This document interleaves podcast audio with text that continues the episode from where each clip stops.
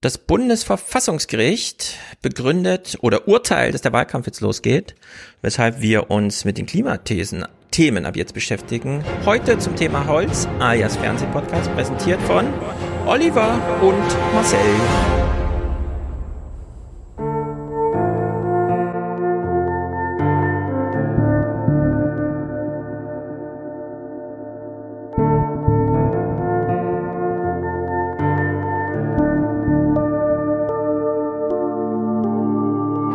Monumentale Baukunst aus Holz.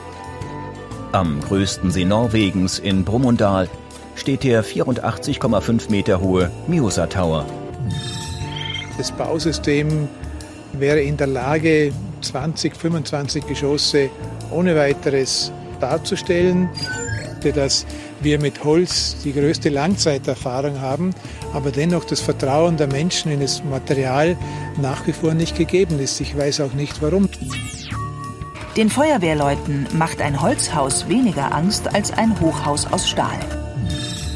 Wenn das so weitergeht, schreiben die Forschenden, dann werden in nur 30 Jahren, Mitte des Jahrhunderts, rund eine Milliarde Menschen weltweit unter Wassermangel leiden, die von sozusagen dem Schmelzwasser dieser Gletscher abhängen.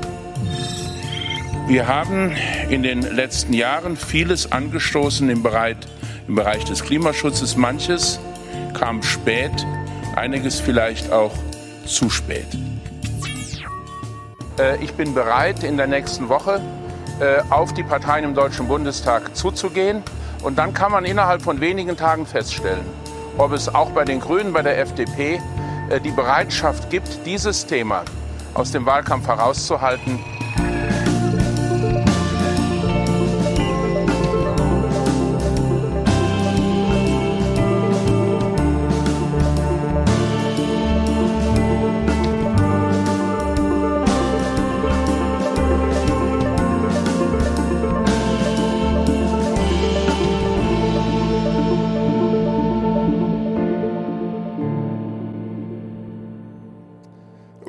dieses Intro war sehr laut, glaube ich. Tut mir leid, alle, die darunter litten. Wir machen jetzt hier Podcast, hoffentlich mit guter Akustik. Und ich sage Hallo zu Thomas. Hallo. Du kommst aus, du sitzt wo? Ich sitze in Radebeul bei Dresden. Also ich kann in fünf Minuten bis ans Ortsschild laufen. Uh, sehr gut. Und du hast hinter dir ein Regal aus Holz. Äh, ist das restliche Haus auch aus Holz gebaut, in dem du bist? Nein. Leider nein. Es ist zwar ein sehr altes Haus, aber es ist äh, nicht vollständig aus Holz, nein. Sehr gut. Und wie du zum Holz stehst und wie du dazu kommst, sagst du uns gleich. Äh, auch hier ist, und da freue ich mich natürlich sehr, dass wir hier mehrere Leute haben, die sich einfach auskennen damit. Christian, sag Hi. uns, was hast du mit dem Holz zu tun? Ähm, ja, ich bin Chemiker und ich habe zum Holz promoviert, also zur Herstellung neuer Materialien aus Holz. Mhm. Weniger. Bauholz, aber andere Sachen. Promotion heißt in dem Fall noch einen richtig geschlossenen äh, Text, der als dasteht, oder ist das schon so eine neue, wo man hier und da mal was publiziert und dann? Also das genau kumulativ heißt es. Du schreibst Ah. dann in dem Fall drei äh, Publikationen. Ähm, ist dann alles geregelt in der Promotionsordnung. Ja. Man, kann, man könnte aber auch Monographie schreiben, also was du jetzt als so geschlossenen Text. Ah, du durftest wählen und welche Weg, welchen ja, Weg hast du genommen? Ja, also üblicherweise wählen wir nicht, sondern der Chef sagt, wir brauchen Publikationen. Dann machen wir drei Publikationen und dann schreibt man vorher und hinterher noch ein kleines Stück Einleitung und äh, Diskussion. Und das war's dann. Und äh, du hast einen großen geschlossenen Text geschrieben. Nee, nee, ich habe drei Ah, Paper hast- gemacht. Ah, dann äh, sag kurz nur, nur kurz so die, die, die Themen. Äh, ich meine Holz, Fasern, äh, wir gehen gleich so ein bisschen ins Detail, aber wo ist so richtig dein Spezialgebiet? Genau, also bei mir ging es darum, die Holzstruktur auf der mikroskopischen Ebene zu nutzen. Und Ah. ähm, wenn man sich Holz als Mikros unter Mikroskop anschaut, sieht es aus wie so ein Bündel aus Strohhalm. Weil das natürlich in der Natur dafür da ist, Wasser zu transportieren im Baum von der Wurzel zu den Blättern. Ja. Und wir haben jetzt versucht, das zu benutzen, ähm, um dann als Membran Sachen auch wieder durchlaufen zu lassen. Ah, Und dann zwar und zum Beispiel für Wasseraufreinigung oder um dann Reaktionen durchzuführen im Durchfluss. Ah also Filter wahrsch- wahrscheinlich So eine etwas ähnliches wie. Filter, genau. Üblicherweise stellt man das eben her aus äh, Kunststoffen äh, oder aus irgendwelchen Mineralien und wir haben jetzt eben Holz benutzt. Ah, crazy, ja, das ist alles so crazy. Äh, Ja, Thomas, wie kommst du zum Holz? Äh, das ist ja. Thomas, bist du eingefroren? nee, Ich bin nur dein Bild steht. ich kann Okay, euch zwar noch hören. Ja, ja. Ähm, Solange du uns Die hören kannst, ist Mietsession alles ist bei mir abgeschmiert. Mhm. Dann, du kannst einfach neu Ähm, laden, genau. Ja, genau. Ich bin gelernter Tischler. Ich habe im Treppenbau gelernt. Ähm, bin danach auf Wanderschaft gewesen. Habe da auch so ein bisschen mit mm, verschiedenen anderen Baugewerken zu tun gehabt. Habe so ein bisschen in Zimmerei reingeschnuppert und, oder was heißt reingeschnuppert? Ich habe schon auch, mm, eine ganz ordentliche Zeit Zimmererarbeit gemacht. Mm, mal eine Kelle in der Hand gehabt, also auch mal irgendwie was hochgemauert und sowas Ja. und habe dann in München eine Restauratorschule besucht Ah. für hauptsächlich Möbel, aber sonst auch Holzobjektrestaurierung. Ja. Und ich arbeite jetzt in Dresden als Tischler. Ah, sehr gut. Du kennst dich also mit äh, Holz als Baustoff, aber erstmal nur Indoors, ne? Hast du auch schon mal Outdoor-Erfahrung? Naja, Zimmerei halt, das Übliche. Und dann, was man halt sonst so an äh, Terrassen und sonstigen Außenverkleidungen und so weiter halt Ah ja, äh, hat ja, und bearbeitet. Wollte gerade sagen, wenn du so sagst, das Übliche, man kennt ja eigentlich, man denkt da doch mehr an Möbel als an Häuser, aber Terrassen sind natürlich, stimmt, da spielt Holz auch in der freien Natur und dem Wasser ausgesetzt wieder eine Rolle. Gut, äh, Christian, das ist äh, ein spektakulären Clip, den du mir vorhin noch, auf den du mich vorhin noch hingewiesen hast. Deswegen wollen wir mit dem gleich beginnen, denn es stellt sich ja so insgesamt die Frage, und deswegen, wir schließen ja hier an an einen Fernsehpodcast, wo wir schon mal übers Bauen gesprochen haben, allgemein. Wir hatten, äh, ich hatte ein paar Clips gesammelt und die euch mal so geschickt. Das war aber nur das, was ich so aus den Mediatheken rausgesammelt habe, wie ich es dann immer mal mache bei so Themen, bei denen ich auch nicht ganz firm bin. Ich war ein bisschen überrascht, dass die Mediatheken doch relativ voll sind mit äh, Holzthemen. Und dann hast äh, du mich, Christian, nochmal darauf hingewiesen, dass ja selbst Ursula von der Leyen sich dazu äußerte. Ich habe ja mit, ähm, mit Wolfgang im Neue 20er auch schon mal über Ursula von der Leyens neuen Pläne und so weiter. Dann hat sie das Bauhaus angesprochen. Über diesen Vortrag, auf den du mich hingewiesen hast, kann ich dann sicherlich mit Wolfgang noch mal ein bisschen ausführlicher sprechen. Aber den Ein Ausschnitt, den nehmen wir uns dann doch, denn Ursula von der Leyen hat sich, so wie wir auch, oder so wie ich, in das Holzthema kurz eingelesen und war dann ganz begeistert davon. Und wie, das ist doch äh, ganz erstaunlich, wie sie sich hier äußert. When we started to think about the project, I was skeptical of investing in wood as construction material. Today, I am a big fan of organic building materials. They are not only good for the climate, because they don't need CO2 in the production process, but they even store it later in the buildings. They can also be beautiful. I was amazed to see the wooden skyscrapers in Finland or the vertical gardens in Milan. It is possible to match sustainability with style. It is possible to link technology with culture. We just need to dare. Wir, müssen uns nur wagen und dann können wir sogar Hochhäuser bauen. Es gibt auch schon welche, hat sie genannt, Thomas. Äh, Christian hat diesen akademischen Heran, die akademische Herangehensweise an das Holz, du aber diese praktische. Und wenn man Ursula von der Leyen hört und sie redet häufiger über irgendwelche Themen, bringt sie immer so eine äh, künstliche Begeisterung mit. Aber es ist im Grunde, man muss so begeistert sein vom Holz, oder? Sonst kommt man da nicht von alleine drauf. Äh, die Baugeschichte der letzten 100 Jahre ist jetzt nicht vom Holz geprägt. Äh, klar, Möbel und so weiter, aber äh, so wie sie, dass man jetzt gleich und das werden wir ja hören, in welchem Maße, ne? Hochhausbau, also wirklich das Hochhaus und nicht nur das Interieur und so, wird mit Holz gebaut. Wie viel Leidenschaft braucht man, um sich äh, ins Holz reinzuarbeiten?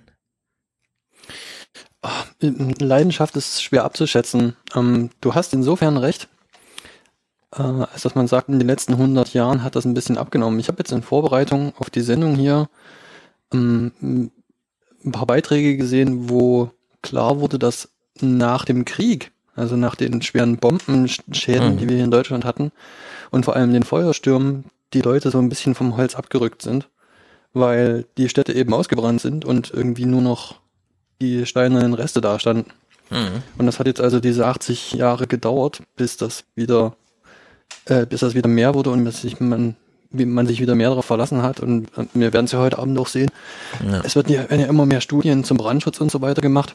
Ich denke ehrlich gesagt, dass ähm, das wenige Bauen mit Holz hauptsächlich so, so ein bisschen diese Unsicherheit war, die man hatte oder die man nach dem Krieg dann mitgenommen hat. Mhm. Bauen mit Holz ist eine super Sache, ne? Also in, in eigener Sache. ich erinnerte mich so ein ne? bisschen, ne? als ich so von allein äh, hörte, war das so ein bisschen so dieses, äh, die drei Schweinchen und dann kommt der Wolf und pustet denen das Haus weg und nur das Steinhaus hält. Ne, das aus Stroh hält nicht, das ja. aus Holz hält nicht und das aus Stein hält. Und dann natürlich äh, Krieg, Feuer und so weiter, dass man da auf Nummer sicher gegangen ist.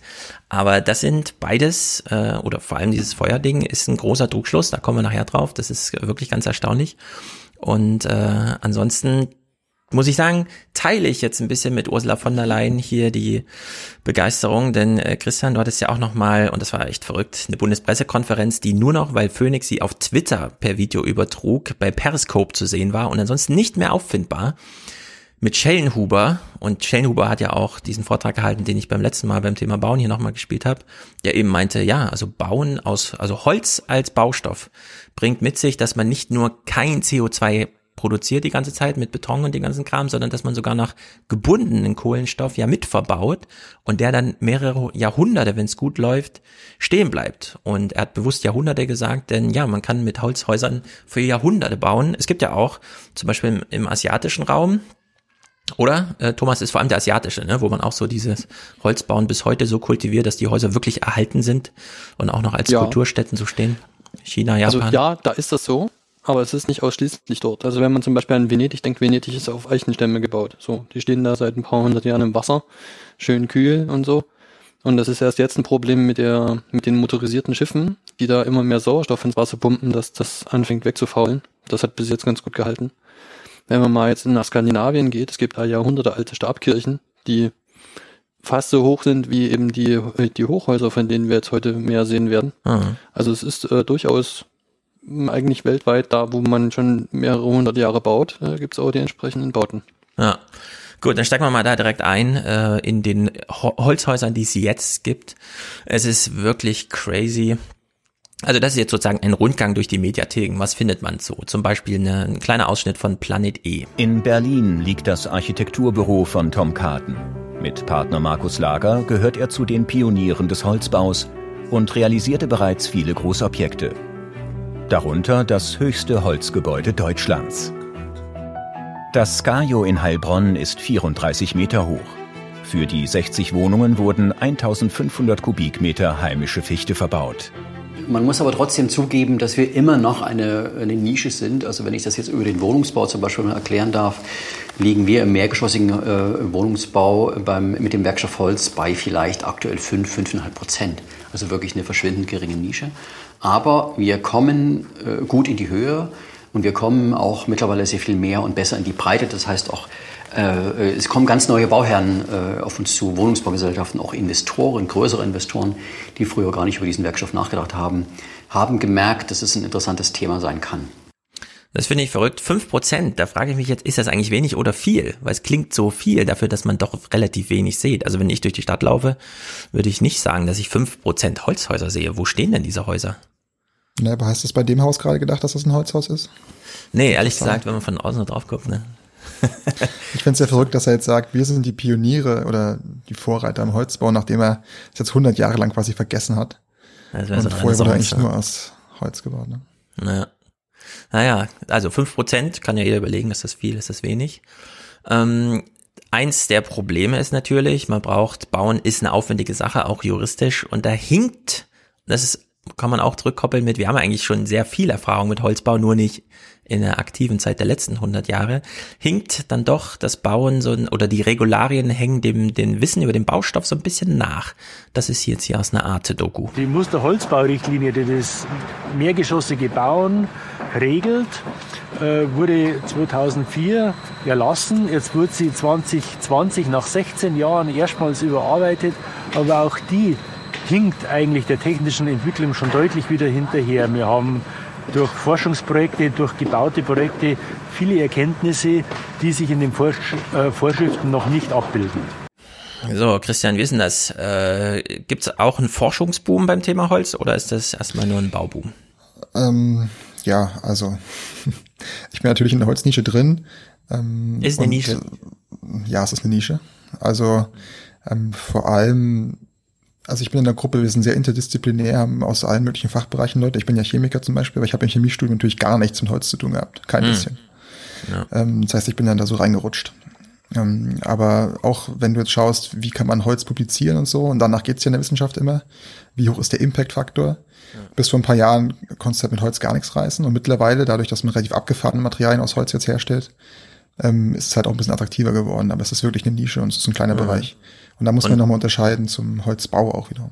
Ja, und wie bist du als Chemiker dann in der Promotion? Ist das irgendwie interdisziplinär über so eine Graduiertenschule gekommen oder? Nee, das war einfach Zufall. Ähm, also mein Betreuer von der Masterarbeit damals zu einem ganz anderen Thema ist einfach gewechselt ähm, in den Holzbereich und ich bin dann mitgegangen. Ah ja. Okay, bist also mitgeschliffen worden. Holz wird ja auch gerne geschliffen.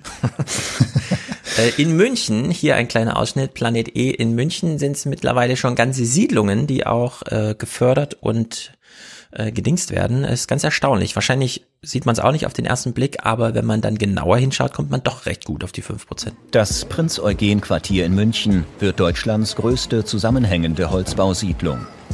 600 der fast 1800 Wohnungen entstehen als ökologische Mustersiedlung in Holz oder Holzhybridbauweise. Hier trifft Klaus Richter Professor Annette Hafner. Sie ist Expertin für ressourceneffizientes Bauen und hat die Entstehung der Siedlung begleitet. Also für mich ist das Wichtige, dass wir hier in diesem Projekt zeigen konnten, dass es zum, die Kommunen einen sehr großen Hebel in der Hand haben, ökologisches Bauen umzusetzen. Und sehr wichtig ist mir dabei zu sagen, dass man nicht allein den Holzbau gedacht hat, sondern dass man integrativ verschiedene Teilaspekte miteinander betrachtet hat. Der Holzbau, die Suffizienzbetrachtung, die Mobilitätskonzepte, all diese Themen muss man frühzeitig zusammendenken und nicht ein Thema rettet die Welt alleine. Bei der Ausschreibung standen soziale und ökologische Konzepte deutlich im Vordergrund. Die Nutzung ist gemischt. Zwei Drittel der Siedlung ist sozial geförderter Wohnungsbau.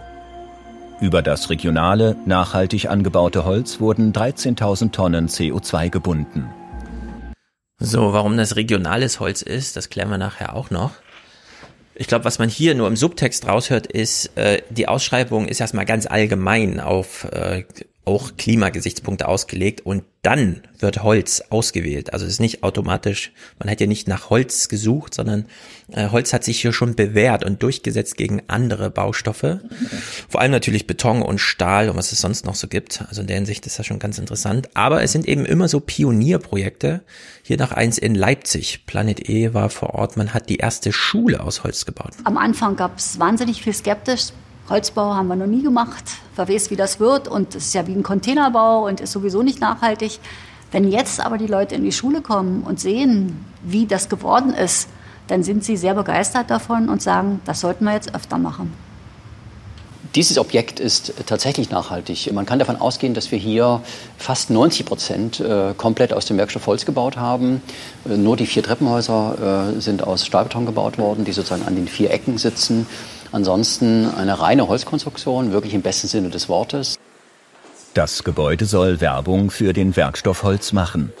Die Schule zeigt, dass Großbauten aus Holz funktionieren und schafft eine angenehme Lernatmosphäre für zukünftige Schüler. Selbst Jetzt hören wir gleich einen Spruch. Thomas, den schätzt du uns dann nochmal ein. Sterile Chemieräume wirken freundlich wenn man dann erstmal so ein Objekt fertig hat und das ansehen kann und anfühlen ja. und riechen, riechen ist das so total entscheidend, ja, ja. dann hat man viele Leute auf seiner mhm. Seite. Mhm. Ah, kam gar nicht. Ich dachte, da war noch dieser Lehrer, aber vielleicht hören wir ihn später, der meinte, wenn man hier gelernt hat, ach, das war die Uni Wittenherdecke, vielleicht kommen wir da später noch drauf, wo, wo gesagt wurde, ja, wenn die Schüler hier durchgelaufen sind, durch diese Räume, wenn sie ihr Lernen hier absolviert haben, umgeben von Holz, dann schlägt sich das nieder das merkt man dann auch. Äh, das war fest so ein bisschen metaphysisch. Aber ich glaube, das ist, steckt beim Holz mit drin, ne? Es, es ist einfach sehr, sehr angenehm, in ähm, Räumen mit viel Holz zu sein. Also einfach durch diese, also Holz hat ja diese Pufferwirkung ne, mhm. für, für Feuchtigkeit. Es stellt sich also ein relativ angenehmes äh, Raumklima ein über die Zeit. Mm, neigt vielleicht manchmal ein bisschen dazu, zu trocken zu sein, aber ist im Allgemeinen im, im Allgemeinen relativ warm und fühlt sich einfach angenehm an. Was noch dazu kommt, ist, man hat diesen Hall nicht, der so in, in Steingebäuden und Beton und so weiter hat, ist, weil das vom Holz relativ gut abgedämpft wird. Und ich denke, das ist, sind eigentlich so die Hauptsachen, weswegen man da äh, gute Erinnerungen dran hätte. Ja. ja. Und man spürt so ein bisschen, das ist Natur. Das ist so mein Eindruck immer. Hier in Frankfurt gibt es auch eine Schule, die ist ziemlich neu gebaut, ist nicht mal ein Jahr alt, die wir uns auch als weiterführende Schuloption angeschaut haben. Und da liegt halt ein Teppich drin, insoweit, dass man unten seine Schuhe auszieht. Also alle Schüler ziehen da morgens die Schuhe aus und gehen barfuß durch die Schule auf Teppich. Und es sind eben Holzwände. Und das macht echt einen Unterschied. Äh, ich habe mich ein bisschen erinnert gefühlt an die meine eigene Waldorfschulenzeit, wo ja auch viel in Holzumgebung stattfand, Eurythmie und sowas. Und es ist schon, es macht einen Unterschied. Also da kann man durchaus so ein bisschen ins Spirituelle abgleiten. Äh, man fühlt sich, als wäre man äh, nicht ganz im Wald, aber es hat schon, es hat so eine gewisse Anlehnung. So, und wie hoch kann man jetzt bauen? Äh, Hochhäuser gibt es schon, es sind aber alles Pionierarbeiten, wie wir hier bei Planet E hören. Monumentale Baukunst aus Holz. Am größten See Norwegens in Brumunddal steht der 84,5 Meter hohe Mjosa Tower, das höchste Holzgebäude der Welt. Es beherbergt das Wood Hotel. Besitzer Övind Frick wollte herausfinden, wie man nachhaltig und beeindruckend bauen kann. Wenn man etwas zum ersten Mal tut, ist es schwierig.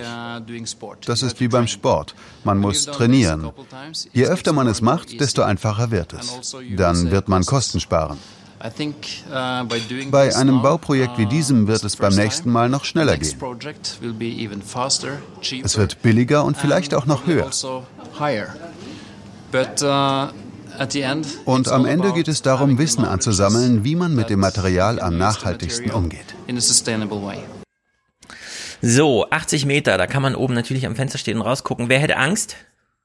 Wissend, es ist ein Holzhaus. Ich meine, 80 Meter ist drei, viermal höher als jeder Baum, den wir hierzulande so haben. Ja, aber hast du die Träger im Hintergrund gesehen, wie dick die waren? Also, ja. Sieht schon stabil aus. Ja. Aber da muss auch schon viel geklebt werden und so, ne? Das ist jetzt nicht das Holz das alleine, ja, sondern. Das ist ein gewichtiger Punkt, ja. Da kommt die Raffinesse dann dazu, aber bevor wir uns da, gucken wir uns hier noch Thomas. Eine Sache noch. Eine mhm. Sache noch. Ich weiß nicht, hat ihr auf die Treppe geachtet, die ja da runtergelaufen ist? Die war auch die, aus Holz, oder? Zumindest ja, die war auch aus Holz, aber die hat, aber die, hat eine spezielle Bauweise. Das ist, das ist so eine Wendeltreppe, wo man im Prinzip äh, massive Blöcke hat, die man dann so aufeinander stapelt. Mhm. Ja, das ist jetzt, also ist, jeder, jede Stufe ist dann halt in drei, drei Segmente geteilt, aber ne, das ist also ein Stapel, wo wahrscheinlich irgendwie ein Stahlteil in der Mitte durchführt. Bei der Deckenhöhe, ich bin nicht sicher, ob man das in Deutschland genehmigt bekäme. Ja, ähm, also. Warum? Ich meine, hier äh, hängt doch jeder äh, Balken, also jeder Treppenstufenbalken für sich. Die lagern ja nicht wirklich so richtig aufeinander, was das Gewicht angeht, oder? Ja, richtig, aber man hat dann nach unten eben an dem Zentrumspunkt überträgt sich dann doch eine ganz ordentliche Last. Hm. Ich mache mir jetzt deswegen keine Sorgen. Ne? Also ich finde die Konstruktion absolut äh, cool. Das sieht, das sieht so richtig toll aus. Man findet auch in Deutschland in alten Häusern viele solche Treppentürme, aber das ist zum Beispiel was, was, also in dem Fall war es jetzt in Thüringen, da ist das Bauamt dann ganz schön hinterher gewesen, wo ich das mal gesehen habe. Die haben gesagt, oh, hm, das können wir nicht freigeben, müssen wir mal sehen. Da ging ja auch nur über zwei Etagen der Treppenturm und das war da haben sie sich nicht so recht dran getraut. Aha. Aber wenn man hier genau hinguckt, das Geländer, die Holzdinger äh, sind einzeln an Eisen aufgehangen, oder? Das ist nochmal eine Eisenverstrebung, die das Geländer mit den Stützen mm, verbindet. Ja. Oder sieht so dünn aus? Ja, das werden, das werden bestimmt ähm, kurze Stahlstücken sein, die das miteinander verbinden. Also da diesen ganzen Holzstab aufzufädeln, das lässt sich nicht so gut bohren. Also ich denke, da wird man unten ein Verbindungsstück und oben ein Verbindungsstück an dem Holzstab haben. Und dann hängt da oben der Handlauf dran. Mhm. Ich finde äh, dieses, ähm, also du hast jetzt Turm, Treppenturm, finde ich interessant, weil diese diese Stapelweise, dass man die Ringe einzeln sieht, aber es halt trotzdem massiv aussieht, das hat schon so einen gewissen Baumcharakter irgendwie. Da kriegt man nochmal äh, Anmut sozusagen in, ja. in Mitte des Raums. Ne? Da kann man die Treppe nochmal nutzen, um irgendwie auch das Holz-Statement äh, nochmal zu machen. Ja, also eine ähm, mega clevere Konstruktion. Ne? Hm. In München ist die TU und da gibt es einen Architekt, der heißt Hermann Kaufmann und der plant hier für Deutschland. Du hast ja eben schon von der Zurückhaltung äh, irgendwo in Thüringen gesprochen. Äh, das, ähm, man wagt sich so langsam vorwärts, aber wie gesagt, es sind Pionierarbeiten. Den Clip hast du, Thomas, ausgesucht. Der ist von BR Faszination Wissen. Die Vision war ein noch höheres Haus. Das heißt, das Bausystem wäre in der Lage, 20, 25 Geschosse ohne weiteres darzustellen. Das war damals das höchste, das höchste Gebäude in Österreich, genau an der Hochhausgrenze. Also wir sind in Österreich an, eine, an diese Grenze als Erste gegangen und haben aber schon die Botschaft und auch die, die Überzeugung, dass, es, dass man darüber hinausgehen kann jetzt im nächsten Schritt. Also er als Experte traut sich schon zu. Fehlt wahrscheinlich wirklich nur noch die juristische Einhegung von solchen Projekten. Ne? Ansonsten ist das schon, er, er sieht jedenfalls sehr zuversichtlich aus. Ja, also der hat da Bock drauf, auf jeden Fall. Ich habe ihn, ich habe den in einem, oh, in irgendeinem Beitrag habe ich ihn gesehen. Also der ist auch gelernter Zimmerer. Der kommt also aus der Praxisseite raus. Und ähm, also der, der ist da, glaube ich, schon ziemlich fit, weil alles, was man so von dem findet, das ist schon ziemlich cool. Der ist da in allen Sachen sehr bewandert, aber also Mhm. der hat da Die Hochhausgrenze als Herausforderung, das ist ja auch nicht schlecht. Ähm, ja. Also 25 Geschosse, ne, hat er gesagt. ja, ich meine, Geschosse heißt ja immer, da steht dann auch eine Badewanne drin und die ist auch voll und dann Mhm. kann man auch seine zwei Tonnen Plattensammlung irgendwo unterbringen, wenn man sie hat und so weiter. Also in der Hinsicht, die Anforderungen sind ja schon hoch, aber er ist halt trotzdem zuversichtlich und in der Hinsicht finde ich das schon erstaunlich. Schließen wir mal diesen kleinen Block hier, dieses Panorama-Ding ab. Äh, Ernst Böhm, äh, BR Cap Capriccio, keine Ahnung, was das für eine Sendung ist. Thomas, du hast es ausgesucht. Ein sehr guter Clip, denn hier wird nochmal geklammert, was man so sieht und wie man allgemein ähm, darüber nachdenkt. Denn ja, wir haben tatsächlich ja mal anders gebaut und dann kam aber eigentlich irgendwie äh, eine große Aufbauphase nach dem Krieg. Man hat halt viel gemacht, aber diese Einschätzung hier, die kann man doch, glaube ich, sehr gut teilen. So um die Jahrhundert, Jahrhundertwende 1900 rum hat man eigentlich ziemlich vorbildlich gebaut. Sind immer noch die Gründerzeitvillen, die Gründerzeitschulen sind immer noch Top-Bauwerke. Über die Bauwerke aus den 50er, 60er, 70er Jahren kann man das meist nicht sagen. Einfach bauen. Jo, die 50er, 60er, 70er Jahre, wir wissen alle, was gemeint ist. Die Uni Bielefeld zum Beispiel 1971 eröffnet oder die nach dem ähm, Krieg errichteten, wiedererrichteten Städte. Wenn wir jetzt sagen, im 12. Jahrhundert ging die Städtegründung los. Seitdem wird konzentriert gebaut und auch nach Plan und so weiter. Dann kann man ja sagen, ähm, 700 Jahre wurde so gebaut, dass es sogar klimafreundlich ist. Zumindest äh, wurde jetzt nicht. Und die, ganze Schändlichkeit, das Bauen halt wirklich so mega krass in die Bilanz eingeht, das ist tatsächlich erst die letzten 100 Jahre so passiert. Der Mensch hat es vorher ohne geschafft. Klar, sich die Menschheit auch sehr vergrößert und so weiter, aber äh, diese das Bauen und Klimaschändliche, das ist tatsächlich eine recht junge äh, Entwicklung. Ja, ich bin mir nicht sicher, also klar, aber ich denke, das liegt auch so ein bisschen an der Globalisierung. Ne? Also wir haben jetzt halt die Möglichkeit, dass irgendwie Holz um einen halben Planeten geschippert wird und so weiter und auch sonstige Baustoffe. Ähm, ach so, ich werde das Wort heute Abend wahrscheinlich noch öfter verwenden. Ich rede jetzt von einem Reisekamerad, das kommt, äh, weil ich auf Wanderschaft war, man spricht da von Kameraden. Ne? Also Mhm. das ist jetzt nicht irgendwie, das nicht in den falschen Hals bekommen. Wir benutzen dieses Wort schon länger. Wir mögen hier auch Soldaten in diesem Podcast. Ähm, jedenfalls ein Reisekamerad von mir, der hat mir mal erzählt, sein Großvater hatte so knapp um die Jahrhundertwende und dann in den 20er Jahren noch ein, ein Logistikunternehmen.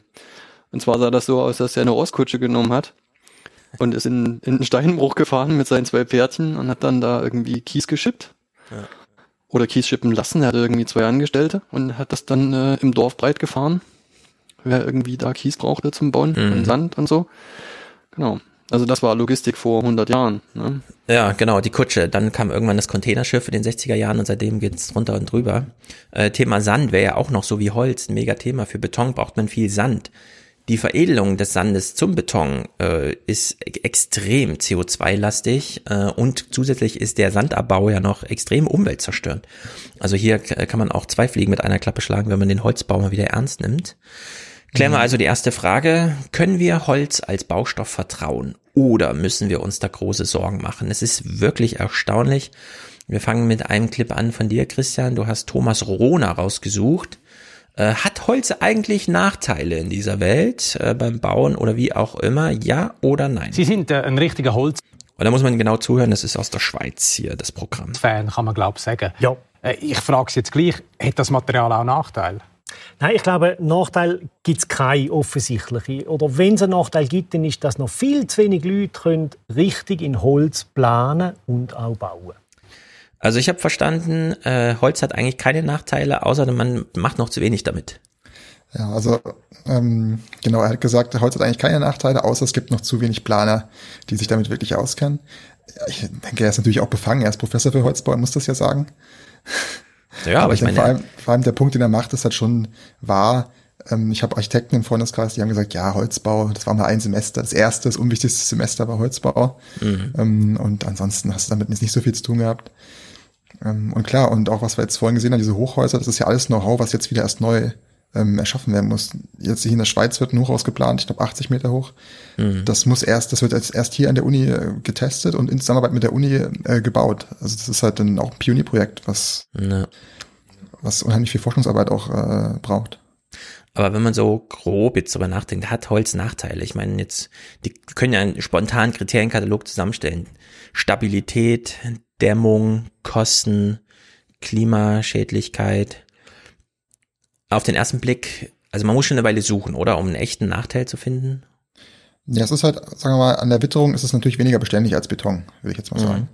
Ähm, Gibt es natürlich auch Mittel und Wege, dass man das ähm, schützt vor der Witterung. Vor allem darf es halt nicht nass werden. Ähm, ansonsten muss man dann schon ins Detail schauen, wo sind jetzt die Nachteile vom Holz. Ja, das ist natürlich immer der Punkt Nachhaltigkeit. Da sagt man, Holz ist nachhaltig. Gibt es natürlich auch Abstriche, mhm. wenn man genau hinschaut. Ähm, aber ja, im Großen und Ganzen ähm, würde ich mal sagen, gegenüber Beton ist es auf jeden Fall von der Nachhaltigkeitsschiene und der Klimabilanz äh, ja, im Vorteil. Ja, liegt weit von. Äh, Hermann Kaufmann, wer auch immer das ist, ist bei Planet Wissen nochmal zum Thema Dämmen muss man sich Sorgen machen. In Deutschland ist ja das Thema, Thema Dämmen jetzt eins der besonders großen beim Thema Bauen. Offenbar auch nicht allzu sehr. Es ist aber auch, wenn man es im Vergleich dann mal sieht, doch erstaunlich, was man für Werte da plötzlich hat. Holzbau auch den modernen Ansprüchen ähm, stand, also jetzt in Bezug auf Wärme, auf Dämmung? Das ist sogar ein großer Vorteil, denn das Material Holz hat es ist möglich, mit relativ dünnen Wänden hohe Wärmedämmwerte zu erzielen. Das heißt, ein Holz, eine Holzaußenwand besteht ja aus hauptsächlich im Normalfall aus Dämmstoff. Wir können das ja, das wir haben ja hier mal eine, einen Querschnitt mitgebracht. Das ist eine Außenwand. Das ist eine Außenwand, richtig, ja. Das ist eine Außenwand. Man sieht, es besteht aus unterschiedlichsten Schichten. Es gibt da mal einen Steher, der die Tragfunktion hat. Der hier wahrscheinlich, ne? Das ist der da. Und da gibt es eine innere Beplankung, die jetzt sozusagen eine innere, einen inneren Abschluss hat. Und es gibt eine äußere Schicht, die sozusagen ebenfalls eine, eine, eine, eine, wie eine äußere Beplankung Das ist jetzt sogar die verputzte Variante, oder? Die ist sogar verputzt, ja. Das heißt, zeigt, dass es also auch sogar Holzhäuser gibt, die mittlerweile verputzt sind. Und dazwischen ist es diese Wärmedämmung eingebaut. Und je stärker die ist, umso besser ist natürlich der Wärmedämmwert einer solchen Wand. Und eine solche Wand wird ungefähr einer, einer Ziegelwand mit 50 oder 60 Zentimeter Wandstärke entsprechen. So, das habe ich nicht ganz verstanden, Christian. Warum ist Holz so krass im Dämmen? Ich meine, das ist jetzt ein bisschen verarbeitet. Da ist natürlich dieses, der Träger, das ist nur wirklich die Holzplatte, wie sie im Baum drin steckt. Danach ist dieses, was auch immer, Faserteppich-Dings, was sie da eingedingst haben. Was hat's damit auf sich? Warum dämmt Holz so gut? Hm, da hängt, das hängt mit der mikroskopischen Struktur vom Holz zusammen. Äh, ich habe es vorhin schon mal gesagt, es sieht aus ähm, in der Mikroskopiebild Holz wie so ein Bündel aus Strohhalm. Das heißt, es ist hauptsächlich Luft. Luft mhm. ist ein recht schlechter Wärmeleiter, vor allem auf dieser mikroskopischen Ebene. Das heißt, du hast immer so ein Stückchen Holz, ähm, dann kommt wieder Luft und dann kommt wieder ein Stück Holz. Und da ist der Wärmeübertrag ähm, extrem langsam. Mhm. Das heißt, das heißt, die Wärme überträgt sich ganz schlecht durchs Holz durch. Und wenn man das jetzt vergleicht mit einem, mit einem Betonelement, das ist ja einfach eine, ähm, ja, einfach so ein, so ein Betonquader ist einfach ein kontinuierliches Stück. Da kann ja. die Wärme einfach durchdiffundieren. Mhm. Deswegen ist Holz an sich ähm, ein schlechter Wärmeleiter und deswegen äh, dämmt es gut. Was jetzt dann mit dieser Holzwolle noch ist, das nimmt man ja generell auch zum Dämmen von, von ähm, Ziegel- mhm. oder Betonwänden. Das ist einfach und um es zu schützen, kann man es dann einfach verputzen. Das ist ja auch interessant. Äh, machen wir ja sowieso mit Häusern, ne? Also da macht es ja dann keinen großen Unterschied. Also das muss man dann nicht extra dazu sagen, dass man dieses Holz, um es gegen Wetterung zu schützen, nochmal äh, verputzt, weil das wäre ja nun nichts Neues für, für das Bauen hier in Europa, dass man irgendwie die Häuser verputzt. Sieht man dann zwar nicht mehr, dass es Holz ist, vielleicht kann man da nochmal ästhetisch was, verliert man ein bisschen was vielleicht, aber innen kann man es lassen, ne? Oder macht es jetzt innen, äh, ich meine Luftfeuchtigkeit und so weiter, aber innen kann man über Jahrhunderte Holz offen lassen, ohne dass speziell behandeln zu müssen. Ja, also innen kann man es eigentlich lassen, wie es ist. Es kann natürlich sein, dass sich die Farbe über die Zeit verändert durch Sonneneinstrahlung durchs Fenster oder sowas. Mhm. Äh, aber an und für sich verliert es keine Stabilität, solange es nicht nass wird. Mhm. Ja, das ist nämlich hier schon crazy. Ja. Hm. Also Thomas? nass werden, nass werden ja nicht, also nicht nass werden jetzt so, man sagt, oh, jetzt ist es nass, jetzt fällt es zusammen, sondern also es darf genau. halt nicht dauerhaft nass sein. Ne? Genau. Wenn es halt irgendwie dauerhaft in der Nässe steht, dann ähm, dann fängt es halt an zu faulen. Aber nass werden Aber und danach wieder trocken werden ist kein Problem. Wie machen die das in Venedig, wenn die Holzbalken da so ewig im Wasser stehen? Die sind halt durchgehend im Wasser und da ist es kühl. Ach so. Also die sind quasi unter Luftabschluss in dem Wasser. Deswegen Ach so, also entweder Luft oder Wasser, aber nicht beides. Ah. Ja, was das Holz genau. halt zerstört, ist nicht das Wasser, sondern dann äh, Mikroorganismen, vor allem Pilze, die dann im Holz wachsen. Ähm, und die wachsen eben bei einer gewissen Holzfeuchtigkeit. Und wenn das Holz ähm, aber nun mal im Wasser lagert, dann zerfällt es nicht weiter, wenn es völlig im Wasser ist. Es gibt ja in Schweden dieses bekannte Schiff, äh, was da mal gesunken ist vor mehreren hundert Jahren. Das war die Vasa. Ja, genau, die Vasa. Die habe ich im Museum ja, gesehen. Das ist spektakulär. Ein Wunder, dass sie genau. überhaupt diese 50 Meter geschafft hat aus dem Hafen. Ja, aber das ist eben das Ding. Das war unter Wasser kein Problem. Ja. Das Schiff war super stabil. Dann haben sie es rausgeholt und dann fängt es an zu zerfallen. Ne? Dann müssen die einen riesen Aufwand betreiben, äh, um das, dass das Ding nicht weiter zerfällt. Huh. Ja, crazy. Sehr gut. Äh, Hermann Kaufmann ist, ja, Thomas? Ähm, weswegen ich den Clip eigentlich rausgesucht hatte. Ich weiß nicht, ob du nochmal ein bisschen zurückspringen kannst an eine Stelle, wo man den Wandaufbau besser sieht. Ähm, und zwar ist das also das, dieser Wandaufbau, ne, das ist das, worüber man jetzt ganz grundsätzlich in diesem, in diesem ganzen Holzbau spricht, ne, diese ganze äh, Segmentbauweise, das nennt sich Holzrahmenbau. Mhm. Und das funktioniert im Prinzip so.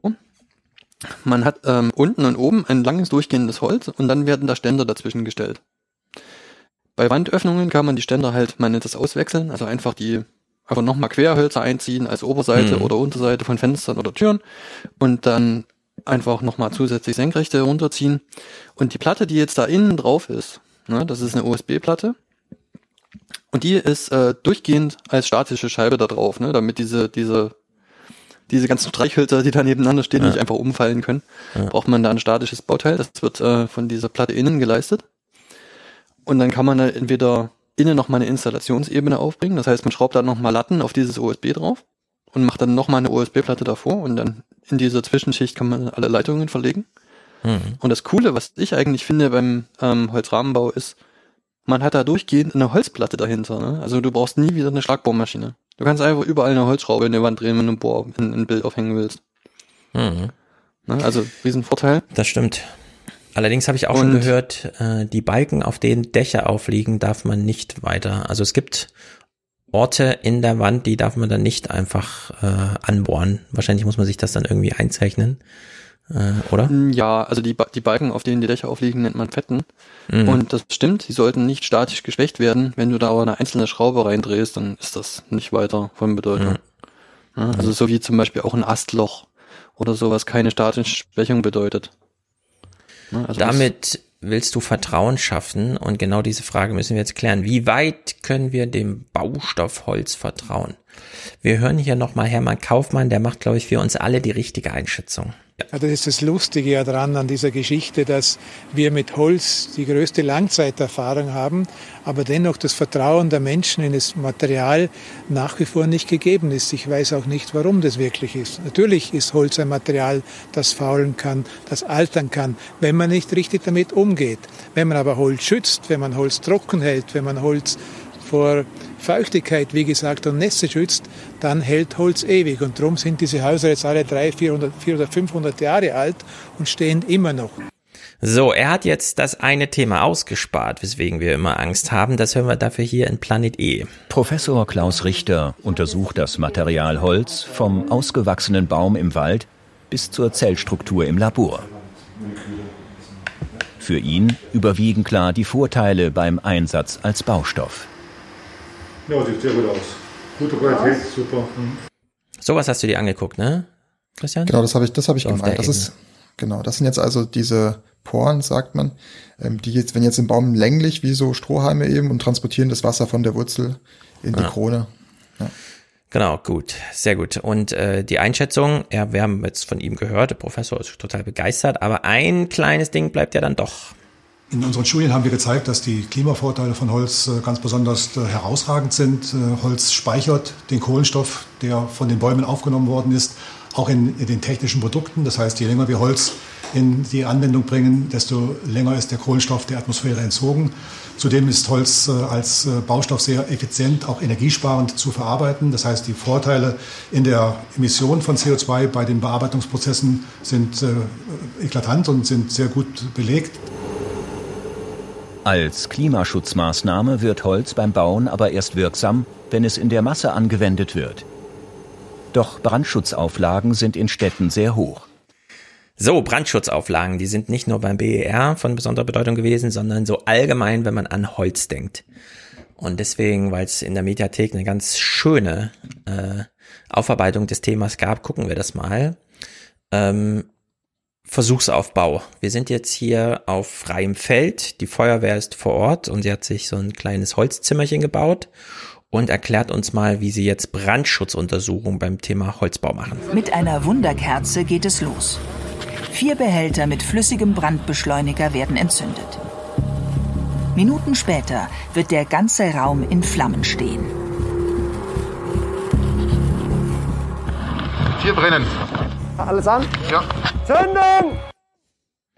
Also man baut ein ganzes Zimmer aus Holz nach, stellt das draußen auf die freie Fläche und baut dann nochmal so viel Palettenholz rein, wie man üblicherweise Möbel in so einem Zimmer vorfindet und zündet das dann alles an.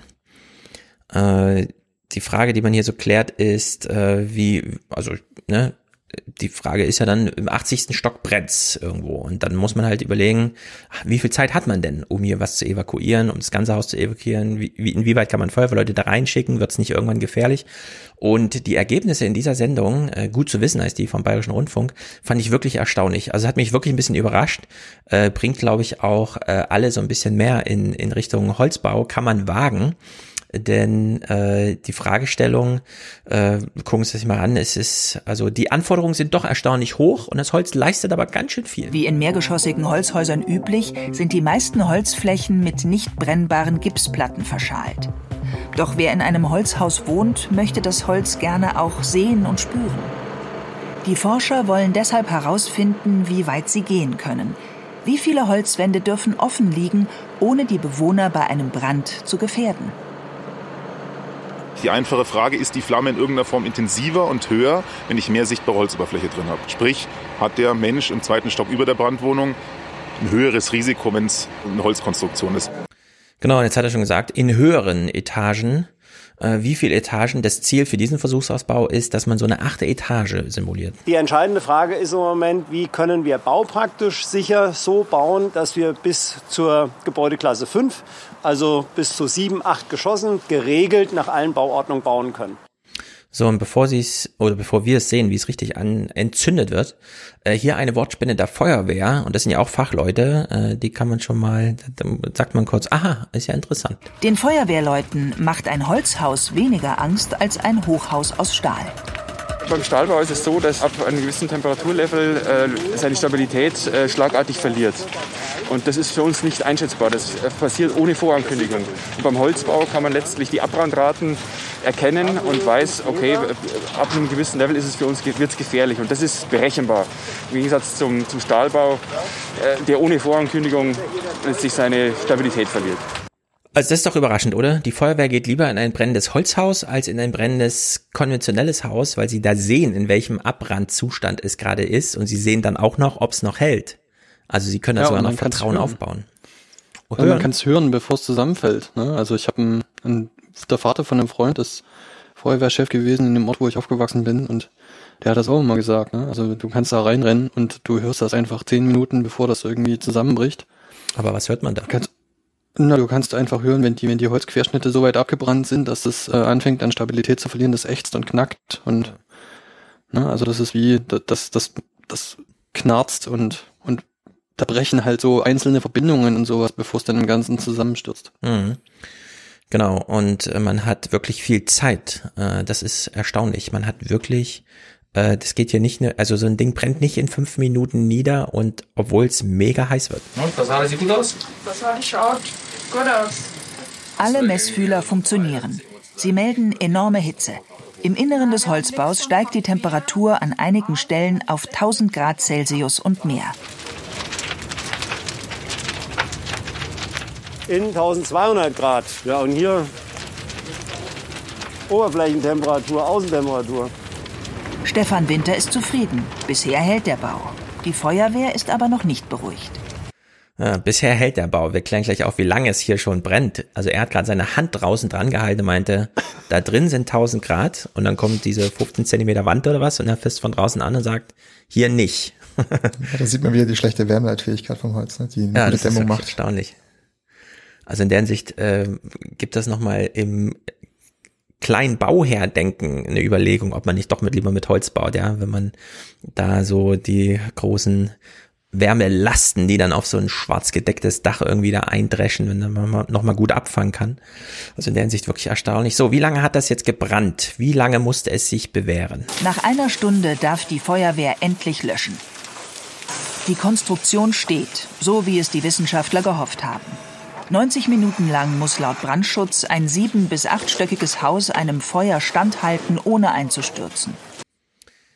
Also das fand ich erstaunlich. 90 Minuten. Wenn ich ein Holzhaus kaufen würde oder in einem übernachten würde, im Hotel oder sonst irgendwo, ich würde nicht vermuten, dass der deutsche Standard vorgibt, dass auch dieses Holzhaus neun, mir 90 Minuten Zeit gibt, um aus dem ersten, zweiten, dritten Stock rauszugehen, wenn der vierte Stock brennt.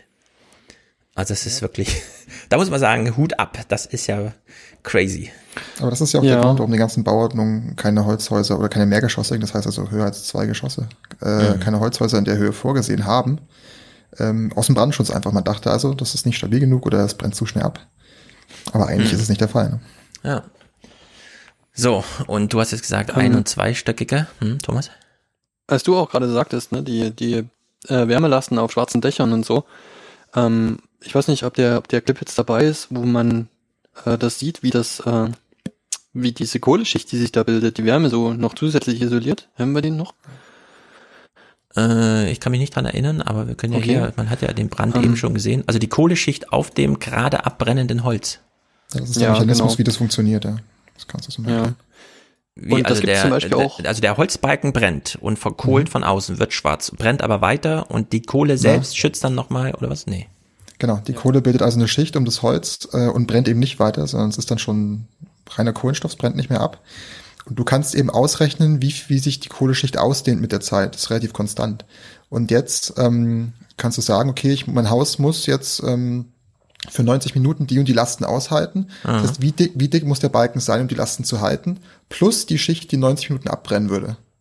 Du kannst einfach von vornherein planen, wie ah. dick der Balken sein muss. Und das ist eben diese Berechenbarkeit, von der auch die Feuerwehr vorhin gesprochen hat. Und das variiert nie. Also man kann den Balken, egal wo und wie man ihn verbaut. Das müssen wir jetzt einen Bauingenieur fragen. Ähm das variiert wahrscheinlich noch mit der Holzart. Mit Könnte ich mir ja. vorstellen. Aber innerhalb der Holzarten wird das wahrscheinlich gleich bleiben, ja. Ja, hm. ja wenn es so ähm, berechenbar man, ist, das ist ja, ja.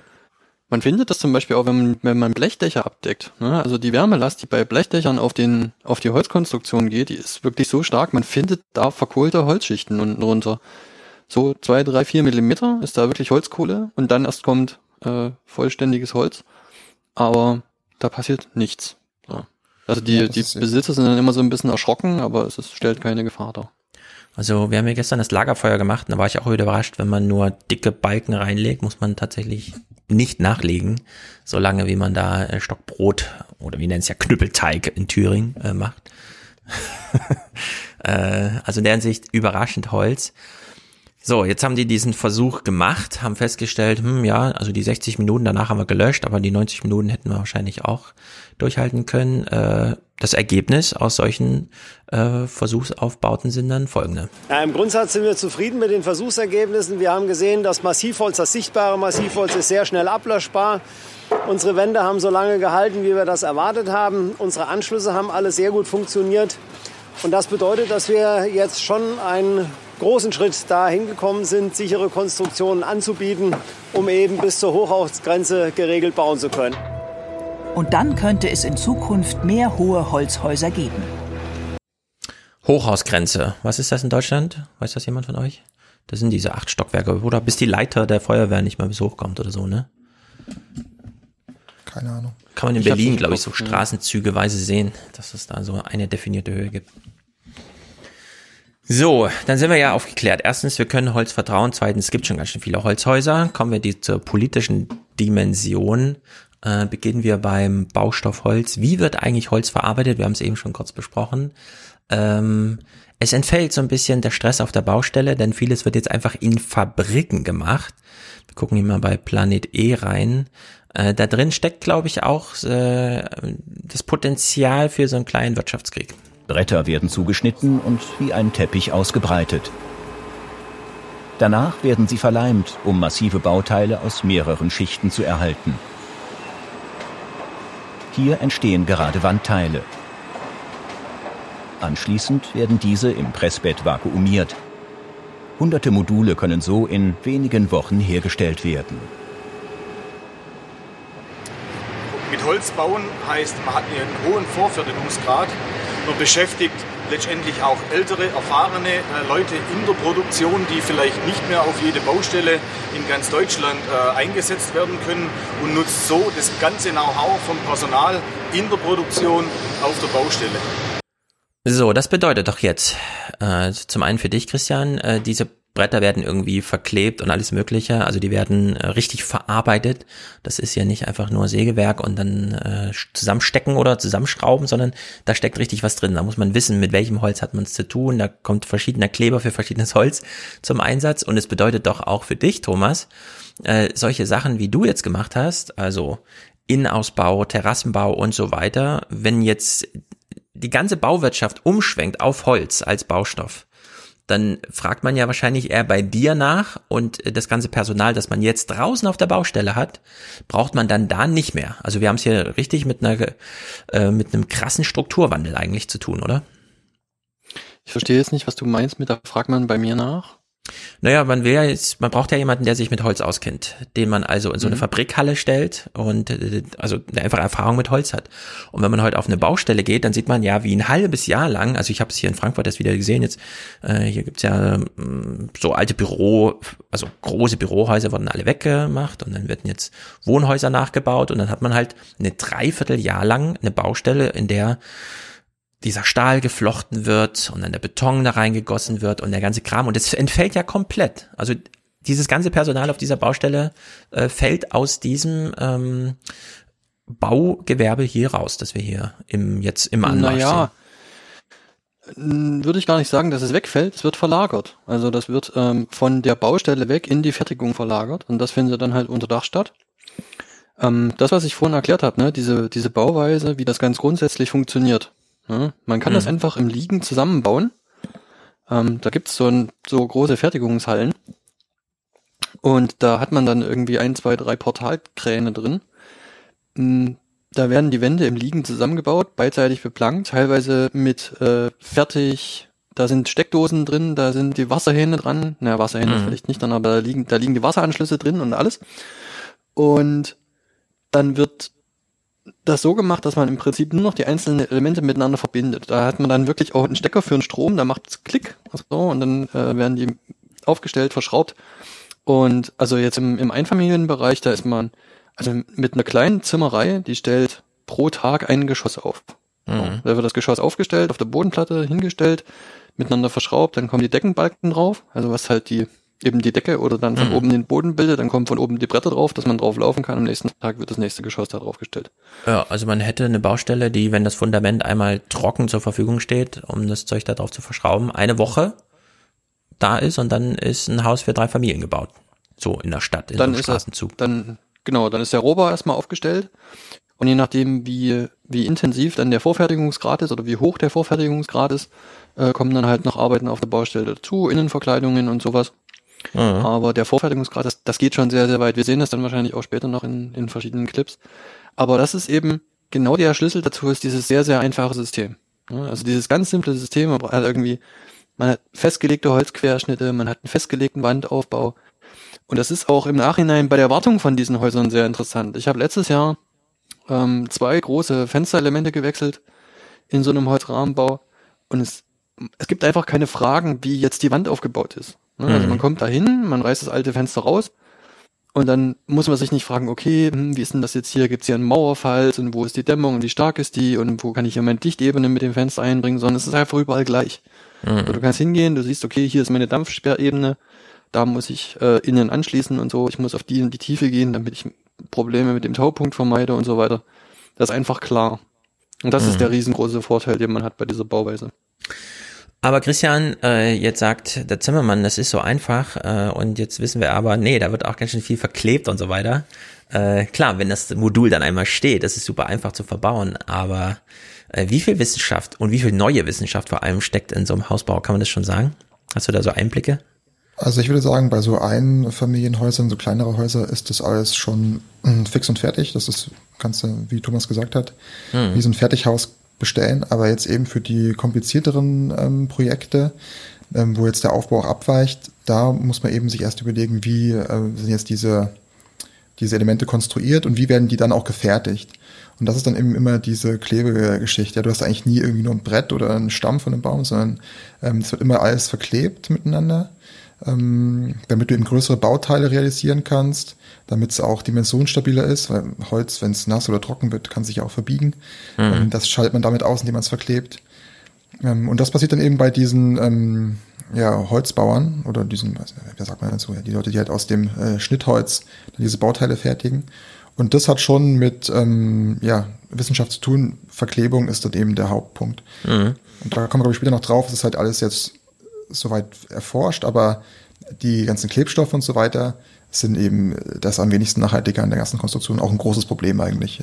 Genau, kriegt man auch im Nachhinein nicht so wieder gut raus aus genau. so einem Holz. Wenn es einmal drin, da muss man sich viel Gedanken machen. Äh, Holzwiederverwertung haben wir nachher auch noch mal ein paar Clips, äh, spielt eine Rolle. Aber ähm, meinst du, also ich meine, wie viel Promotionsthemen sind noch offen bei Fragen Kleber und Holz? Verschiedene Holzarten miteinander verkleben, Eigenschaften der Temperatur, die auf verschieden verklebte Holzer und so weiter. Wie viel, da ist doch noch einiges zu holen, oder sind die jetzt ja, so weit, dass sie einfach solide da Häuser bauen und irgendwie sich gar keine Frage mehr stellen? Nee, nee, wie gesagt, also sobald du halt ein Holzhaus willst, das ein bisschen höher ist oder ein bisschen abweicht vom, vom, vom Standard von so einem Einfamilienhaus, brauchst du da Forschung. Ähm, es gibt extrem viel Forschungsarbeit zu dieser ganzen Klebegeschichte auf anderen Holzarten, weil momentan ist man halt auf die Fichte festgelegt. Ich glaube, wir hören es später auch noch. Ja. Ähm, da ist das Problem, dass die Fichten jetzt mit dem Klimawandel extrem zu kämpfen haben. Ähm, jetzt die, kann man aber nicht das gleiche Klebesystem für die andere Holzart benutzen. Das muss man erforschen, das muss alles untersucht werden. Mhm. Genau. Äh, da ist noch äh, viel Potenzial, ja. ja. Also ich sehe hier eigentlich große Disruption, ehrlich gesagt. Das kennt man aus anderen Bereichen, Medien, Banken und so weiter, das, diese Digitalisierungssache. Aber ich glaube, dieser Holzbau, wenn tatsächlich und dieses Schellenhuber-Argument, wir müssen eigentlich mit Holz bauen, um auch wieder CO2 aus der Atmosphäre rauszuholen. Das wäre ja Win-Win sozusagen, ja. Also wir putten uns nicht nur rein durch mehr Betonbau und so weiter, wir holen es auch wieder raus. Äh, da steckt doch einiges Potenzial drin, aber verändert eben auch ähm, einige BWL-Kalkulationen, muss man so sagen. Nach Ansicht vieler Holzbauexperten bedeutet die Vorfertigung nicht nur das Ende von Pfusch auf der Baustelle, sondern auch bessere Arbeitsbedingungen. Wenn Sie heute bis 65 oder länger auf einer Baustelle arbeiten sollen, dann tun Sie sich vielleicht hier im Werk leichter. Egal, ob es draußen schneit, stürmt, regnet oder vielleicht über 30 Grad Hitze hat, hier können Sie vernünftig unter gleichen Produktionsbedingungen arbeiten. Ja, also das, das ist eine Verlagerung und auch ähm, man braucht hier einfach anderes Personal. Also hier kann man, glaube ich, nicht einfach die das Baustellenpersonal von draußen nach drin verlagern und erwarten, dass es so funktioniert, sondern die müssen Unternehmen neu aufgebaut und neu expandiert werden und so weiter. In der Hinsicht, da bin ich mal sehr gespannt, was so die nächsten Jahre und Jahrzehnte da passiert. Ich habe naja. ich hab noch eine Frage an mhm. Christian. Ähm, ich weiß nicht, wie sehr wir da später noch drauf kommen, aber ähm, ja, also, also ich so als Tischler, ne, ich, äh, jeder Tischler beantwortet in der Gesellenprüfung irgendwie die Frage, was PVAC-Leim ist. Nicht, dass jemand wüsste, wie so ein Molekül aufgebaut ist oder so. Aber du sagst tatsächlich, also um jetzt die, die notwendigen Stabilitäten zu erreichen, müsste man also wirklich spezifische Klebstoffe für einzelne Holzarten entwickeln. Man könnte jetzt nicht einfach hingehen und sagen, ach, den PU, den nehmen wir für alles. Das muss man sich eben anschauen. Also jetzt macht man alles mit Fichte eigentlich, was diese ganzen Holzbauten sind. Und da funktionieren die ganzen Klebstoffe, dafür sind die ausgelegt. Wenn man jetzt aber zum Beispiel auf eine Buche geht, eine Buche ist ja dann ein äh, Laubholz, im Gegensatz zur Fichte, die Nadelholz ist, hat eine ganz andere Holzanatomie, ähm, eine ganz andere Chemie auch, ähm, sodass dann da eben die Klebstoffe nicht mehr funktionieren oder schlechter funktionieren. Also das muss man dann untersuchen. Ähm, abgesehen von anderen Nachteilen, die die Buche hat, muss man dann zum Beispiel gucken, okay, welche, welche mechanischen Eigenschaften kriege ich, wenn ich jetzt die Buche verklebe mit dem, mit dem Kleber, wo ich weiß, dass es bei der Fichte gut funktioniert. Ganz davon abgesehen sind die ganzen etablierten Klebstoffsysteme alle ähm, aus äh, fossilen Quellen hergestellt, ja. Also Mhm, eben nicht mhm, CO2-neutral ja. und nicht nachhaltig. Das ist, das ist dann der große Genau. Punkt. Das war, das war das, worauf ich eigentlich hinaus wollte, nämlich, was ist denn mit so Dingen, mit so traditionellen Leim, ne? Also sagen wir mal irgendwie ähm, Casein oder sowas. Ist das was, wo dann eine Forschung hingeht oder? Ja, es gibt ähm, viel Forschung in diese biobasierte Richtung. Ähm, du sagst, was du eben ins Spiel bringst, sind diese ähm, ja, tierischen oder pflanzlichen Leime, ähm, die früher benutzt wurden. Oder ich glaube auch dann für Restauration ist es, glaube ich, recht beliebt noch, oder? Aber die sind eben nicht ähm, feuchtstabil. Das heißt, wenn du jetzt so einen Caseinleim äh, nimmst und dein Bauteil wird feucht und das muss dann nicht nass sein, sondern einfach, da reicht Luftfeuchtigkeit dann schon aus, dann verliert es eben Stabilität. Das ist deswegen nicht so gut geeignet. Selbst so ein Kalk, Casein oder sowas? also ich bin jetzt auch nicht in den Details drin, aber das ist grundsätzlich das Problem bei diesen ganzen biobasierten Geschichten. Die quellen eben auf. Ähm, Das kommt ja alles aus einem biologischen System, also einer Pflanze oder einem Tier, und da ist es immer gequollen mit Wasser. Es ist nie trocken, weil wenn der Mensch trocken ist, ist er tot. Ähm, bei den Pflanzen ist es eben auch so. Und wenn du jetzt aber dieses trockene Material als Klebstoff benutzt, dann zieht es eben Feuchtigkeit an. Und dann heißt es nicht, dass das, dass das Bauteil dann auseinandergeht unbedingt, aber die Klebfuge wird eben instabil. Kann man nicht einfach mit Harz verkleben? Also diese ganzen Klebsysteme sind Harze. Ah ja. Ähm, also Harz im chemischen Sinn ist einfach was Vernetztes, was man eben nicht mehr ähm, so leicht spalten kann. Ähm, und das ist immer das Ziel, dass es ein Harz ist, also sehr stark vernetzt ist. Ähm, Aber gleichzeitig darf es eben kein Wasser ziehen. Es muss eine mechanische Stabilität aufweisen, die höher ist als das Holz. Das heißt, wenn das Bauteil versagt, versagt eben das Holz und nicht, der Kleb nicht die Klebefuge. Ähm, und es muss dann eben ähm, chemische Anbindung ans Holz haben, an der Klebefuge. Es muss in, weit genug ins Holz rein diffundieren, damit es eben nicht nur an der Oberfläche festsitzt. Also das sind alles die Fragen, die man dann beantworten muss. Ja.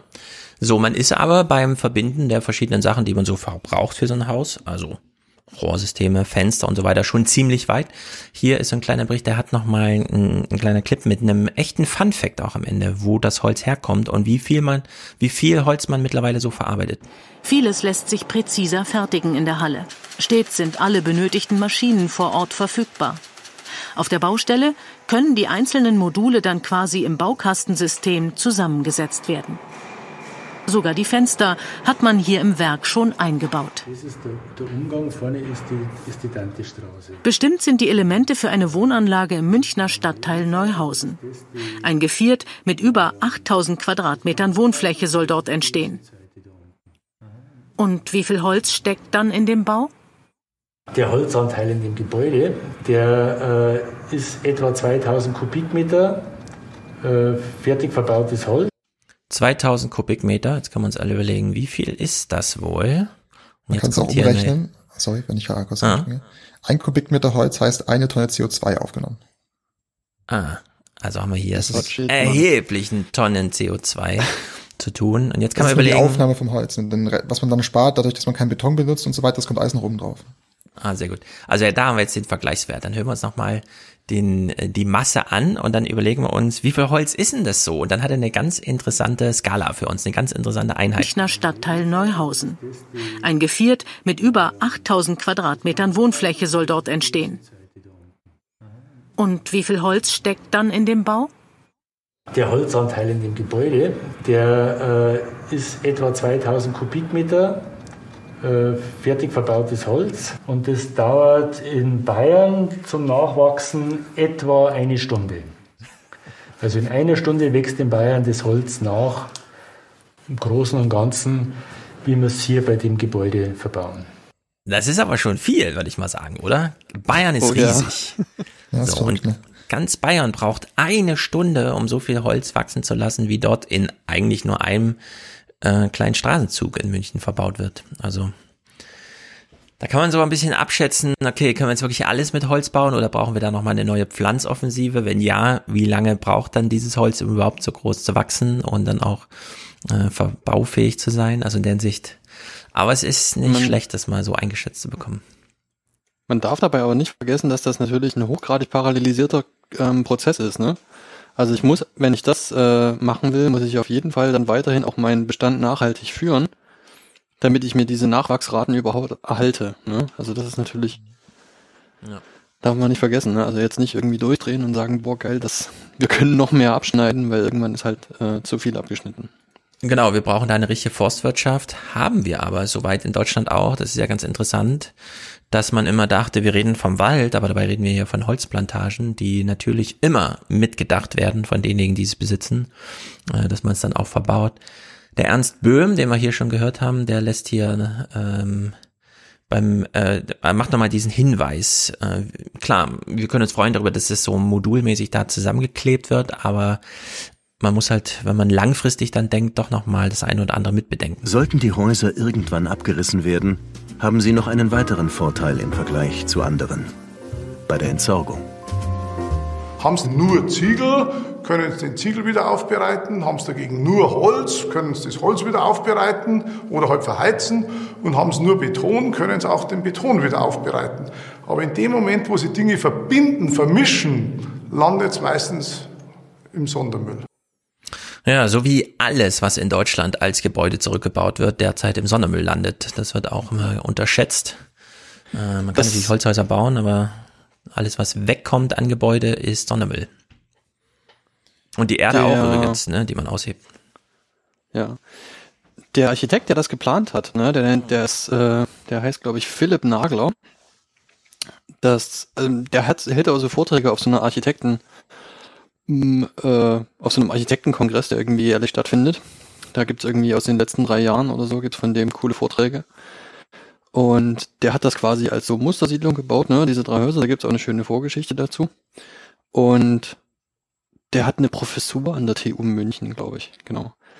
Und der hat da auf einem dieser Vorträge auch ganz toll erzählt, ähm, was man sich, wenn man da so einfach baut und die Materialien so, so reinhält, sage ich mal, was man sich da für Probleme einfach nicht ins Haus holt.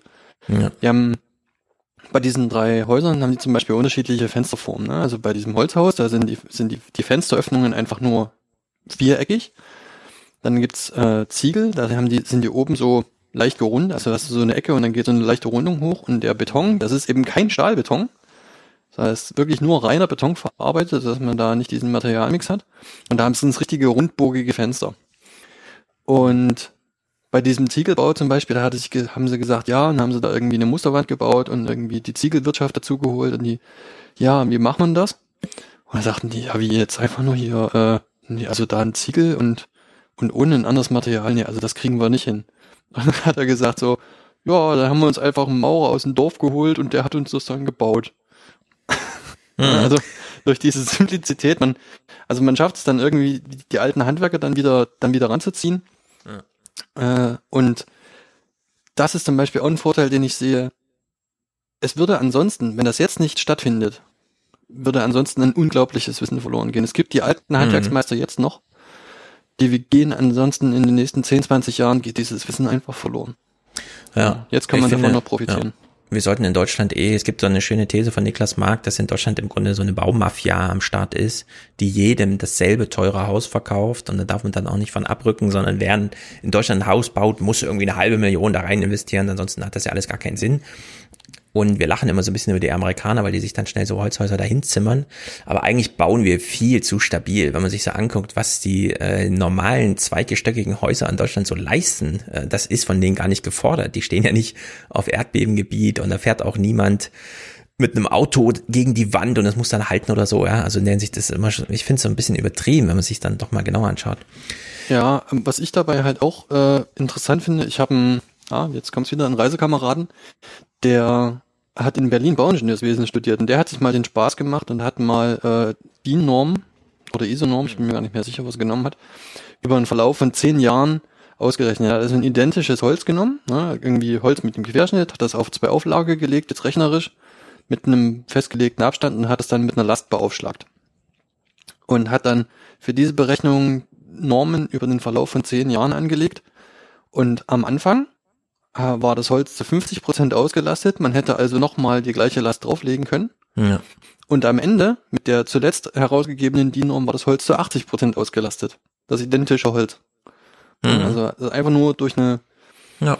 durch eine andere Veran Veranschlagung in der Norm äh, ist dann quasi so die Belastungsgrenze immer weiter nach unten gewandert. Und das spielt natürlich auch eine Rolle, wenn man dann jetzt sagt, man, man baut da so sehr überdimensioniert. Ja, man hat ja, man weiß ja, was in einem Wohnzimmer so stattfindet und wie ein Schlafzimmer gebaut ist, ja. Und klar, Bäder haben dann Badewannen und die sind auch mal voll und so, aber irgendwie ist es dann, sind die Maßstäbe doch so ein bisschen verquer. Christian, du hast hier Clips zusammengesammelt, die ich hochinteressant finde und die uns nochmal das Holz äh, äh, näher führen. Äh, ich hatte sie ja durchnummeriert. Wollen wir die einfach so in der Reihenfolge durchgucken, weil es ist ja auch zum Beispiel Textilfaser. Holz, das ist ja immer, ne, wir wollen es stabil, dicke Wände, so wie eben besprochen. Und jetzt hast du einen Clip von Zoom, der uns plötzlich Holzklamotten näher bringt. Da sind wir ja genau auf dieser Faserebene eigentlich. Mhm. Also das ist jetzt eigentlich so ein Exkurs, da geht es ja weg vom Bauholz, ne? sondern wie kann man mhm. Holz noch, noch nutzen, äh, wenn man sich überlegt, man möchte eben vom Öl wegkommen, dann kann man eigentlich auch Holz stattdessen benutzen. Ja, wir fangen mal an. Äh, Textilfasern aus Holz. Textilgarn aus Holzfasern bietet tatsächlich beste Eigenschaften für Kleidungsstücke wie T-Shirts. Ja, das Besondere ist wirklich die ähm, die, die Faser selber. Also die Faser ist extrem glatt. Ähm, dadurch hast du den Vorteil, dass du sehr viel weniger Reibung auf der Haut hast und es trägt sich wirklich wie eine zweite Haut. Und ähm, das andere Besondere ist, dass die Faser sehr viel Feuchtigkeit aufnehmen kann und diese sehr schnell abgibt. Das hat A den Effekt, dass ähm, es temperaturausgleichend wirkt. Das heißt eben, du schwitzt weniger und das andere ist, dass es antibakteriell wirkt. Ich muss hier auch so ein bisschen äh, spontan dran denken, dass ja Holz äh, sehr viel dichter wächst als jetzt Baumwolle oder so. Also man kriegt pro Quadratmeter Baum sehr viel mehr T-Shirts als pro Quadratmeter Baumwollfeld. Wahrscheinlich, ja. grob überschlagen. Dann brauchst du halt für Baumwolle extrem viel Wasser und ähm, hast halt dafür am Ende bei der Baumwolle liegt die Zellulose, die du halt brauchst, das sind also Zellulosefasern, liegt bei der Baumwolle natürlich dann fast pur vor in diesen weißen Büscheln. Mhm. Beim Holz ist das halt im Holz ähm, chemisch gebunden und man muss es erst quasi rausholen. Ah, das wie ist viel, der Unterschied. Wie viel geht da verloren vom Holz? Genau.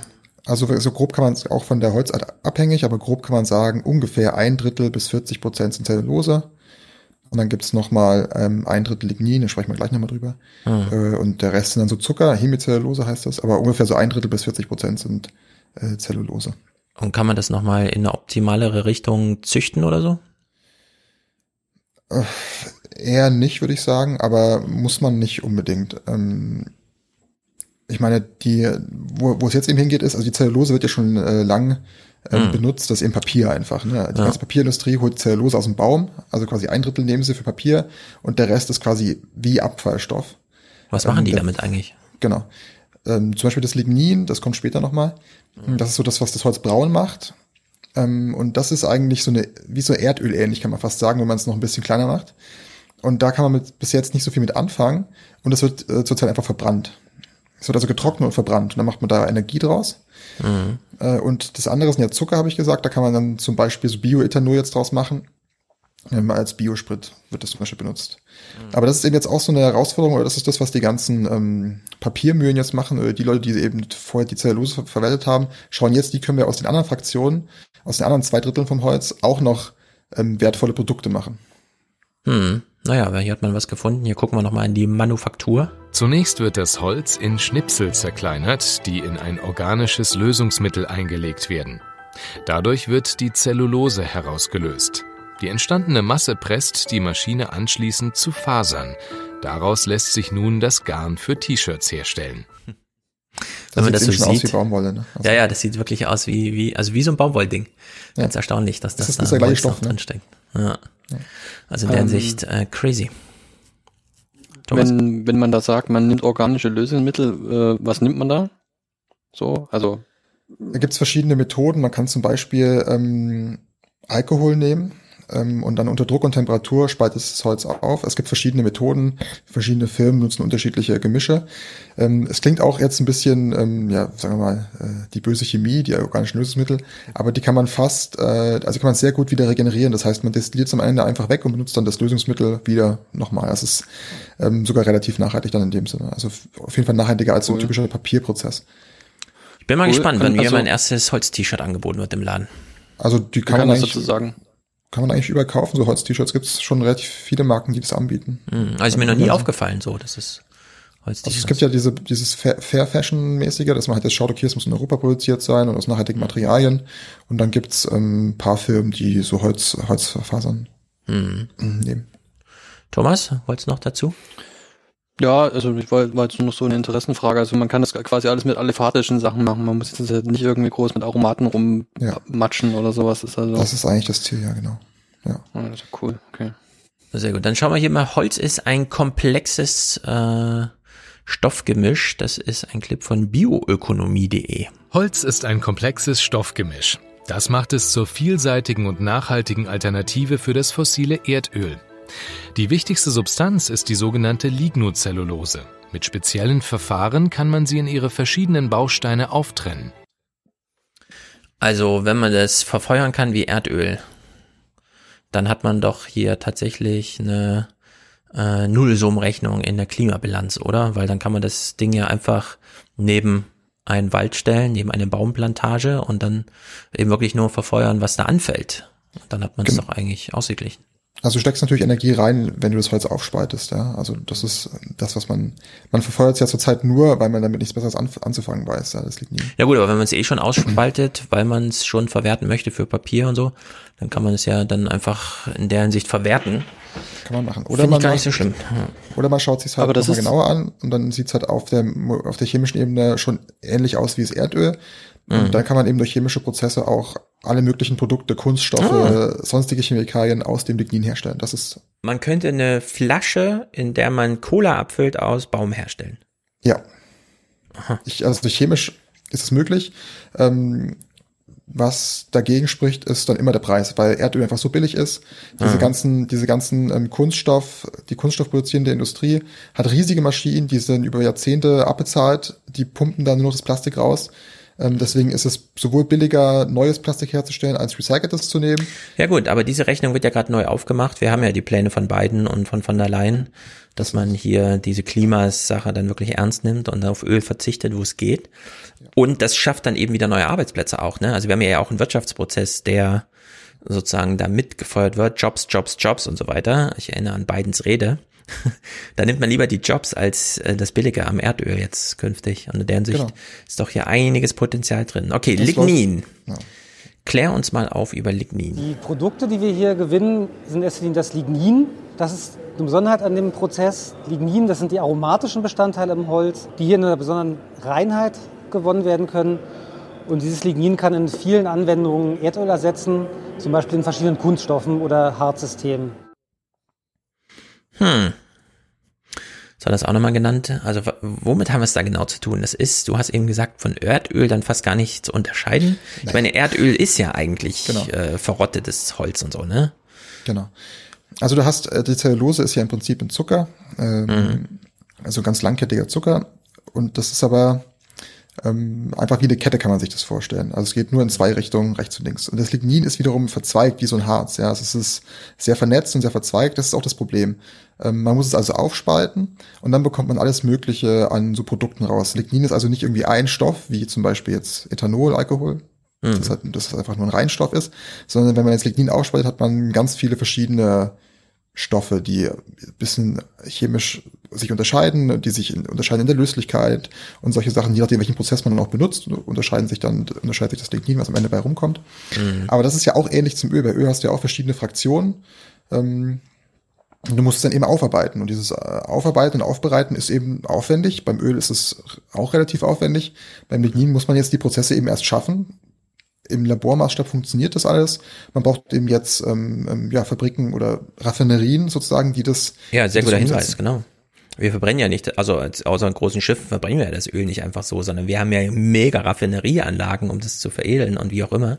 Und da wäre dann, also es wäre dann sozusagen gar nicht so ein großer Unterschied zum Öl, Umgang mit, mit diesen Rohstoffen, vor allem wenn man sie dann eh schon mal gewonnen hat durch äh, Papierproduktion und wie auch immer.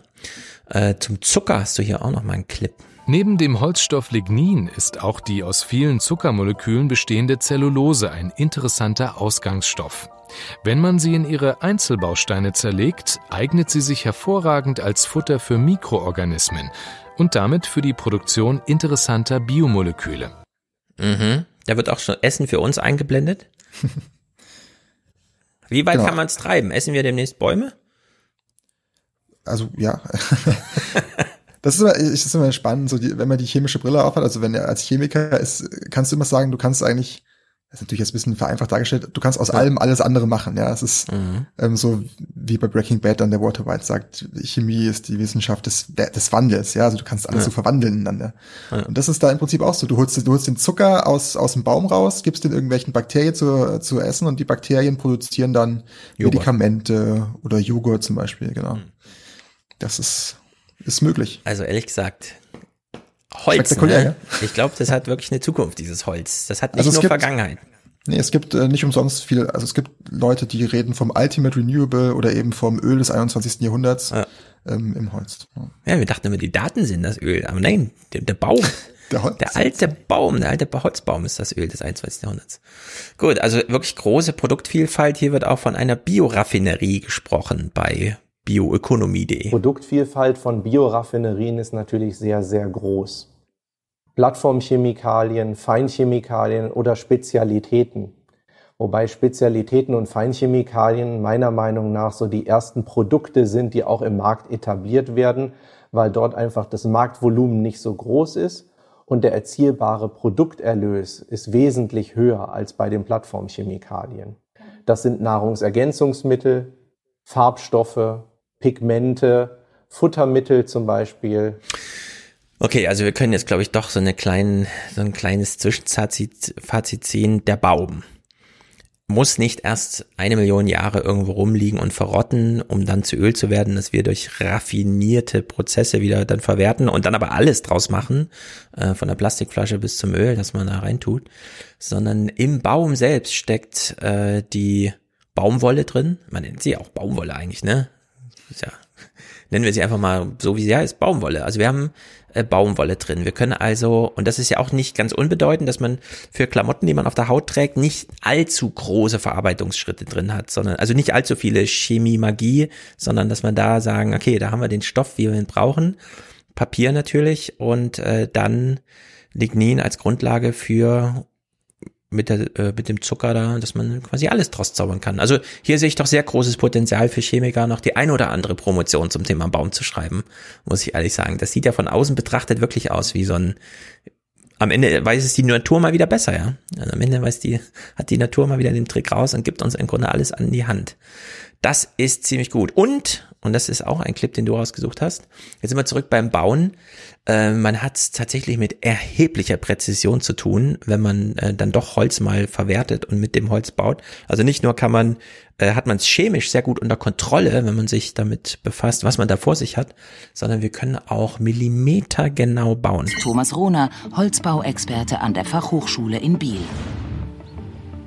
Holzbau ist extrem genau, weil man Digitalisierung direkt auf die Maschine bringt und nachher auch die Maschinen entsprechend die Genauigkeit bringt. Also auf eine Gebäudehöhe können wir problemlos einen Millimeter garantieren. Das kann sonst fast kein Werkstoff bieten. Er hat am Ende, glaube ich, das Wichtigste gesagt. Wir können also mit Holz auf Millimeter genau planen. Das schafft kein anderer Werkstoff, hat er gesagt, oder? Habe ich in seinem Schwitzerdeutsch das irgendwie anders gehört? Ja, genau das hat er gesagt, ja. Er hat vorher noch gesagt, man kann eben die Digitalisierung äh, dort reinbringen. Das wollte ich vorhin auch noch sagen, als du es angesprochen hast. Es ist eben nicht mehr so, Holz ist so das Alte oder das, das, wo dann Mhm. der Schreiner mit der Säge hingeht, das ist natürlich auch, aber man, man setzt sich auch einfach an Computer und, und simuliert diese Bauteile. Ähm, man berechnet das mit Computermodellen, es ist extrem digitalisiert und, und, und ja, Mhm. hochtechnologisiert. Und dann sagt er eben am Ende, man kann also ähm, über das ganze Gebäude, über die ganze Gebäudehöhe auf den Millimeter genau bauen und das schafft kein anderer, kein anderer Baustoff. Thomas, wie weit ist denn das fortgeschritten? Äh, wie, wie oft hast du noch eine Säge und einen Hobel in der Hand und wie oft bist du ein Fräsenmaschinensteuerer, der nur noch Befehle über eine Tastatur irgendwo eingibt? Mm, Ich bin da jetzt vielleicht nicht das gute Beispiel in dem Fall. Ähm, Hm. Ich Du bist noch ein richtiger Handwerker. selber noch. Ja, ja, ich habe schon eher noch handwerklich zu tun. Aber dadurch, dass es eben so stark industrialisiert ist, also nicht nur einfach, sagen wir mal, hochprofessionalisiert oder spezialisiert, sondern wirklich teilweise auch richtig industrialisiert, das ist CNC-Technik. Ne? Also Hm. ähm, da gibt's Maschinen, da legst du auf der einen Seite eine 13 Meter Stange rein und dann fährt die da durch und dann ist da drin ein Stift, der dir alle Verbindungen anzeichnet, die du machen musst und dann sind da drin Sägeblätter und Fräser und so und das das Mhm. ballert da einfach nur noch raus. Hinten, da- was du dann machst, ist äh, Also so kenne ich das zumindest. Jetzt mal als Beispiel, da hast du nebendran dann noch so ein, so Etikettendrucker und das Holz, was dann der Reihe nach rauskommt, das wird dann einfach der Reihe nach mit den Etiketten beklebt, dass einfach klar ist, welches Bauteil das ist. Und dann äh, passt das soweit. Ja, und in der, in der Halle bleibt das auch äh, bei einheitlicher Feucht oder bei gleichbleibender Feuchtigkeit formstabil. Also bis das auf die Mhm. Baustelle kommt, da passiert nicht so viel. Das ist also Ja. durchaus realistisch, was er da sagt. Ja. Also ich, ich meine, als er von Millimeter im, im Hausbau sprach, dachte ich auch, ich meine, selbst vor dieser ganzen Maschinenkunst und so weiter hat man ja Instrumente gebaut, auch nur mit der Hand und da kam es ja auch auf jeden Zehntel Millimeter irgendwie an, ne, dass es dann ordentlich hinhaut. Und dann hat man das geplant und dann gemacht und dann klang die Violine eben genauso, wie sie klingen soll. Also in der Hinsicht äh, ist das auch nur wieder so eine Erinnerung an, ja, ja, stimmt, Holz ist, mit Holz kann man das machen, da kann man so ganz äh, feine Plättchen irgendwo verbauen und dann klingt's halt auch entsprechend. Holzindustrie in Deutschland, und jetzt gehen wir ins Eingemachte, ist auf die Fichte ausgelegt. Die ganzen Technologien, Schraubverbindungen, die, die Klebverbindungen wurden auf die Fichte und auf die Nadelhölzer adaptiert und entwickelt. Und jetzt hat man natürlich ein bestehendes System und der Schritt in ein neues System ist natürlich aufwendiger. Man muss dazulernen, man muss äh, äh, die, die Normenwerte generieren, man muss die Technologien anpassen, man muss eventuell investieren in, in neue Fabrikations ähm, Anlagen, man muss mit mehr, mit mehr Kräften im Holz umgehen können. All das macht einen ökono ökonomischen Aufwand. Und wenn das Material verfügbar ist, wird jeder Holzbauer natürlich so lange wie möglich mit den Nadelhölzern arbeiten. Aber da ist letztlich gesehen, da tickt die Uhr. Ja, also haben wir es hier mit einem Wandel im Wandel zu tun. Zum einen wird mehr mit Holz gebaut und zum einen die, die schon mit Holz bauen, müssen dann auch sich nochmal wandeln, weil sie von der Fichte weg müssen, die in Deutschland irgendwie nicht mehr so gut. Darauf gehen wir gleich im Detail ein. Wie groß, Thomas, sind die Unterschiede beim Holz? Holz ist nicht gleich Holz, okay, aber eigentlich kennt man die Unterschiede vom Holz nur, weil man, wenn man sich irgendwann mal einen Fußboden aussucht oder so, kriegt man so verschiedene Muster vorgelegt, die sehen halt anders aus. aber Ja. für Möbel und so weiter, wie, wie groß sind die Unterschiede zwischen Holz? Massiv.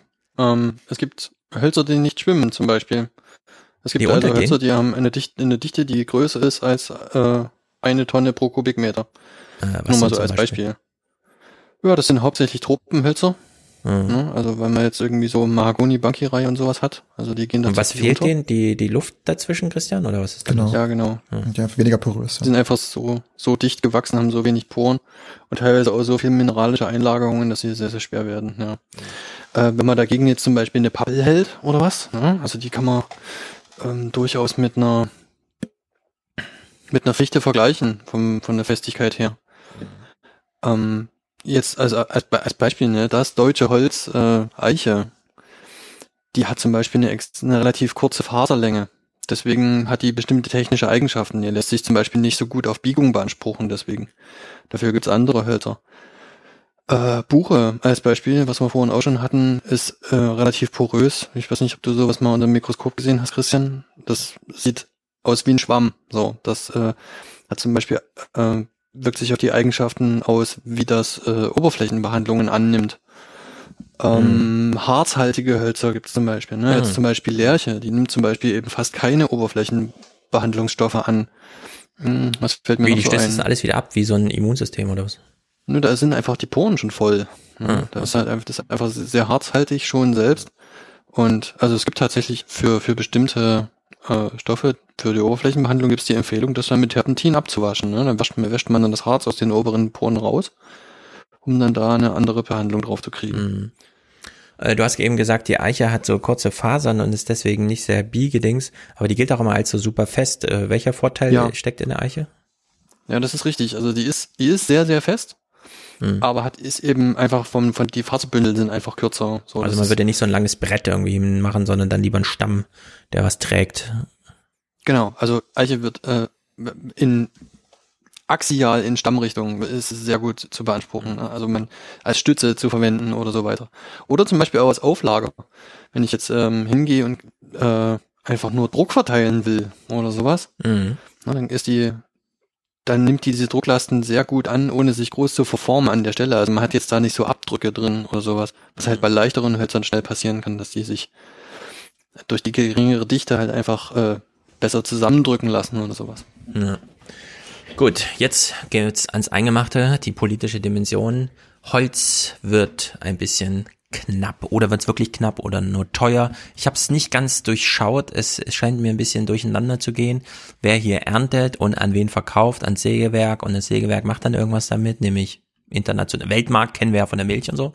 Da gibt's doch eine oder andere Verwerfung, die dazu führten, dass die Tagesthemen in dieser Nachrichtenwoche darauf zu sprechen kamen. Hier hören wir Karim Mürska. Holz, wohl der älteste Baustoff der Menschheit und angesichts der vielen Wälder scheinbar unendlich vorhanden, entwickelt sich gerade zur Mangelware, weil der internationale Markt gerade nach jedem Brett giert. Wer aber nun glaubt, bei den Waldbesitzern rattert es nur so in der Kasse, der ist auf dem Holzweg. Mhm. Und auch mancher Handwerker kann dem Holzhoch wenig abgewinnen. So, also es gibt Holzhersteller, also Waldbesitzer. Dann gibt's Holzverarbeiter, das sind dann so die Molkereien, das sind die Sägewerke. Und dann gibt's die Holz, äh, Verbraucher, das sind dann irgendwelche Unternehmen, die halt Holz so brauchen, oder Nutzer, die es dann irgendwie im großen Stil für ihr Haus kaufen. Und da geht's noch einiges durcheinander. Das Fichtenholz hat sich im Preis verdreifacht. Also wer meinte, man hätte doch mal in Amazon investieren sollen, man hätte auch in Fichte investieren können. Bedingt durch die Corona-Pandemie hat der Holzverbrauch überall auf der Welt zugenommen, massiv zugenommen. Die Leute haben kein, keine Zeit mehr Urlaub zu machen, die können nicht mehr Urlaub machen. Sie äh, geben viel Geld aus für Renovierung, für Baumarktprodukte, für Gartenprodukte, für Möbel.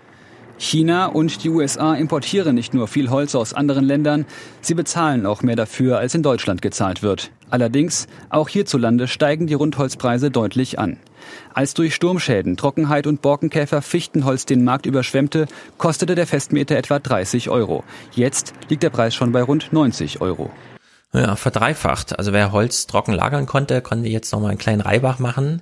Und äh, nachdem ich das Thema Holz angekündigt hatte letzte Woche, kamen ganz schön viele Nachrichten äh, aus allen möglichen Richtungen, was man sich so mal anschauen sollte beim Thema Holz.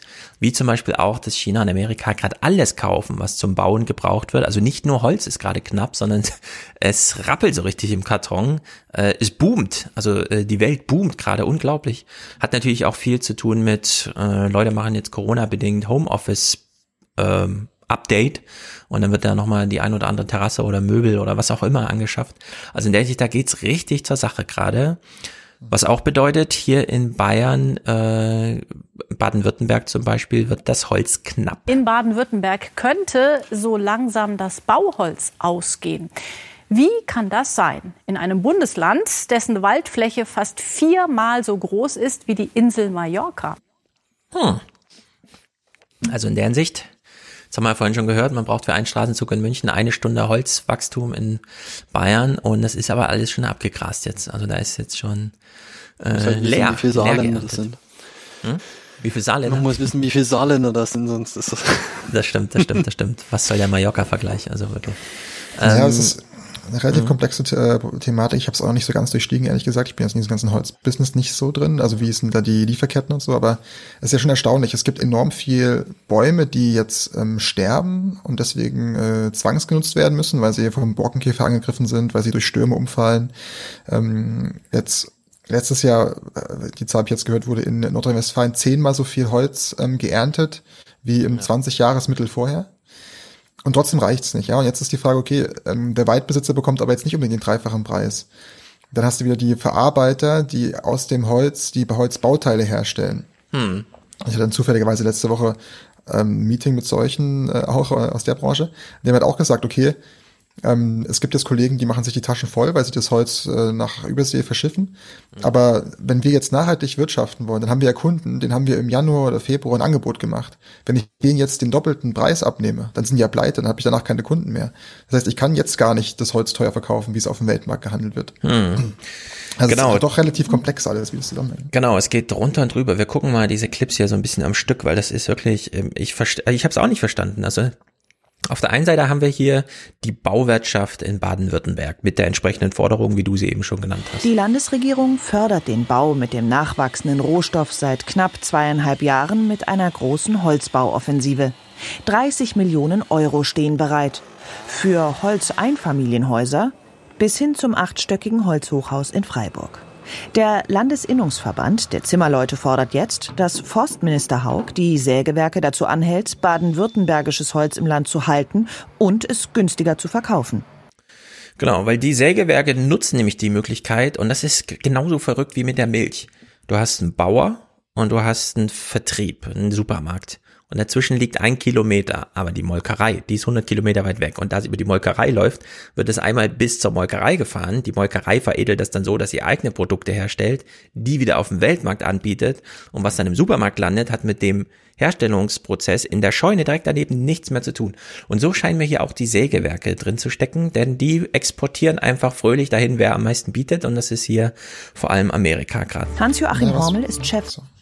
Hm, Christian? Ja, was man auch dazu sagen muss, so habe ich es jetzt mitbekommen, ist, die Sägewerke wurden jetzt jahrelang aber auch wie ausgeblutet, weil so viel Holz auf dem Markt war, durch Genau. das ganze Schadholz, Ja, ja, dass, die, ja. dass die Preise so im Keller waren. Und dann haben die sich einfach andere Vertriebswege gesucht. Jetzt plötzlich zieht der Preis an und die stehen gut da. Ja. Das ist die Frage, Genau, also man da Vorwurf machen? Ne? man muss sich das so, es gibt auch Verbandssprecher, die immer sich mal wieder dazu äußern, da geht's drunter und drüber. Hier mal zum Export nach Amerika. Hans-Joachim Hormel ist Chefholzverkäufer bei Forst BW. Bäume würden im Südwesten genug geschlagen, sagt er. Allein im vergangenen Jahr sind es mehr als 6,4 Millionen Kubikmeter des für den Bau wichtigen Nadelholzes gewesen. Doch wie kommt es dann zu dem Holzmangel auf den Baustellen? Das erklärt sich daraus, dass wir dieses Holz an ein Sägewerk verkaufen. Das Sägewerk völlig frei ist, was es mit seinen Produkten macht. Wenn die da Sortimente haben, die sich deutlich attraktiver nach Amerika verkaufen lassen, dann werden die das tun. Holz aus dem Schönbuch in Amerika? Die Exporte in die Vereinigten Staaten steigen in der Tat. 2019 waren es knapp 24.000 Tonnen. Im letzten Jahr schon über 30.000 Tonnen. 28 Prozent mehr als im Vorjahr. Holz, das hier fehlt. In den USA gibt es zurzeit einen riesigen Bauboom. Für Bretter und Balken werden Rekordpreise gezahlt. Amerikanisches Holz ist nach Waldbränden und aufgrund von Handelsstreitigkeiten mit dem Holzlieferanten Kanada Mangelware. Also man hat so eine kleine Nachwehe aus der Trump-Regentschaft vielleicht, dass es mit dem vertragspartnerschaftlichen Wirtschaftsverhältnis mit Kanada nicht so gut läuft. Die haben allerdings auch gerade Käferprobleme. Äh, Dann hat man in Amerika jetzt, jede Familie hat den Scheck bekommen. Also man kann da jetzt auch, äh, das ist ja dafür da, dass man konsumiert. Was konsumiert man in Corona-Zeiten? Ja, nur fürs eigene Zuhause, also kauft man Möbel und so. Und dann geht es ganz schön zur Sache, was dann eben dazu führt, dass man hier in Deutschland plötzlich im bewaldeten Bayern und Baden-Württemberg keine Häuser mehr richtig bauen kann, obwohl vertraglich eben vor einem Jahr gekauft und so weiter, jetzt kann nicht geliefert werden. Auf diesem Grundstück baut Michael Heise in Marbach sein Traumhaus. Die Pläne stehen. Doch der Zimmermeister hat schlechte Nachrichten. Ich kann Ihnen jetzt nicht versprechen, dass wir rechtzeitig an, an der Baustelle sind, so wie es äh, der Terminplan äh, vorgibt. Das Problem, es fehlt das Holz für ein Haus in Holzbauweise. Bis zu acht Wochen wartet Zimmermeister Reker zurzeit auf das Material. Der Markt ist völlig leer gekauft und Holz kostet deutlich mehr. Allein deswegen wird Heises Haus 15.000 bis 20.000 Euro teurer. Und es kommt noch eine Slapstick-Komponente dazu, denn man könnte ja die Holzwirtschaft insgesamt mal hochfahren. Man bräuchte dann also mehr Sägewerke, die es vielleicht auch mal ein bisschen lokaler oder so machen, dass man nicht allzu viel Transportzeit hat, die das noch kostet und so weiter und so fort. Und man bräuchte vielleicht auch mehr Unternehmen, die diese Hausmodule einfach vor Ort herstellen, so dass man auch da kürzere Lieferketten hat. Aber Für Bürgermeister Franz Stahl wäre die geplante Holzfertighausfabrik fast schon der Jackpot für seine Stadt. 1200 neue Arbeitsplätze mit 220 Millionen Euro die größte Investition, die es in Tirschenreuth je gegeben hat. Und einen aus Sicht des Stadtrats sehr gut geeigneten Standort für die vier Werkshallen, eine Lagerhalle und eine Musterhaussiedlung hätte man auch. 35 Hektar am Stadtrand, größtenteils bewaldet. So, das Corona-geplagte Tirschenreuth in Bayern möchte jetzt eine Holzfabrik als größten Gewerbesteuertreiber dort vor Ort haben. Wer kann was dagegen haben? Es ist doch immerhin ein Projekt, das mit Holz und so weiter in die richtige Richtung weist. Aber Es ist skandalös, wenn die Stadt, wenn der Bürgermeister, aber wenn auch die Ziegler Group, die sich hier als nachhaltiges Unternehmen generiert, eben sich jetzt schon festgelegt haben. Den Verbänden geht es nicht um und den Verbänden, damit ist ja auch der BUND und so weiter gemeint. die Holzhausfertigung Nochmal an sich. Ja, Geh nochmal noch mal zurück, kannst du im Bild. Ich bin jetzt gerade noch ein Stück weiter, wo sie vor dem Wald stehen. Ich bin jetzt, ich weiß, ich weiß über den Fall jetzt zu wenig, aber guck mal hinten auf den Wald, wie, wie schön in Reihe da die Bäume Ja, stehen. ja, das ist wie es hier Ist, in- es ist kein Natur, es ist kein Naturwald, es ist einfach eine Plantage. Das gleiche gab es auch da in, in der Tesla-Fabrik in Berlin, wo einfach so ein Übergangs, so eine Übergangsplantage aus Bäumen hingepflanzt wurde, äh, die dann, die dann quasi ähm, geerntet werden sollte und dann wo, musste man den Wald schützen. Das ist kein Wald, das ist eine Plantage für Holz. Genau. Unglaublicher Stress. Das haben wir hier in Frankfurt auch.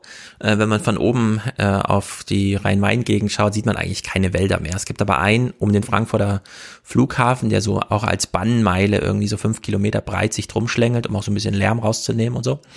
Und wenn man da mit dem Fahrrad durchfährt, sieht man es teilweise, wie das Licht immer zack, zack, zack, zack, zack, einem die Baumreihen da aufzeigen. Da sieht man auch, ja, das ist halt vom Fraport damals angepflanzt, um die Wasserqualität wieder zu heben und so weiter. Man hat ja da lange Kerosin drauf gekippt, das alles zu machen. Und ich denke dann immer, ja, es, ist, es fühlt sich irgendwie an wie Wald, aber es ist halt tatsächlich kein Wald. Also es ist halt einfach nur ähm, Zeit investiert, dass die Bäume gewachsen sind, aber von Urwäldern ist das ähm, Jahrhunderte entfernt, so, ne? Wenn überhaupt das Potenzial da überhaupt drinsteckt, dass es mal ein wirklich selbsttragendes Biotop da ist.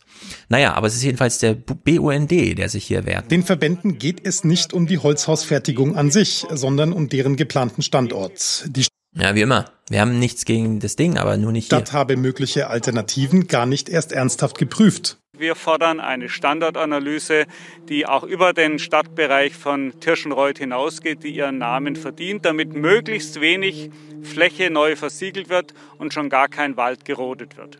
Die Ziegler Group selbst ist ein Familienunternehmen aus der Region. Sie betreibt unter anderem im nahen Plösberg das größte Sägewerk der gesamten Bundesrepublik.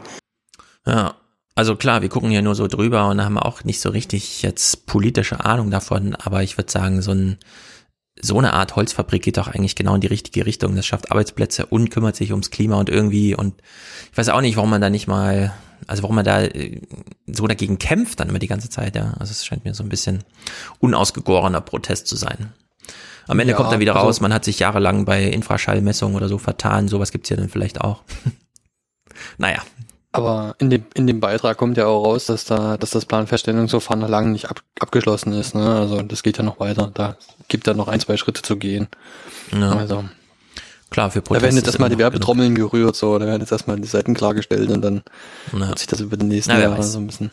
Vielleicht schlagen sie ja noch irgendwas raus für die Region oder so, ja. Aber wer weiß. Jedenfalls, dieses Fichtenholz, es ist verrückt. Ähm, wie gesagt, wir haben es eben schon mal kurz angeschnitten, man durchschaut es nicht so richtig, aber das Fichtenholz, äh, da ziehen jetzt die Preise besonders an, weshalb sich einige Gedanken machen müssen. In Hamburg entsteht gerade dieses Holzhochhaus.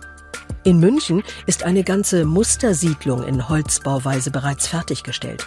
Und in Berlin-Tegel wird die weltgrößte Holzhaussiedlung geplant mit 5000 Wohnungen. All das benötigt natürlich jede Menge Holz.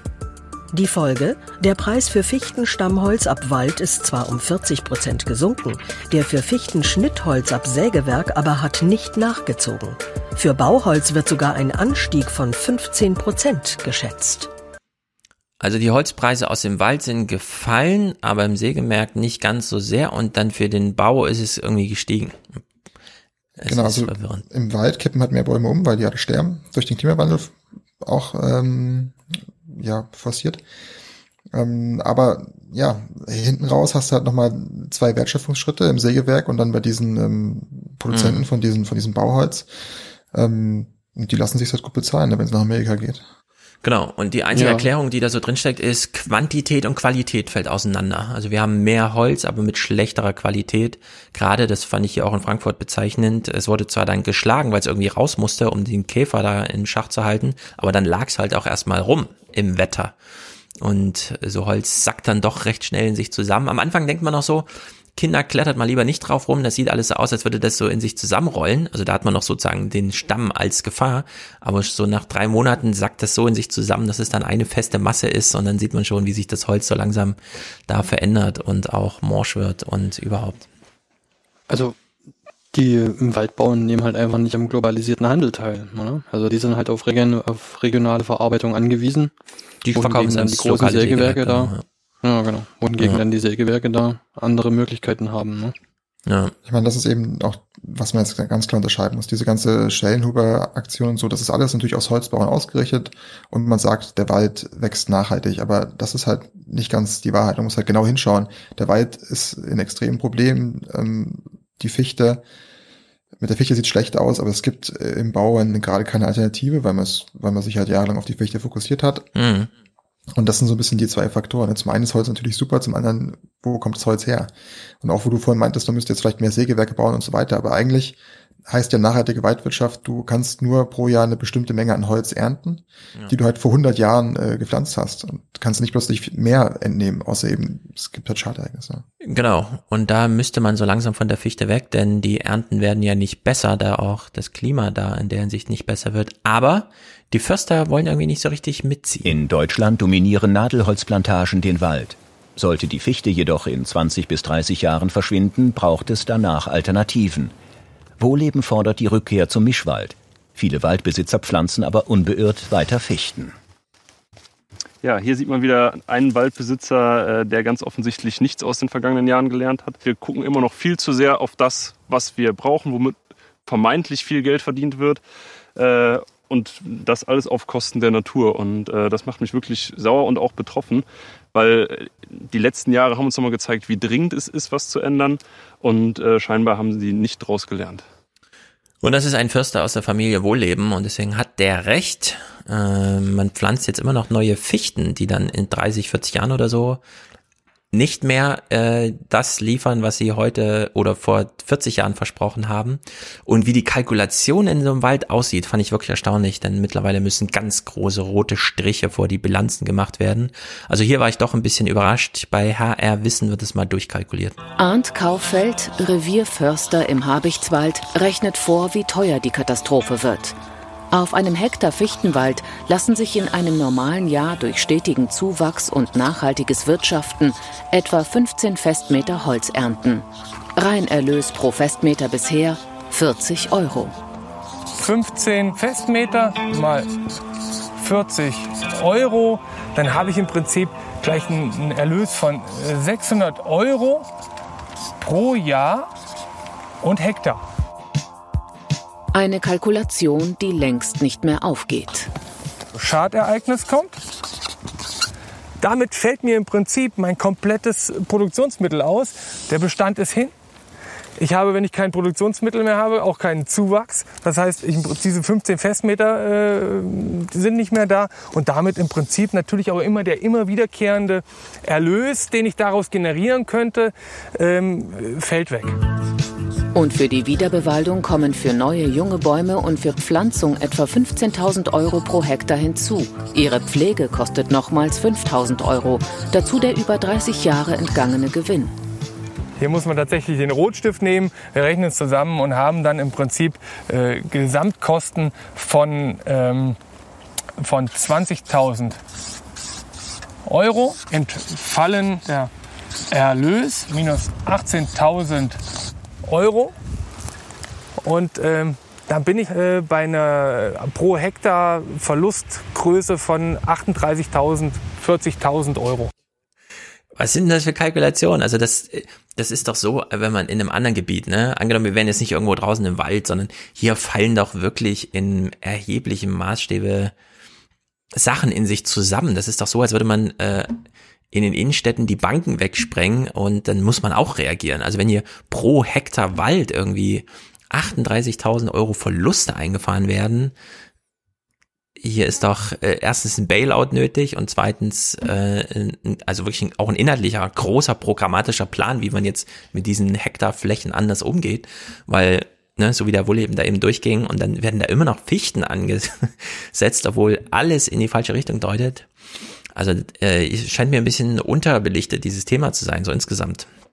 Naja, ist aber super komplex. Ne? Du hast die Waldbesitzer, ja. die waren jetzt daran gewöhnt, über Jahrzehnte einfach ihre Fichten da hinzustellen. Die konnten sie dann mhm. genau so berechnen, wie er es gemacht hat. In dem Jahr wird so und so viel Ertrag fällig, das ernte ich dann und dann ist gut. Jetzt sagt sich halt, ja, das ist nicht, das ist nicht mehr nachhaltig. Die ganzen Fichten sterben weg. Mhm. Was kommt danach? Man bräuchte eigentlich eine andere Art von Wald, die kannst du aber schlechter finanziell nutzen. Ähm, oder so wie mhm. es jetzt genutzt wird, finanziell nutzen. Ja, wer, sind die Waldbesitzer dazu bereit, äh, diese diesen Wandel mitzumachen oder, oder wen kostet das dann? Wie viel Geld, ne, ist die Frage. Ja. Also hier braucht man wirklich einen neuen Plan, denn man kann das heute schon sehen, äh, wenn man vor Ort ist im Teutoburger Wald. Es ist eine Mondlandschaft. Ortstermin im Teutoburger Wald. Solche Bilder sieht Marcel Cäsar häufig, wenn er wie heute zu Kundenterminen unterwegs ist. Selbst wenn das mehr Geschäft für ihn bedeutet, das Ausmaß der Schäden schockiert ihn. Das sieht wirklich aus wie eine Mondlandschaft. Bilder, die man so nicht hätte vermuten können, wenn man zwei Jahre zurückblickt. Also es sterben mir wirklich Waldflächen innerhalb von ein, zwei Wochen komplett ab. Also die Bäume sind in der einen Woche noch grün und in dem nächsten Moment, wenn man dort wieder vorbeifährt, ein, zwei Wochen später, sind die Bäume einfach nur noch braun und tot. Ja, und das droht hier irgendwie in Frankfurt auch. Dieser Bannwald um den Flughafen sieht aus. Also da fehlt sowieso schon jetzt jeder zweite Baum, weil er geerntet ist. Und dann steht man manchmal auf dem Weg. Die eine Seite ist grün, die andere Seite ist komplett grau. Ja, im Mai noch komplett grau. Also in der Hinsicht, das ist schon dramatisch. Und jetzt stellt sich die Frage, wo kriegen wir denn unser Holz dann her? Und da hast du, Thomas, äh, eigentlich witzige Clips rausgesucht von jemandem, Mhm. der sie einfach erntet. Aber nicht da, wo es wächst, sondern da, wo es schon mal verbaut wurde. Eine Sache noch. Mhm. Ähm, die Tatsache, dass der Wald jetzt so stirbt, ne, das ist natürlich auch alles hausgemacht und das betrifft ja nicht nur Ja. ähm, den Borkenkäfer, ne, sondern eben auch Windverbruch. Jetzt der Klimawandel kommt dazu. Ich meine, gut, der Klimawandel hat auch wieder einen Einfluss Äh, auf Windverbruch, den also Sturmschaden, oder? Genau, richtig. Ähm, das sind alles Dinge, die sich hauptsächlich eben auf diese falsche äh, Waldwirtschaft zurückführen lassen. Wenn man das alles mit Mischwald bepflanzt, zum Beispiel, ne, wenn da Buchen dazwischen stehen, wenn da, keine Ahnung, Eichen dazwischen stehen, wenn da Erlen dazwischen stehen, und was weiß ich nicht, alles wilde Kirschen und so, dann ist es zum Beispiel schon einmal so, dass der Borkenkäfer nicht direkt von Baum zu Baum einfach rüberhüpfen kann. Ne? Der nimmt einfach den kürzesten Weg da, wo es noch lecker riecht. Ähm, sondern dann muss er halt möglicherweise mal ein paar Schritte mehr gehen. Ähm, und naja, also klar, ne, das ist, äh, das, das hemmt einfach die Ausbreitung. Ne? Diese Monokulturen ist natürlich, ist natürlich was Tolles für einen spezialisierten Schädling. Und was dann noch dazu kommt, auch der Windverbruch zum Beispiel, das würde auch weniger werden, wenn man mehr, wenn man da Mischbilder hätte. Ähm, Laubbäume liegen evolutionär äh, nach den Nadelbäumen. So, das Bindeglied ist dann mal so gerne der Ginkgo. Mhm. Und es ist so, dass Nadelbäume Flachwurzler sind und Baum, äh, Laubbäume Tiefwurzler. Ja, also so eine Birke zum Beispiel, deren, deren Wurzelpfahl, der geht fast so tief in die Erde rein, wie der Baum hoch ist. Ja, ja das sieht Hat man, also wenn die Fichten hier umfallen. Da liegt fast keine Ja. Wurzel irgendwie. Ja. Da hat man unten so einen Meter Erde dran oder so oder einen Mhm. halben und dann ist Ja. gut. Und das ist eben mit, mit Laubbäumen ganz anders. Und wenn sich dieses Wurzelgeflecht dann da ausbildet, weil die wachsen natürlich ineinander, diese Wurzelballen, dann ist dieses Problem auch geringer. Also Mhm. es gibt so, es gibt so viele hausgemachte Probleme, die man da abstellen könnte. Ja. Wenn du jetzt siehst, okay, wie du sagst, du musst dann Mischwald draus machen, dann kannst du halt viel weniger ähm, Ertrag rausholen. Ne? Die Fichtenmonokulturen, da hast du der ganze Boden, da wächst nix, weil da einfach das, das, äh, dieFichtenkronen sind so dunkel, da wächst unten am Boden nix, kannst einfach reinfahren Ja, genau. mit deinem Erntegerät Mhm. und ziehst die Fichten da raus. Die sind alle gleich alt, du musst nicht gucken, welchen Baum fäll ich jetzt und so. Ja, das ist alles auf maximalen Ertrag ähm, Mhm. ähm, natürlich ausgelegt. Und dann das ist ein bisschen vergleichbar eigentlich so mit der Landwirtschaft. Ja, die, da wird einfach geschaut, wie kann ich maximalen Ertrag auf einen Hektar bringen, ähm, ohne Rücksicht auf Verlust. Und dann merkst du halt nach ein paar Jahren, okay, jetzt hast du halt ins Knie geschossen, weil jetzt geht der Wald kaputt, so wie du halt siehst, okay, die ganzen Böden in der Landwirtschaft sind voll mit Stickstoff oder so und sind völlig Aber es ist trotzdem Gut, ne? erstaunlich, dass man ökonomisch klar, aber so kurzfristig dachte, weil das war doch, Ja, das genau. ist doch absehbar, Naja. wie dieser Klimawandel, den, er- der dann auch schon mal von den Ölförderunternehmen durchkalkuliert wurde. Und sie haben ja dann eigentlich gesehen, das ist irgendwie quatschig, was wir hier machen. Und das muss doch auch da als Wissen zumindest bekannt gewesen sein. Ne, ich denke, es hat Also 100 dies- Jahre funktioniert und man wusste halt nicht, wie schnell es jetzt geht, dass, dass diese Mhm. Fichten wirklich absterben. Ja. Der Antrieb dahinter, ne, dieser, dieser ökonomische Antrieb, der ist natürlich vollkommen nachvollziehbar erstmal. Aber es ist doch klar, dass man sich jetzt im wahrsten Sinne den Ast absägt, auf dem man sitzt. Ne? Es ist ja egal, ob das jetzt Waldwirtschaft ist oder ob das Fischwirtschaft ist oder was. Ich meine, ich, ich glaube, es war im Aufwachen-Podcast, wo ihr auch schon mal darüber geredet habt, dass wenn man einfach mal die Nordsee ein bis drei Jahre nicht befischt, dass man dann plötzlich mehr rausziehen kann und das dann trotzdem nachhaltig ist. Na, genau. Solche Dinge, das, klar hat man dann irgendwie Transitionsperioden, Übergänge, wo irgendwie, wo man halt mal äh, schlechte Jahre hat. Das ist ja ganz klar. Aber das ist doch besser, als am Ende gar nichts mehr zu haben. Mhm. Ja, aber es ist halt, in der Nordsee würde halt drei Jahre, hier muss man gleich mal mit 30 Jahren planen, ne? Das ist aber auch wieder Besitzstandswahrung. Ne? Die ganzen Waldbesitzer, die wollen halt ihren Ertrag da sehen pro Jahr. Und wenn jetzt, wenn jetzt der Staat ankommt und sagt, ihr dürft jetzt da jetzt irgendwie zehn Jahre nichts rausholen, mhm. äh, wer ist jetzt, wer ist jetzt den entgangenen Gewinn, ne? Genau, dann wird, das ist ja quasi Enteignung, ja, die dann da stattfindet. Ja. Gut, also wo kriegt man Holz noch her, wenn man es nicht mehr aus dem Wald bekommt? Äh, wir steigen mal hier ein. Ähm, es beruht eigentlich auf so einer äh, Idee eines Zimmermanns, der auch so Pioniergedanken hatte, wo kriege ich mein Holz eigentlich her? Er geht jetzt einfach los und erntet es aus Häusern, bei denen es ihm angeboten wird. Denn der Tausch ist, du reißt das Haus ab, und dafür darfst du das Holz behalten. In der Nähe von Moosburg, nördlich von München, hat ein Bauer Altholzhändler Flori Eckert angerufen. Er soll diese 200 Jahre alte Scheune abreißen. Der Deal? Florian kriegt das alte Holz. Der Bauer muss für den Abriss nichts zahlen. Ja, das ist Kabel 1. Ich bin sehr gespannt, YouTube, ob wir das hier gucken dürfen. Äh, Florian Eckert zieht also rum und sagt, ah, eine große Scheune, die sieht äh, trocken aus, da gehe ich doch mal hin und ernte. Und er geht besonders gerne in Scheunen. Hier haben die äh, Leute das Getreide gelagert. Dem Altholzhändler sagt das, wo Getreide lag, da ist es trocken. Denn die Bauern hatten ihre Getreidespeicher vor Regen und Feuchtigkeit geschützt. In dem Gebäudeteil, in dem das Dach noch intakt ist, sind Bretter und Balken tatsächlich nicht morsch. Das Holz ist gut erhalten und staubtrocken.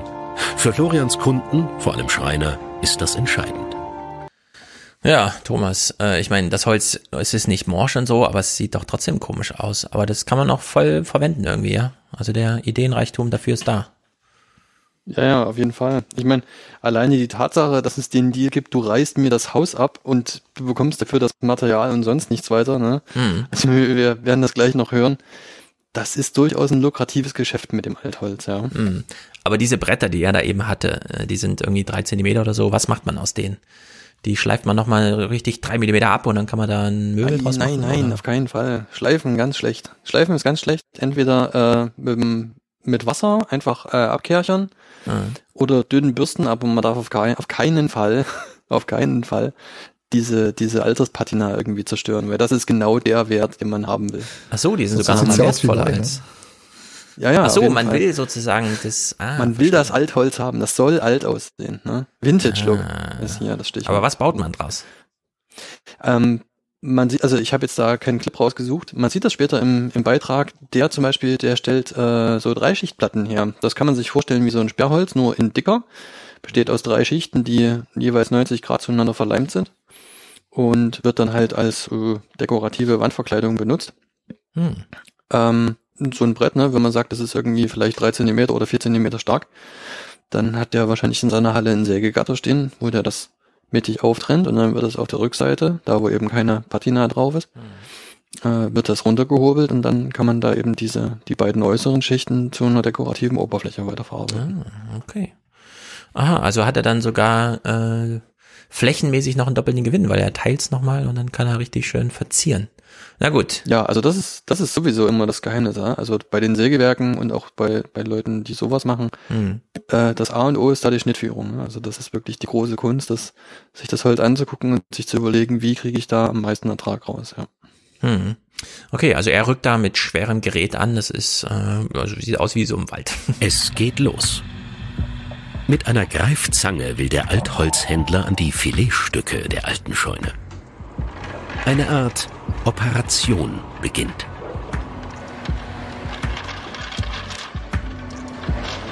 Zunächst schneidet Flori mit der Zange den Ziegeldachbauch auf, um dann die langen Balken herauszusezieren. Seit vier Jahren eignet sich der gelernte Schreinermeister das Wissen über die Gewinnung des Altholzes selbst an. Ja, da hat er einfach so ein Geschäftsmodell entwickelt für sich. Und ja, der Flori hat aber ein kleines Problem. Äh, also mir ist, ich bin so ein bisschen hinten übergefallen, als ich das gesehen habe. Ähm, der Clip ist jetzt schon ein paar Jahre alt, vielleicht hat sich das bei ihm mittlerweile auch geändert. Mhm. Aber oh, ich, mir wird heiß und kalt, wenn ich das sehe. Ähm, der schneidet einfach das Dach auf, ne? Der geht da so mit dem, mit dem Greifer so zwischen die Dachsparren rein und dann äh, Ja. zieht er das einfach raus. Einer von diesen Biberschwänzen bringt auf dem Markt ein Euro. Wie, wa- warte mal, Biberschwänze ist. Biberschwanz, die Ziegel, die roten Dachziegel. Das ist Ach so, du würdest die Ziegel auch noch so, wenn ich das kann. mitverwenden. Die Ziegel ausdecken, auf jeden Fall. Ha. Na, das wird er ja wahrscheinlich inzwischen machen. Das hat ja Also, bestimmt jemand gesehen, das der ihm sehen- sagt, wenn das voll. das sehen, ne? Sag mal, wie, wie viel kriegt er dafür so ein Ziegel? Ja, also so ein, so ein, so ein gealterter Dachstein, so ein, so ein gealterter Dachstein, so Mhm. einer für über einen Daumen Euro.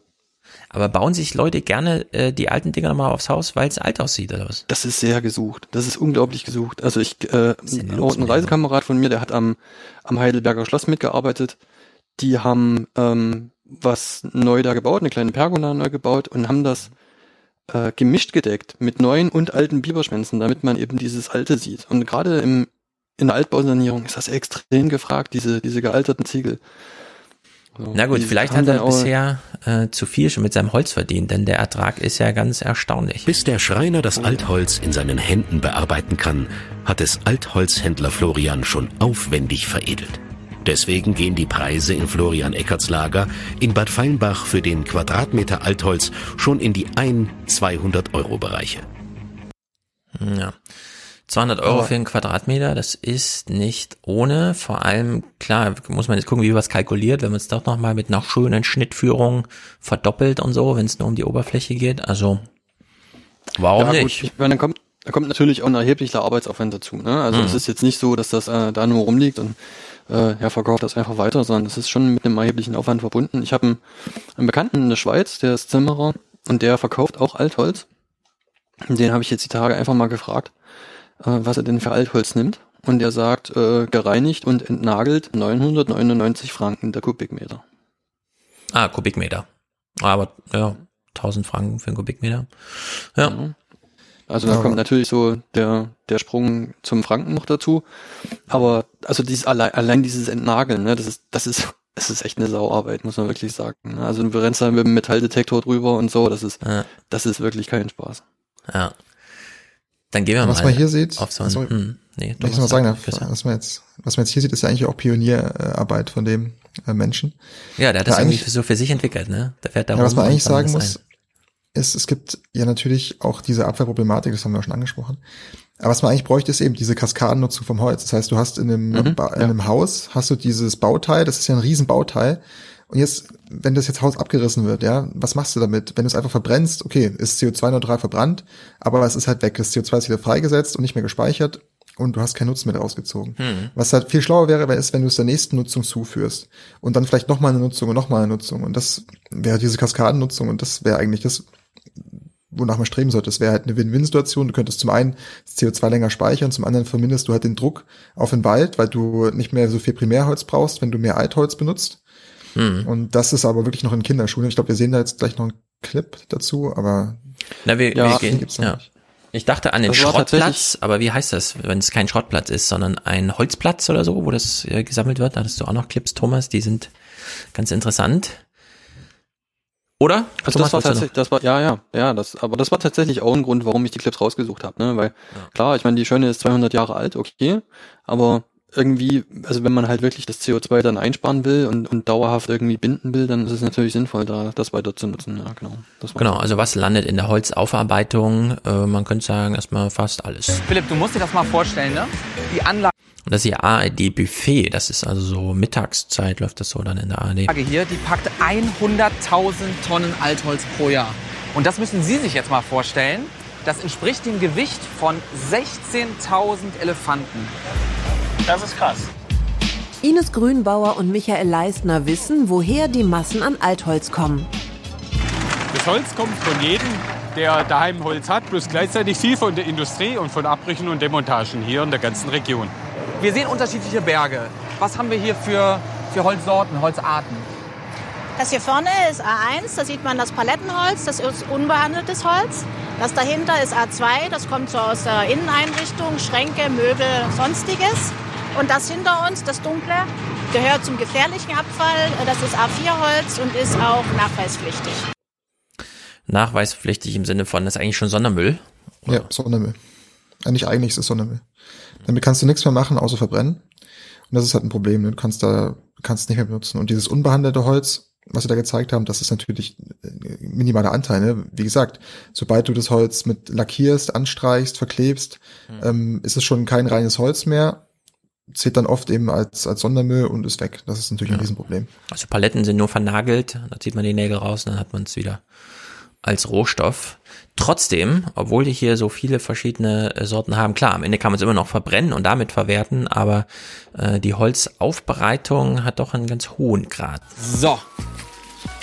Ich sehe kleines Holz. Was sehen Sie? Wir sehen Holzhackschnitzel, aus denen nachher wieder was Schönes gebaut wird. Diese zum Beispiel gehen nachher in, den, in die Spanplattenherstellung, zum Beispiel für Küchenherstellung. Oder wenn wir dann eine andere Qualität haben, geht es in die thermische Verwertung, machen wir Energie und Wärme draus. Wenn wir uns vorstellen, vorne 100% Altholz rein, kriegt ihr auch 100% Altholz recycelt? Wir verarbeiten die 100 Prozent, die reinkommen, auch wieder hinten raus. Nur alles geht verschiedene Wege. Ja, aber sie meint dann auch, da werden dann auch Sachen, äh, die kleinen Pellets und so zum Heizen hergestellt. Das wird einfach dann verbrannt. Ne? Das ist halt, was sie sagt, 100% heißt halt auch verbrannt. Da kannst du auch sagen, 100% von Plastik wird nochmal verwertet, indem es einfach verbrannt wird. Ne? Das ist Ja. ein bisschen getrickst. Aber es landet nicht im Meer. Es landet nicht im Meer, ist natürlich auch, selbst wenn es im Meer landet, ist es ja bioabbaubar. Ne? Ist Stimmt, super. da wird's ja dann abgebaut. Ja, aber das ist eben auch, was man hier sieht, ist, die machen ja eine Spanplatten draus, ne? Und das ist eigentlich die einzige Zweitnutzung, die es für so Holz gibt. Du machst es also klein und machst daraus Spanplatten. Aber eigentlich wäre es doch schlau, wenn man noch größere Holzelemente, als größere Holzstücke vorher hätte und nicht die ganz kleinen, ähm, ganz kleinen Schnipsel. Mhm.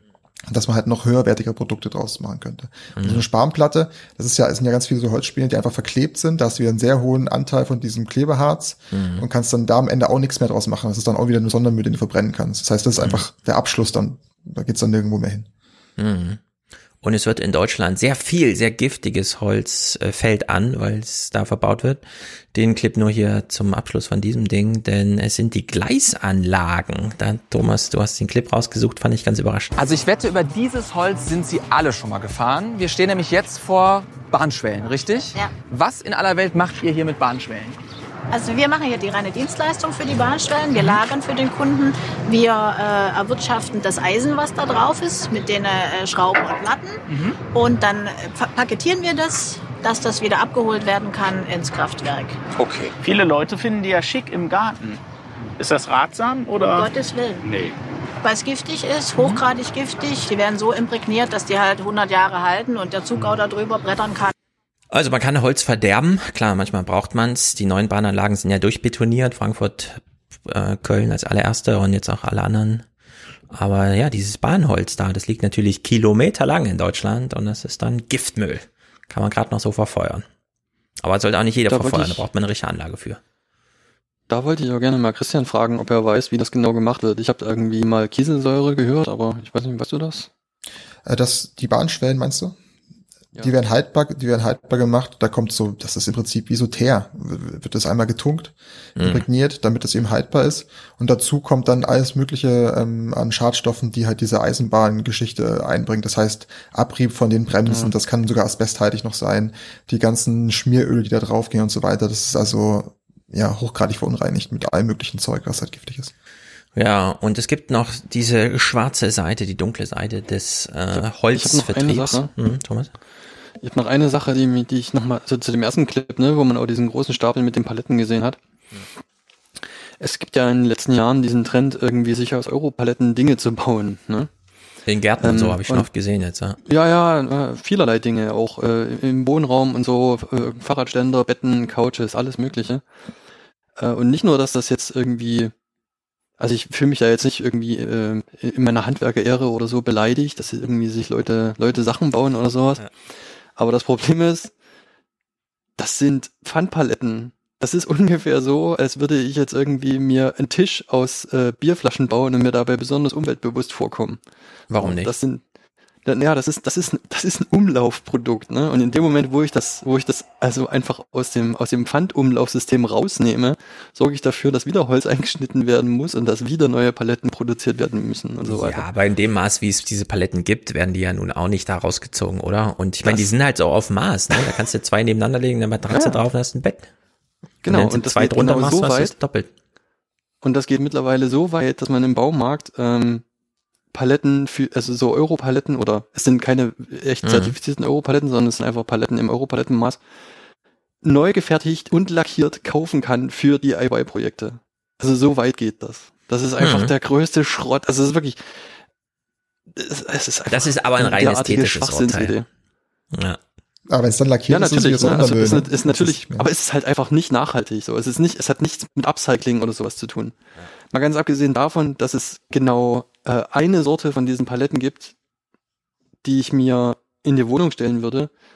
Und zwar ist auf diesen Europaletten immer so ein Stempelchen drauf und da steht auch drauf, wie die behandelt sind. Und man sollte unbedingt, wenn man das schon tut, sollte man unbedingt darauf achten, dass da ein kleines HT steht. Das steht für Heat Treated.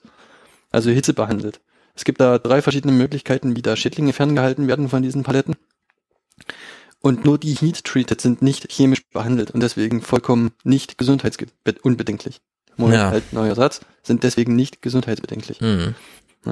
Also was noch dazu kommt ist, du weißt einfach nicht, was vorher auf diesen Paletten drauf war. Das wird von Chemieunternehmen benutzt und so weiter. Du hast keine Ahnung, was damit durch die Gegend geschippert wurde. Aber jetzt lege ich mal meine Matratze drauf. Ne? Also ja, stimmt, schon. stimmt schon, stimmt schon, stimmt schon. Äh, Appell ist angekommen.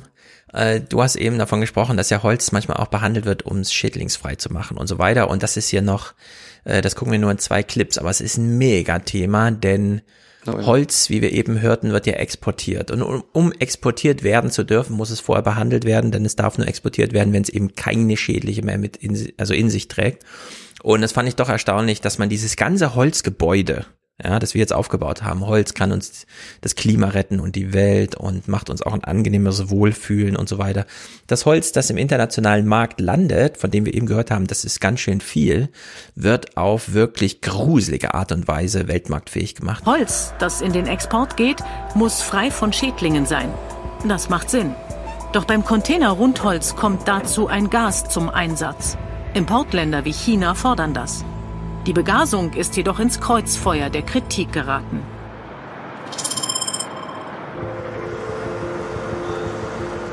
Das verwendete Insektizid ist zwar hochwirksam und effizient, doch es ist auch giftig. Und Sulforyldifluorid gefährdet das Klima.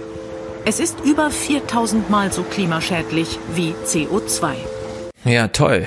Haben wir zwar viel CO2 eingespart, aber dafür Faktor 4000 äh, Klimagasäquivalente, äh, CO2-Äquivalente wieder rausgeblasen, nur ums schadstofffrei zu machen. Und das findet in Hamburg doch in erheblichem Maß statt.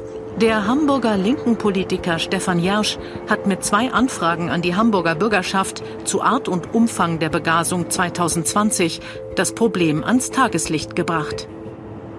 Die Grundbedingung für die Genehmigung war eben ein äh, absolut geringfügiger Einsatz dieses Gases. Das ist aufgrund der jetzigen Bedingungen überhaupt nicht mehr gegeben. Wir haben etwa eine äh, Verzehnfachung der Menge innerhalb von drei Jahren gehabt. Das heißt, wir setzen jetzt pro Jahr und auch dieses Jahr deutet nichts darauf hin, dass es weniger wird, äh, über 200 Tonnen äh, dieses Gases im Hafen in Hamburg nur ein. Ja, 200 Tonnen mal Faktor 4000 um das CO2-Äquivalent. Also da sind wir ja schon wieder in Regionen, das ist ja unglaublich. Ja, also in der Hinsicht, äh, dieser Weltmarkt darf kein Weltmarkt sein. Das ist wie bei der Milch. Es macht keinen Sinn, einen Weltmarkt draus zu machen. Weshalb man auch schon ein bisschen umsteuert von den vielen äh, Pionierprojekten, wie zum Beispiel da, was wir in München gesehen haben, oder die großen Quartiere in Berlin. Hier in München noch ein kleines, äh, sozusagen peripheres Pionierprojekt. In München hat man das erkannt. Die Stadt möchte zur Holzbaustadt werden. Und zwar mit Holz aus der Region, aus einem Umkreis von maximal 400 Kilometern. Im Baureferat hat man begonnen, diese Idee in die Tat umzusetzen. Ob das überhaupt möglich ist? Vor zehn Jahren hat man noch gedacht, die Holzbauindustrie schafft es überhaupt nicht. Da weiß man jetzt, äh, da sind wir gut aufgestellt. Wir haben genügend Rohstoffe, die wir auch in vernünftigen Entfernungen aktivieren können. Und es klappt in unserem Kontext hier in Bayern eigentlich ganz gut. Ja, Holz nur dann verbauen, wenn es im Umkreis von 400 Kilometern gewachsen ist. Das scheint mir sehr, sehr sinnvoll zu sein, denn Holz bringt auch ein gewisses Gewicht mit und muss transportiert werden. Und da scheint es mir doch sehr naheliegend zu sein, das nur das naheliegende Holz dann auch zu verwerten. Holzweltmarkt äh, nur nach Preis orientiert ist, genauso dumm wie jeder andere Weltmarkt, der nur nach Preis orientiert ist. Äh, das macht keinen Sinn, vor allem nicht mit diesen Begasungsvorschriften und so, das ist ja völlig Banane. Also in der Hinsicht, München geht mal wieder voran. Wir gucken zum Abschluss drei Clips, die uns so ein bisschen in die Zukunft weisen. Zum einen, klar kann München jetzt sagen, 400 Kilometer Umkreis sollte hinhauen.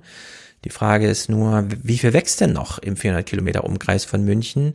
Hier der Plus-Minus-Ausblick. Hier in Dresden betritt Forstbezirksleiter Markus Biernert manche Abschnitte nur noch mit Helm.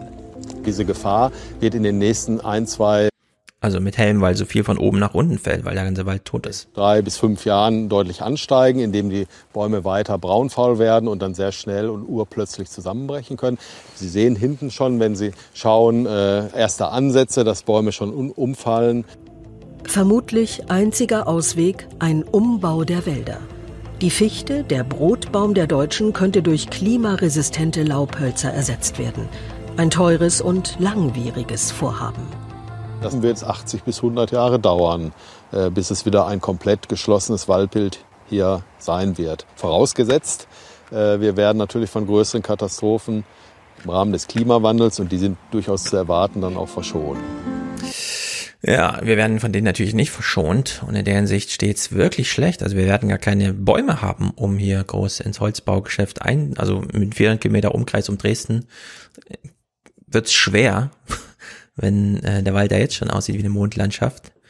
Und Arte weist uns auch darauf hin, ja, also Holz hat extrem viel Potenzial, aber die Herausforderung. Immer mehr ist möglich mit dem nachwachsenden Rohstoff.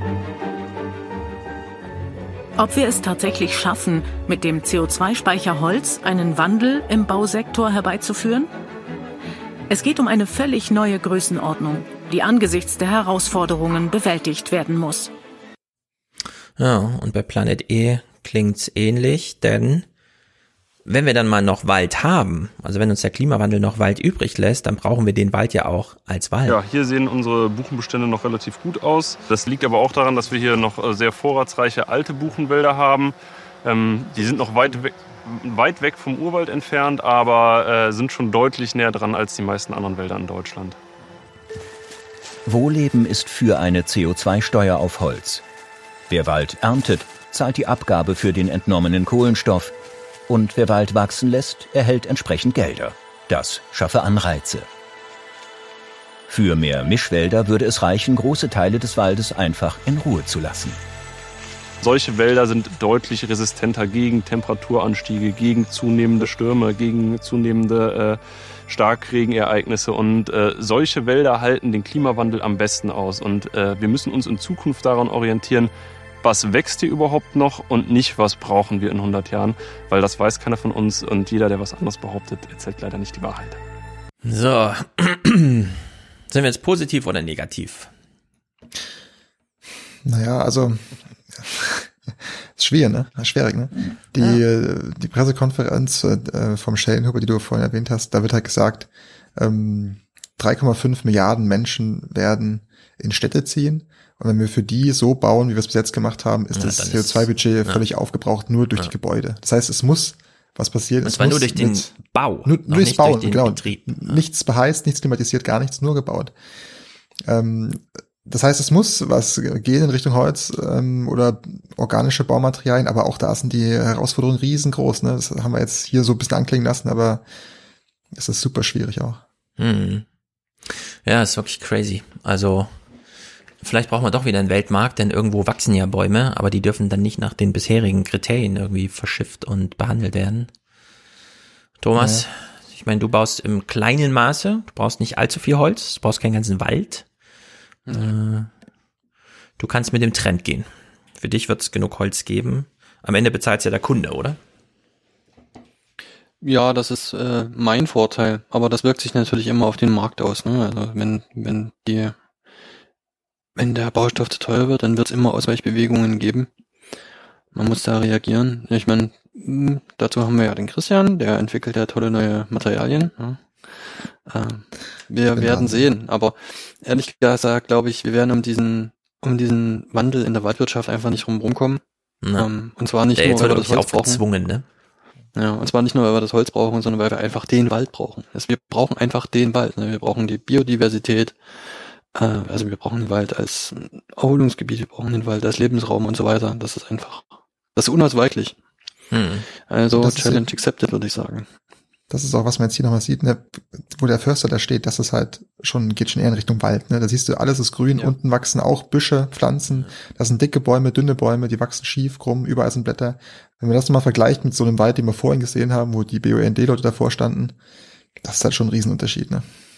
Ja, also hier in Frankfurt ist kein Wald. Ich bin auch immer mehr enttäuscht, wenn ich das so sehe. Da liegt halt unten noch das Laub vom letzten Jahr, da wächst nichts Grünes. Und ähm, oben in den Wipfeln vielleicht, ne? Aber das sind alles Bäume, die werden jetzt umfallen, das wird alles gerodet werden müssen. Ich sag das meinen Kindern auch immer schon. Also hier nächstes Jahr, übernächstes Jahr, da ist, steht hier kein Baum mehr. Äh, mal gucken, ob's wie es dann kommt. Äh, ich weiß natürlich auch nicht, aber es blüht nichts auf gerade. Klar, es gibt Na, so diese ja. Stellen, aber es, es gibt auch eben große braune Flecken einfach.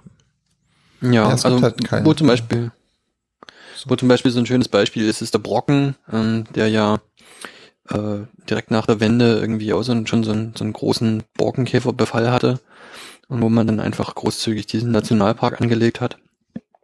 Und dort ist ja dann einfach so dieser, also man hat dann wirklich auch nichts da rausgezogen oder so, ne? Man hat die Bäume einfach umkippen lassen, die sind dann irgendwie, man hat da noch so diese, diese vergrauten, silber, silbern anmutenden Stümpfe da stehen.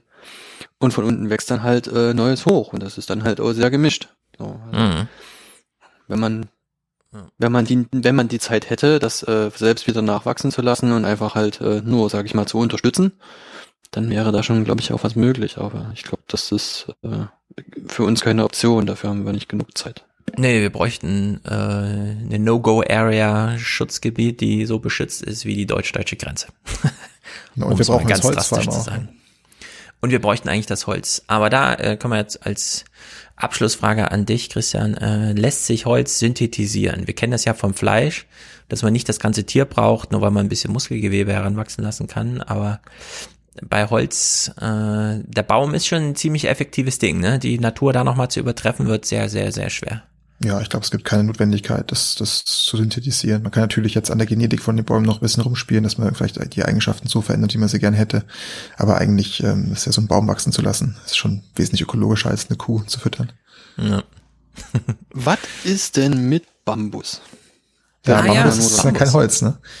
Ja, Bambus ist kein Holz, richtig. Das müsste man jetzt äh, nur kurz klären. Ich weiß nicht, magst du das? Ja, gibt's gibt's viel Forschung. Also Bambus ist ein Gras. Äh, Gras? Ja, ich, Bambus ist Gras ähm, und Ja. es hat eben eine andere Struktur als Holz. Ist auch zum Beispiel, man sieht hier schon, Bambusrohr ist innen einfach hohl. Ähm, hat verschiedene Unterschiede zum Holz. Bambus wächst natürlich extrem schnell und es gibt sehr viel Forschung ähm, zu Materialien auf, auf Bambusbasis. Natürlich vor allem in China und im asiatischen Raum, aber auch in Europa ähm, gibt es viel Forschung zu Bambusmaterialien, aber weniger zum Bauen, glaube ich, sondern mehr wirklich was so Plastikersatz und sowas angeht. Das muss man dann auch Also wirklich ich in die Faser zerlegen, oder? Mit dem Bambusstamm, auch wenn es kein, also mit dem Bambusgrashalm kann man wahrscheinlich wirklich wenig machen. Na, ich Vor allem nichts nicht wenig, genau. was Ich über Zeit beständig ist. Das ist schon relativ Ich stabil, aber ich zwei- weiß nicht genau. Ich habe 2010 in Kolumbien ein Stück Werkstoff aus Bambus in der Hand gehalten. Die haben dort diesen äh, irgend so eine so eine Riesenbambusart, aus dem die auch interessante Sachen gebaut haben. Also die haben das irgendwie ganz ganz spannend gemacht. Die haben da haben den sowohl äh, als ganzen Halm verwendet, teilweise mit irgendwie Beton ausgegossen oder mit Stahlstangen irgendwie äh, krumm gezogen, dann kann man da irgendwie die Lasten stark vergrößern, die der tragen kann. Und die haben den eben auch, äh, sage ich mal, der Länge nach aufgeschreddert und dann mit Epoxidharz äh, zusammengebunden. Und äh, die sagten, die können da Stränge pressen, die im Prinzip, also jetzt von, von der Fertigungstechnik aus her, äh, unbegrenzt lang sein können und die durchaus äh, mit Bauholz mithalten können bei geringeren Querschnitten. Das war aber 2010, ne, ist jetzt über zehn Jahre her. Ich weiß nicht, wie sich das entwickelt hat. Habe ich jetzt nicht weiter verfolgt, aber ne, das ist jetzt nur was, was mir so einfiel gerade.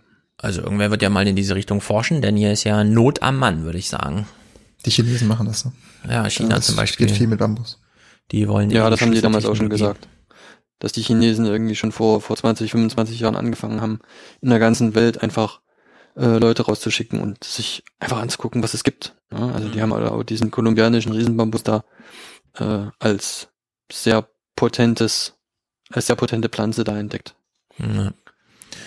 Naja, haben es für heute erstmal beschlossen. Wir sind jetzt aufgeklärt über äh, vor allem den raffinierten Baum und all seine Bestandteile. Äh, wir haben es hier mit lebendigem Öl zu tun. Wir können noch viel mehr machen als mit Öl. Und wissen jetzt auch, wenn man es nicht aus dem Wald holt, dann holt man es halt aus der Scheune. In deren Sicht äh, kann man ja darauf achten, durch welche Landschaften man fährt, ob man da noch irgendwo eine Scheune mit auch schönen Dachziegeln rumstehen sieht. Sehr gut, ihr beiden. Ähm, vielleicht geht ja alles in die richtige Richtung. Wir haben jetzt mitbekommen, dass das Bundesverfassungsgericht ein quasi neues Grundrecht auf Zukunft ausgerufen hat. Das bedeutet ja einiges, denn wir sind jetzt politisch zielprogrammiert die Programme selbst müssen jetzt natürlich entwickelt werden, weshalb wir nachher in den Fernsehmomenten der Woche schon mal hören, wie Peter Altmaier sagt, er hat nichts dagegen, nächste Woche ein äh, Umweltschutz, Klimaschutzgesetz zu machen, das dann so zügig kommt, dass man, Zitat, das Thema aus dem Wahlkampf raushält. Aber ich glaube, das gönnen wir ihm alle nicht, denn wir wollen jetzt die Bundestagswahl als Klimawahl haben. Äh, die CDU hatte ihre Chance. Das bespreche ich nachher noch kurz. Äh, und nächste Woche ist Mick zurück. Da machen wir hier die Politik-Action. Der Wahlkampf geht jetzt, glaube ich, richtig los mit diesem Bundesverfassungsgerichtsurteil. Und dann werden wir uns das im Detail mal so anschauen. Thomas? Äh, wenn du durch bist, ich habe noch einen Plug am Ende. Ja, los. Placke. Ähm, du sagst ja immer Go Podcasting, ne? Richtig, ähm, hast einen Podcast. Sehr gut. Ja, tatsächlich. Ich habe äh, mit jemandem angefangen, einen Podcast zu machen. Mhm. Der Typ hat auf dem 34C3 das Hacker Jeopardy gewonnen. Das ist so ein, so ein wandelnder LaTeX-Compiler. Ja, ja, ich bin äh, schon beeindruckt. Ich habe da bisher nur sagenumwobene Leistung gesehen. Das ist wirklich unglaublich, ja, sehr gut. Und äh, da ich ja so viel Zeit auf Baustellen verbringe und keine Zeit habe, mir äh, Wissen über Computer anzueignen, habe ich mir mhm. gedacht, lasse ich mir das von jemandem erklären. Und um denjenigen dazu zu motivieren, habe ich gesagt, okay, wir nehmen das auf und veröffentlichen das. Ja. Und deswegen gibt es jetzt seit, also zwei Folgen sind veröffentlicht, wir haben jetzt, glaube ich, die sechste aufgenommen oder so, äh, den Schlüsseltechnologie. Wie heißt euer kleines Gespräch? Genau, Schlüsseltechnologie-Podcast. Schlüsseltechnologie. Minus podcast.de. Sehr gut, das wird verlinkt. Das klingt äh, nach genau dem, was wir jetzt alle brauchen. Mehr Ahnung von dem ganzen Kram, der uns hier umgibt. Sehr gut. Okay, dann vielen Dank euch beiden. Äh, wir werden dieses Holzthema da weiter begleiten. Mit Wolfgang werde ich das Bauhausprojekt von von der Leyen nochmal genauer unter die Lupe nehmen. Da herzlichen Dank äh, für den Hinweis, Christian, auf diesen Vortrag. Der ist mir völlig untergegangen. Im Februar hat sie erst dazu gesagt, obwohl wir vorher schon meinten, ja, da werden wir mal ein Auge drauf haben, um das dann äh, zu beobachten in deren Sicht. Na gut, manchmal rutschen solche Sachen durch, aber die kann man ja dann nachtragen. Okay, kommt jetzt hier der Unterstützerdank, denn alle, die hier mithelfen, äh, uns übers Holz zu informieren, sind natürlich herzlich gedankt und danach die Fernsehmomente der Woche. Macht's gut, danke euch beiden und ciao, ciao. Ciao, danke dir. Es ist zwar schon Mai, aber wir räumen hier natürlich noch kurz den April ab und machen Fahrkartenkontrolle. Letzter Aufruf für den Alias Express. Die Fahrkarten bitte. Und wer hat sich hier eingebucht? Ich bin erfreut. Es ist Oliver. Sein. Sein. Er ist es. Freude. Nein. Wenn man solche Klänge hört, tropft einem natürlich ein bisschen das Auge. Denn zum zweiten Mal ist eine, ein Festivalsommer ausgefallen. Nächstes Jahr allerdings. Ich habe es gelesen, nächstes Jahr ist hier Frühlingserwachen überall. Oliver unterstützt. Ich danke herzlich. Grüße, wo auch immer hin in diese Welt. Ich hoffe, alle Rockmusiker finden sich wieder ein nächstes Jahr. Wissen, wo ihr Platz ist, da wo wir sie gerne haben wollen. Also herzlichen Dank, Oliver. An dich geht hier ein NFP, ein Non-Fungible Podcast, Präsentatorenship, wie auch immer. Du stehst hier mit dem Video. Das gleiche gilt für Marcel. Beide, Oliver und Marcel, schicken jeweils 200 Euro. Sehr gut, damit hat sich der April dann doch nochmal gelohnt hinten raus. So eine End-Rally ist doch immer ganz gut.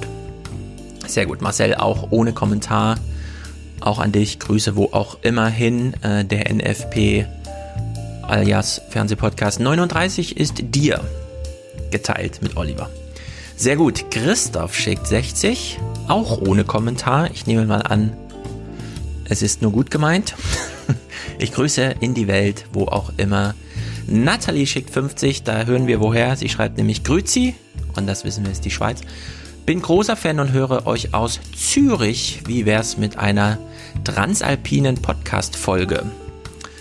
Äh, ja, es gibt ja den transalpinen Podcast der Zeit mit den drei Chefs der jeweiligen Ressort, Landesressort und äh, Österreich war ja immer mal Thema, Schweiz immer so ein bisschen weniger. Ich weiß auch nicht genau warum, wenn ihr in der Schweiz seid und zuhört und gerne beisteuern möchtet, gerne. Wir können ja gerne mal über die Schweiz reden. Äh, die hat ja auch so ein paar Erweckungserlebnisse gemacht, wie in Deutschland. Man dachte man sehr reich und dann hat man doch nicht genug Impfstoff gekauft. Naja. Eckhard schickt 50, danke für die tolle Arbeit. Würde mich über eure Meinung zum Thema Gendern sehr freuen. Ja, dann können wir das doch mal aufgreifen, das Gendern. Guter Themenvorschlag. René schickt 50, bitte weiter so. Er grüßt aus Darmstadt und ich grüße deswegen nach Darmstadt. Und Herr S. ist hier auch Produzent heute mit 45 Euro, weil zu lange nicht äh, seit Umzug bezahlt. Nee, weil zu lange seit Umzug nicht bezahlt, so rum. Sehr gut, auch dabei hier sind Tobias, der Dank für den Podcast. Achim hat eine Überweisungsgutschrift, wie das die Bank hier ganz fachmännisch nennt, sehr gut. Edith, Grüße an dich, Edith. N und A danken und grüßen aus Haha. Also hier auch Grüße nach Hamburg das größte Impfzentrum Deutschlands mit über 8000 Impfungen am Tag. Da geht's rambazamba zur Sache. Frankfurt hängt ein bisschen hinterher, aber so wie ganze Hessen. Naja. Julian grüßt, ich grüße. Vitali hat ein Monatsticket zum Outer Space. Das ist natürlich sehr gut. Er hat dort ein kleines Quartier gebucht, Kleinkind mit einer Rolle Backpapier ausgestattet. Mein Tipp von vor vielen Jahren, sehr gut, ist immer noch gut. Caroline, Podcast-Ticket gebucht, sehr gut. Heute viele weibliche Unterstützer. Rinnen. Und ja ordentlich gendern. Thomas grüßt, ich grüße Daniel, sehr gut. Hadong, ich danke dir, Hadong. Ich weiß jetzt auch, wie ich deinen Namen anzupacken habe hier. Das ist nicht nur das Gendern das Problem, sondern die auch die vielen Namensbestandteile, die es gibt. Manfred und Ursula danken für Arbeit und Information. Ich danke für den Konsum. Thomas, Martin, Kai, Julian, Yannick, Simon, Patrick, Paul Vincent, Andreas, sehr gut. Mm, Benedikt ist jetzt auch vom einen Podcast zum nächsten gewechselt für bezahlte Gäste. Natürlich, ich versuche hier zumindest wiederkehrende Gäste immer ordentlich zu bezahlen. Äh, David, Nikolai, Johannes, Meline, noch eine weibliche Unterstützung, sehr gut. Äh, ich danke allen, die mich hier unterstützen. Hanne, noch eine weibliche Unterstützung, hier gern genannt und ein paar bleiben noch ungenannt. Damit können wir äh, zurück in den Podcast. Sehr gut. Es ist soweit. Wir nähern uns dem Ende der Pandemie, auch im Fernsehen, was sich dadurch zeigt, dass eigentlich die Stimmung so ein bisschen aufgehellt ist. Jetzt aber nochmal es sich Deutschland besonders schwer macht, die letzten politischen Entscheidungen, die noch zu treffen sind, statt einfach mal pragmatisch, herausfordernd anzunehmen, nein, es muss alles nochmal durch diskutiert und verkompliziert werden. Und im Fernsehen werden auch nochmal die Evergreens rausgeholt. Wir beginnen direkt gestern bei Markus Lanz. Michael Meyer-Hermann war zu Gast. Ich wundere mich. Ich glaube, dass es tatsächlich ähm, immer noch diesen Glauben gibt, dass die Wirtschaft unter den Maßnahmen leidet dass die Bildung unter den Maßnahmen leidet. Und das ist das große Missverständnis, was wir in dieser Pandemie haben. Es sind nicht die Maßnahmen, die die Gesellschaft kaputt machen, sondern das Virus macht die Gesellschaft kaputt. Absolut. Äh, nee, es sind tatsächlich die Maßnahmen, die die Gesellschaft kaputt machen. Ansonsten würden wir ja davon ausgehen, dass wir die Maßnahmen einfach deterministisch an das Virus koppeln könnten und dann wüssten, was wir politisch zu entscheiden und wonach wir uns zu, zu orientieren, woran wir uns zu orientieren und wonach zu handeln haben. Das ist aber nicht so, denn die Maßnahmen sind alle für sich immer Ergebnis von Argumentation und nicht alternativlos Entsprechend äh, könnte man das Museum Ludwig jetzt aufmachen und sagen, wir zerstören es nicht. Das ist nicht durch das Virus, sondern das hat man einfach so entschieden. Und wie sich so Diskussionen entspinnen, das zeigt sich in dieser Woche besonders, äh, wenn wir jetzt uns fragen, was hat der Ethikrat wieder beigesteuert? Es ist nämlich wirklich absurd. Also wir behalten Michael Meyer-Hermanns Dinge hier im Hinterkopf äh, und fragen uns, ist es so einfach? können wir einfach sagen, das Virus wurde ja nicht durch Maßnahmen, da kann man vielleicht auch hinzufügen, die er mit zu verantworten hat. Äh, äh, die Gesellschaft wurde nicht durch die Maßnahmen zerstört, sondern durch das Virus. Nun gut.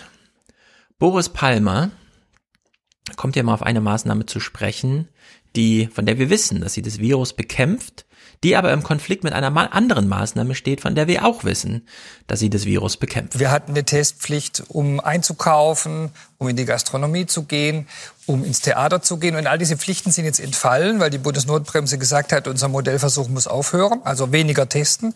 Und deswegen testen wir jetzt nur noch ein Zehntel der Dimension, die wir letzte Woche getestet haben. Sie hatten 5000 und sind jetzt wieder runter auf 500. Politisch angeordnet. Ist so. An den Teststationen hatten wir 5000 Tests am Tag, jetzt sind wir bei 500. Ja, zum Testen muss man motivieren, beispielsweise durch, du kannst dann in diesen Laden reingehen, dieser Laden hat jetzt durch Bundesnotbremse zu, also geht man auch nicht zum Testen, warum, warum sollte man einfach so zum Testen gehen? Diese Zahl, die er hier nennt, von 5000 auf 500 Tests runter, kann man für Deutschland strapazieren. Diese Woche fanden in Deutschland 20 Millionen Tests bei den jüngeren Schülern nicht statt, für die es auch beispielsweise auch noch keine Impfung gibt, für die ist also Testen alternativlos also wirklich alternativlos. Wir haben nur eine Maßnahme für die, äh, zumindest wenn wir die Diskussion jetzt äh, verfolgen. Das RKI stellt das Testen und die Impfung in Balance zueinander und wertet und gibt dann entsprechend auch Handlungsmöglichkeiten. Äh, für die Jungen gibt es keine Impfung, sowieso nicht, äh, weil sie prioritätsmäßig noch nicht dran wären, sondern es gibt faktisch noch keine Impfung, zugelassene Impfung für die Jüngeren. Ihnen bleibt also nur das Testen. Jetzt hat man die Schulen zugemacht, um die Kontakte zu reduzieren und hat damit aber gleichzeitig auch 20 Millionen Tests nicht gemacht. Wir wissen also gerade mal wieder nicht, wo Corona ist. Peter Dabrock ist äh, Theologe und Ethiker und wir kommen auf die Ethik heute nochmal ausführlich zu sprechen. Äh, der äh, spiegelt hier nochmal, was kann man jetzt eigentlich anders als Michael Meyer-Hermann, der einfach sagt, es war halt das Virus, ist für alles verantwortlich, was wir an Konsequenzen tragen. Kann man nicht doch bei der Politik, da sie entscheidet darüber, welche Maßnahmen gilt, nicht doch nochmal eine Verantwortung sehen? Seit letztem Jahr wissen wir, was auf uns zukommt. Man hat sich offensichtlich keine Gedanken gemacht. Wenn man sie sich gemacht hat, hat man sie nicht umgesetzt. Keine oder späte Entscheidungen gab es mehrfach in der Pandemie. Beim Schutz der besonders Gefährdeten etwa hieß es lange, geht nicht, das seien 30 Prozent der Bevölkerung. Als dann unter den Heimbewohnern rund ein Prozent der Bevölkerung zu Beginn der zweiten Welle viele Menschen starben, wurden hastig Taskforces gegründet. Auch über Impfstoffe oder Testkonzepte wurde zum Teil früh gesprochen, aber spät entschieden. Wenn ich mir das in den letzten Monaten anschaue, ist die Politik immer mutloser geworden. Gestaltung, nach vorne blicken, Optionen aufzeigen, mit den Benachteiligten und mit ihnen auch zusammen nach Lösungen suchen, Fehlanzeige. Ja, also das Virus hätte die Gesellschaft anders zerstört. Die Politik war zu mutlos und hat ja auch Zerstörung zugelassen, die gar nicht hätte sein müssen. Man hätte ja konstruktiv umgehen können mit der Gefahr, aber man wollte ja nicht mit der Virusgefahr leben lernen. Äh, alle Jokes dazu sind hier schon mehrfach gemacht. Die Alternativlosigkeit, die Michael Meyer-Hermann hier betonte, wird auch von Felix Zimmermann nochmal eingeordnet. Beim Bundesverfassungsgericht geht's gerade rund. Und zwar, weil keine Maßnahme alternativlos ist. Ja, es sind Stand heute Abend über 40 Verfassungsbeschwerden schon anhängig. Also da kommt äh, viel Arbeit auf die Bundesverfassungsrichter zu. Und sagen wir mal so, das Hauptargument oder eines der Hauptargumente ist eben Geimpfte. Das Robert Koch Institut sagt, dass von Geimpften keine wesentliche Gefährdung mehr ausgeht, sagt, dass sie keine wesentliche Rolle für das weitere Infektionsgeschehen darstellen. Und da ist eben die Frage, warum dann trotzdem Maßnahmen gegen die? Da ist meines Erachtens die Meinung der Rechtswissenschaftlerinnen und Wissenschaftler recht einhellig. Auch der Wissenschaftliche Dienst des Bundestages hält das für verfassungswidrig. Am Montag gibt es ja aber noch eine Sitzung, der MPK mal wieder. Und dort wird dieses Thema auch noch mal auf die Agenda gebracht. Also die Diskussionen unter den Rechtswissenschaftlern verlaufen einhellig. Es wäre verfassungswidrig, wie auch der Wissenschaftliche Dienst des Bundestages sagt, dass man die Beschränkung, die Maßnahmen gegen das Virus auch für diejenigen aufrechterhält, die von dem Virus gar nicht mehr gefährdet sind und noch wichtiger, deswegen der Hinweis aufs RKI, von denen auch keine Gefährdung ausgeht, weil sie das Virus nicht weitertragen. Der einzige Grund, überhaupt noch, und jetzt kommen wir so langsam in die Diskussion rein, die das Fernsehen diese Woche prägte, der einzige Grund, warum man überhaupt noch Maßnahmen für alle pauschal der Bundeslockdown einfach äh, über die Region und über die Person hinweg spannt, ähm, den äh, nennt hier Frank Bräutigam, der ist auch ein bisschen nachvollziehbar und der geht auch auf Handlungsmöglichkeiten der Verwaltung, insbesondere Polizei ein. Umstritten ist auch die Aufhebung von Beschränkungen für Geimpfte. Was sind da die rechtlichen Vorgaben? Die Basis dafür ist die Aussage des Robert Koch Instituts, dass von Geimpften kaum noch eine Gefahr ausgeht. Und damit fällt dann ein zentraler Grund für den Staat weg, Rechte einzuschränken. Gibt es vielleicht einen anderen? Gerechtigkeitsfragen sind wichtig, würden hier aber dazu führen, dass man sagt, alle dürfen gleich wenig. Da habe ich persönlich so meine Zweifel. Deswegen spricht aus meiner Sicht rechtlich für diese Übergangszeit viel dafür, die massiveren Grundrechtseinschränkungen für Geimpfte aufzuheben, aber die Alltagseinschränkungen wie Masken tragen oder Abstand weiter aufrechtzuerhalten für alle, weil das in der Praxis sonst einfach auch schwer zu kontrollieren ist und irgendwie auch zumutbar ist. Ja. Wenn die Polizei nur mit einer großen Kamera drei Meter über einer riesigen Wiese schwebt, dann kann sie keinen Impfstatus abprüfen, sondern dann gilt einfach Abstand und Maske für alle, soweit verständlich. Ansonsten äh, hat auch er nochmal betont, unter Gerechtigkeitsgesichtspunkten, dass man sagt, die einen sollen sich auch weiter einschränken, obwohl es pandemisch keinen Sinn macht für sie, weil die anderen sonst ein Ungerechtigkeitsgefühl entwickeln, trägt nicht. Das kann man auch verfassungsrechtlich so ich meine, vorschlagen ja, aber nicht durchsetzen und auch nicht einhalten. Entsprechend wurde die Nachrichtenwoche äh, diskutiert, was zu diskutieren ist. Und wir gucken nur ganz kurz Plasberg, denn er hat es ganz gut anmoderiert. Schönen guten Abend, herzlich willkommen zu Hart aber fair. Ja, es ist eine Corona-Sendung, aber eine, die den Weg aus dem Schlamassel ausleuchten soll. Und wenn wir jetzt besonders blöde Argumentationen hören wollten, müssen wir nicht Plasberg weitergucken, oder seine Moderation folgen, denn wir können direkt in den Kommentarbereich, der jetzt Meinungsbereich ist, äh, bei den Tagesthemen am 26. reinhören. Äh, Gigi Deppe kommentiert ihre Meinung. Äh, sie bringt ihre Meinung ein, die ist wie folgt. Heißt das aber, dass jetzt alle Geimpften darauf pochen dürfen? Ich muss meine Grundrechte ausleben können. Ich darf jetzt wieder alles. Pech für die anderen. Unsere Verfassung gibt der absoluten Selbstverwirklichung keinen Vorrang und das ist gut so. Eine Regierung darf auch die Interessen der anderen, der Nicht-Geimpften berücksichtigen. Ja, sie muss sogar für ein friedliches Miteinander sorgen und verhindern, dass ein großer Riss durch die Gesellschaft geht. Ja, sie sprach von absoluter Selbstverwirklichung, meinte damit aber nur das Wahrnehmen von Grundrechten. Ich glaube, dass die Diskussion ist mittlerweile angekommen, dass wir hier nicht von Privilegien sprechen. Sie macht es trotzdem, äh, überbetont es sogar und damit ist äh, der Konflikt da. Wir, wir haben es hier mit einer absoluten Banane Fernsehwoche zu tun zu diesem Thema, obwohl der Sachstand so eindeutig ist. Dirk Heinrich hier, ein Arzt. Nee, es fehlte dann natürlich die wissenschaftliche Evidenz erstmal, um nachzuweisen, dass tatsächlich die Geimpften, und das wissen wir jetzt aus den Daten aus, aus Israel insbesondere, dass die Geimpften eben auch ganz selten nur noch übertragen können. Und damit ist es natürlich gerechtfertigt, sie den Getesteten gleichzustellen, wobei die Getesteten, wenn es Schnelltests ja. sind, sogar schlechter ja. ähm, Ergebnisse haben als die Geimpften, muss man sagen. Also die Geimpften sind tatsächlich genau. die, die am wenigsten übertragen. Insofern ist das völlig gerechtfertigt jetzt. Nee, aber dieses Tempo meine ich, also dieses, dieses, äh, diese Studien aus Israel ich weiß nicht, wie viele Wochen es her ist, dass wir darüber hier das erste Mal schon gesprochen haben. Warum brauchen wir immer so lange, bis wir sowas mal... Da bin ich jetzt der falsche Ansprechpartner. Also. okay. ja, wer wäre denn der Richtige? Also wir wissen aus den Daten in Israel und wir sind sehr froh, dass die da so schnell geimpft haben, denn dadurch stehen diese Daten zur Verfügung. Geimpfte haben das geringste Risiko, die Infektion weiterzugeben, weil die Infektion ja bei ihnen nicht mal ankommt. Nur das Virus, aber es repliziert ja gar nicht mehr. Äh, diese wissenschaftliche Erkenntnis ist jetzt da und sie kann auch aufgewogen werden. Das RKI macht es immer noch mit negativen PCR-Testungen.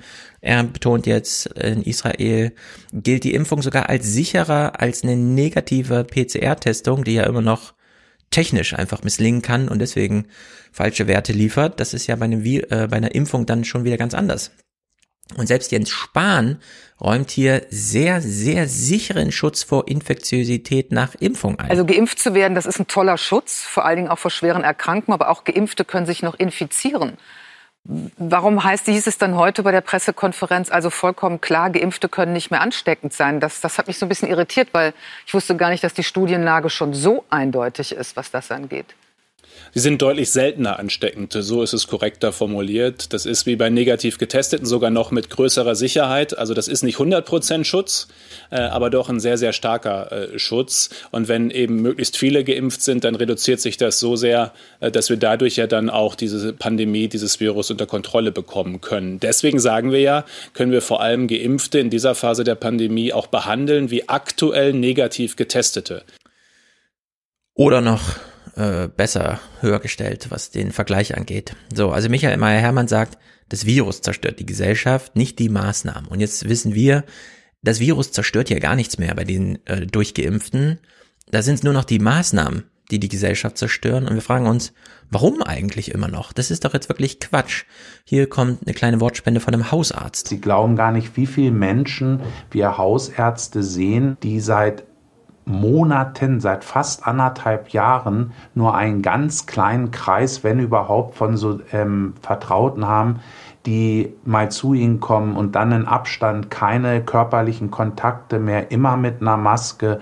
Ja, und wenn man jemanden im Altenheim besucht, trotz dessen, dass man vielleicht selber geimpft ist, immer noch mal einen Abstrich machen, das macht es doch extrem schwierig. Ja, warum gelten die äh, gesellschaftszerstörenden Maßnahmen immer noch, selbst in Altenheim, wo alle Bewohner und alle Mitarbeiter geimpft sind?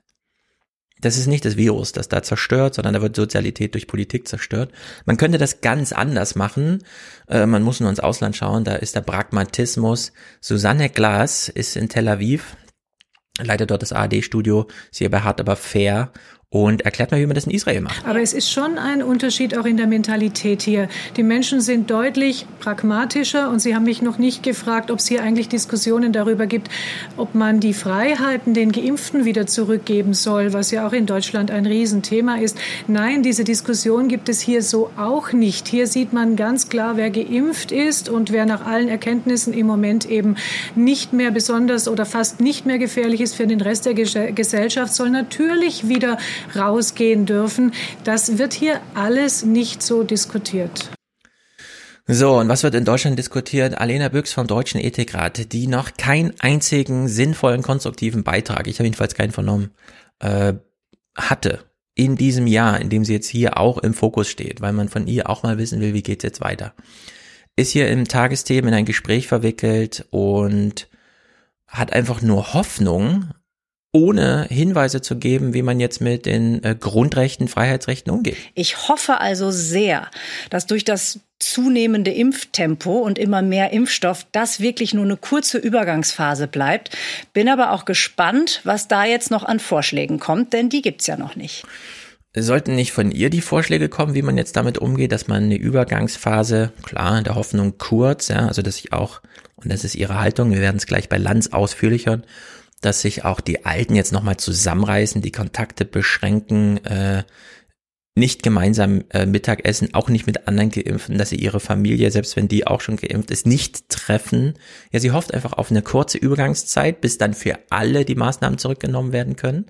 Und irgendwer sollte mal Vorschläge machen, aber nicht sie, so habe ich sie jetzt verstanden. Also ein bisschen merkwürdig. Äh, der Umgang mit den Jüngeren, wie sieht's da eigentlich aus? Könnte man nicht Impfung jetzt auch mal ein bisschen umstellen. Hätten Sie denn ein paar Ratschläge vielleicht? Denn auch gerade Jüngere, die auch viel verzichtet haben, die jetzt sagen, ja, wenn ich jetzt noch länger warten muss auf meine Impfung, und dann ist diese Schieflage, von der Sie gerade reden, ja da für die und sehr real.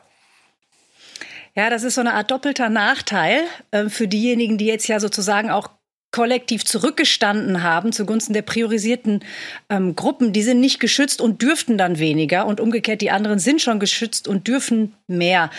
Ähm, Ratschlag habe ich dann nicht. Ähm, ich glaube, wichtig ist, dass man so schnell wie man kann Meta macht, ähm, um möglichst alle schnell zu impfen. Wenn es da nämlich um ein paar Wochen geht, ich glaube, dann würde ich das überhaupt nicht aufbohren. Sollte das, was wir ja alle nicht hoffen, länger dauern, dann kann man auch einfach regelmäßig Befragungen machen in der Bevölkerung, ähm, wie so etwas gesehen wird. Äh, und im Zweifel muss man dann natürlich auch die jeweils relevanten rechtlichen und ethischen Argumente nochmal sehr sorgfältig abwägen. Ich hoffe, dass das eine kurze Phase ist und dass wir da durchkommen, ohne ähm, dass man da tatsächlich ein komplexes Regelwerk dann noch aufbauen muss. Ja, anstatt die alten die wir aus Gründen früher geimpft haben, jetzt einfach zurück in ihre Grundrechte, in ihr Grundgesetz, in ihre Freiheitsrechte lässt, was für die bedeutet Mittagessen, Begegnung auf dem Flur, keine Isolationsunterbringung im eigenen Zimmer, wo dann einmal im Tag jemand vorbeikommt, sich irgendwie kümmert und fragt, ob alles in Ordnung ist, was es dann nicht ist. Die Leute haben jetzt am Ende ihres Lebens, wo die Lebensjahre wirklich an einer Hand vielleicht abzuzählen sind, mehr als ein Jahr verloren.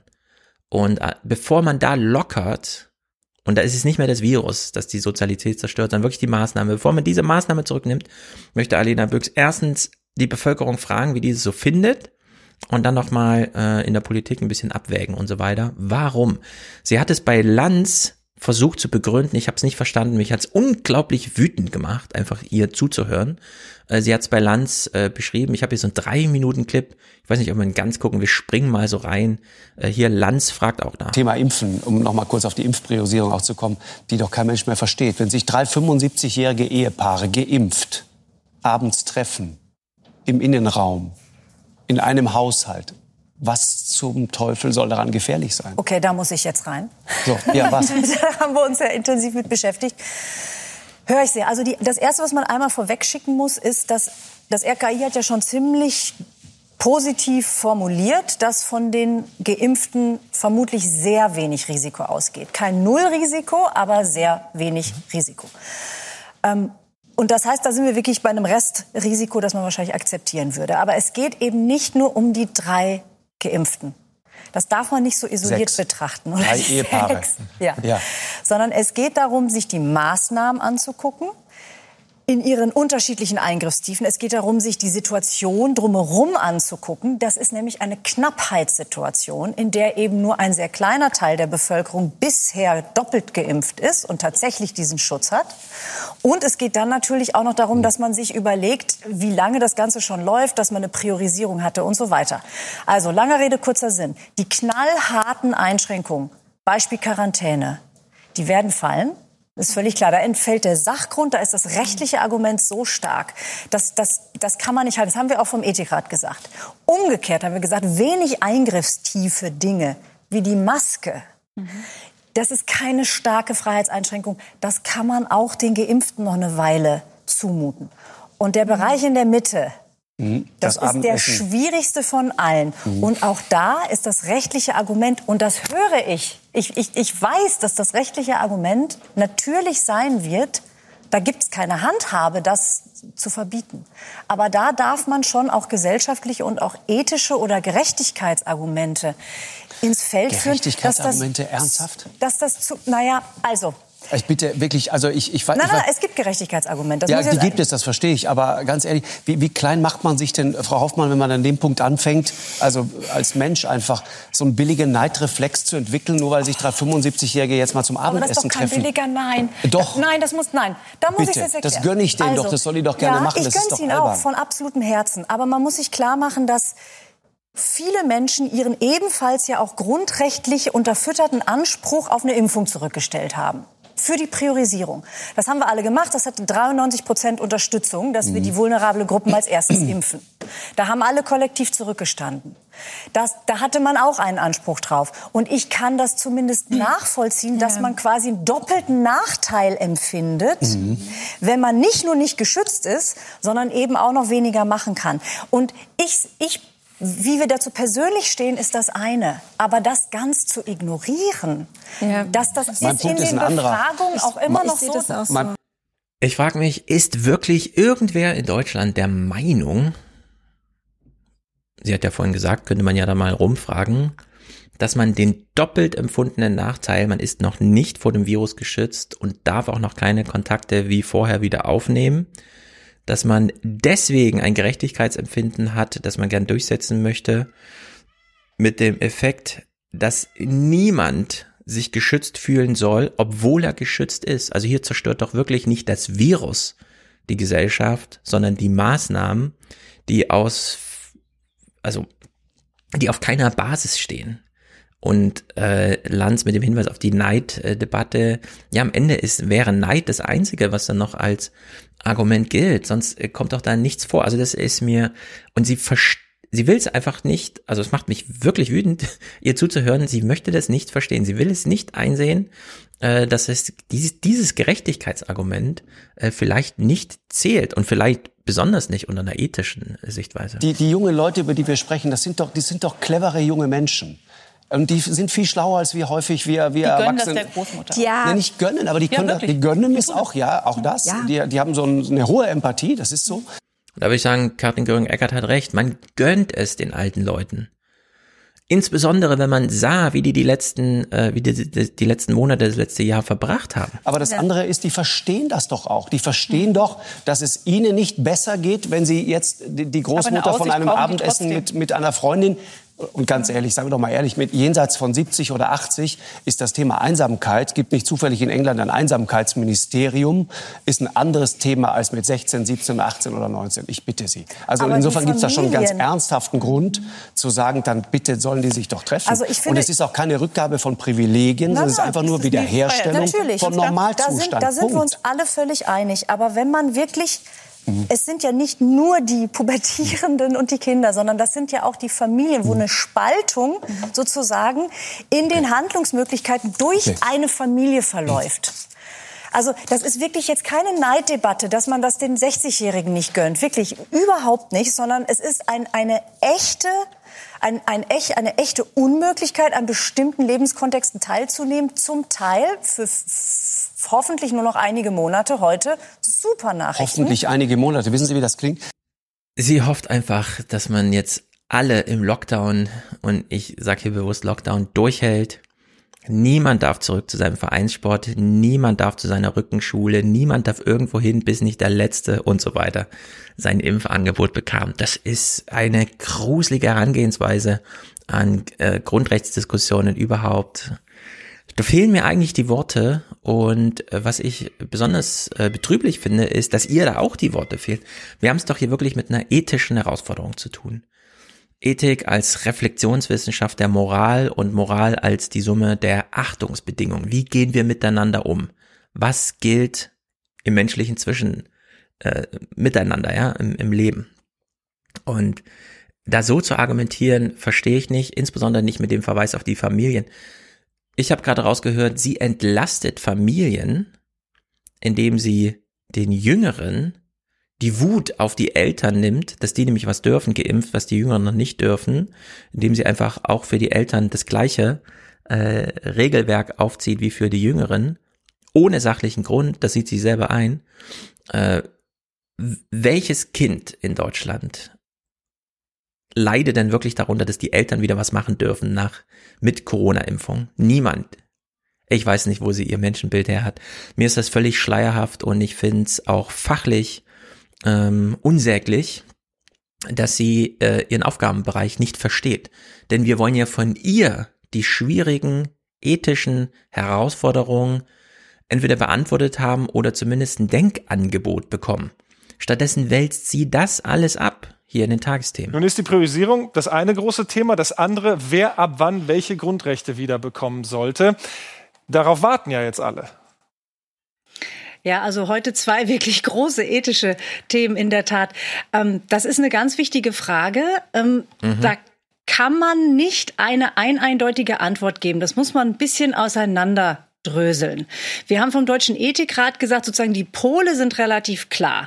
Also die wenig eingriffstiefen Maßnahmen, Maske tragen, Abstand halten, das sind keine Grundrechtseingriffe. Da geht es nicht um wirklich individuelle Freiheiten.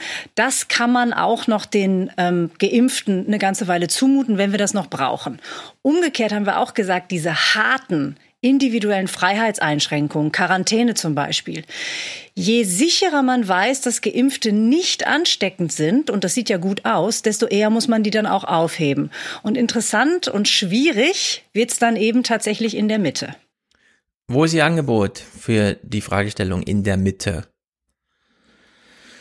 Also das nervt mich, dass Ihr einziges Eingeständnis ist, ja, wer äh, Kontakt ersten Grades mit einem Infizierten war, muss dann nicht mehr in Quarantäne, wenn er geimpft ist. Ja, also das sollte so selbstverständlich sein.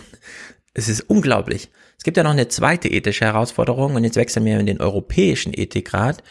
Die Grundlage dafür sind diese Zahlen aus Köln. Wir haben es im Neue 20er mit Wolfgang ausführlich behandelt.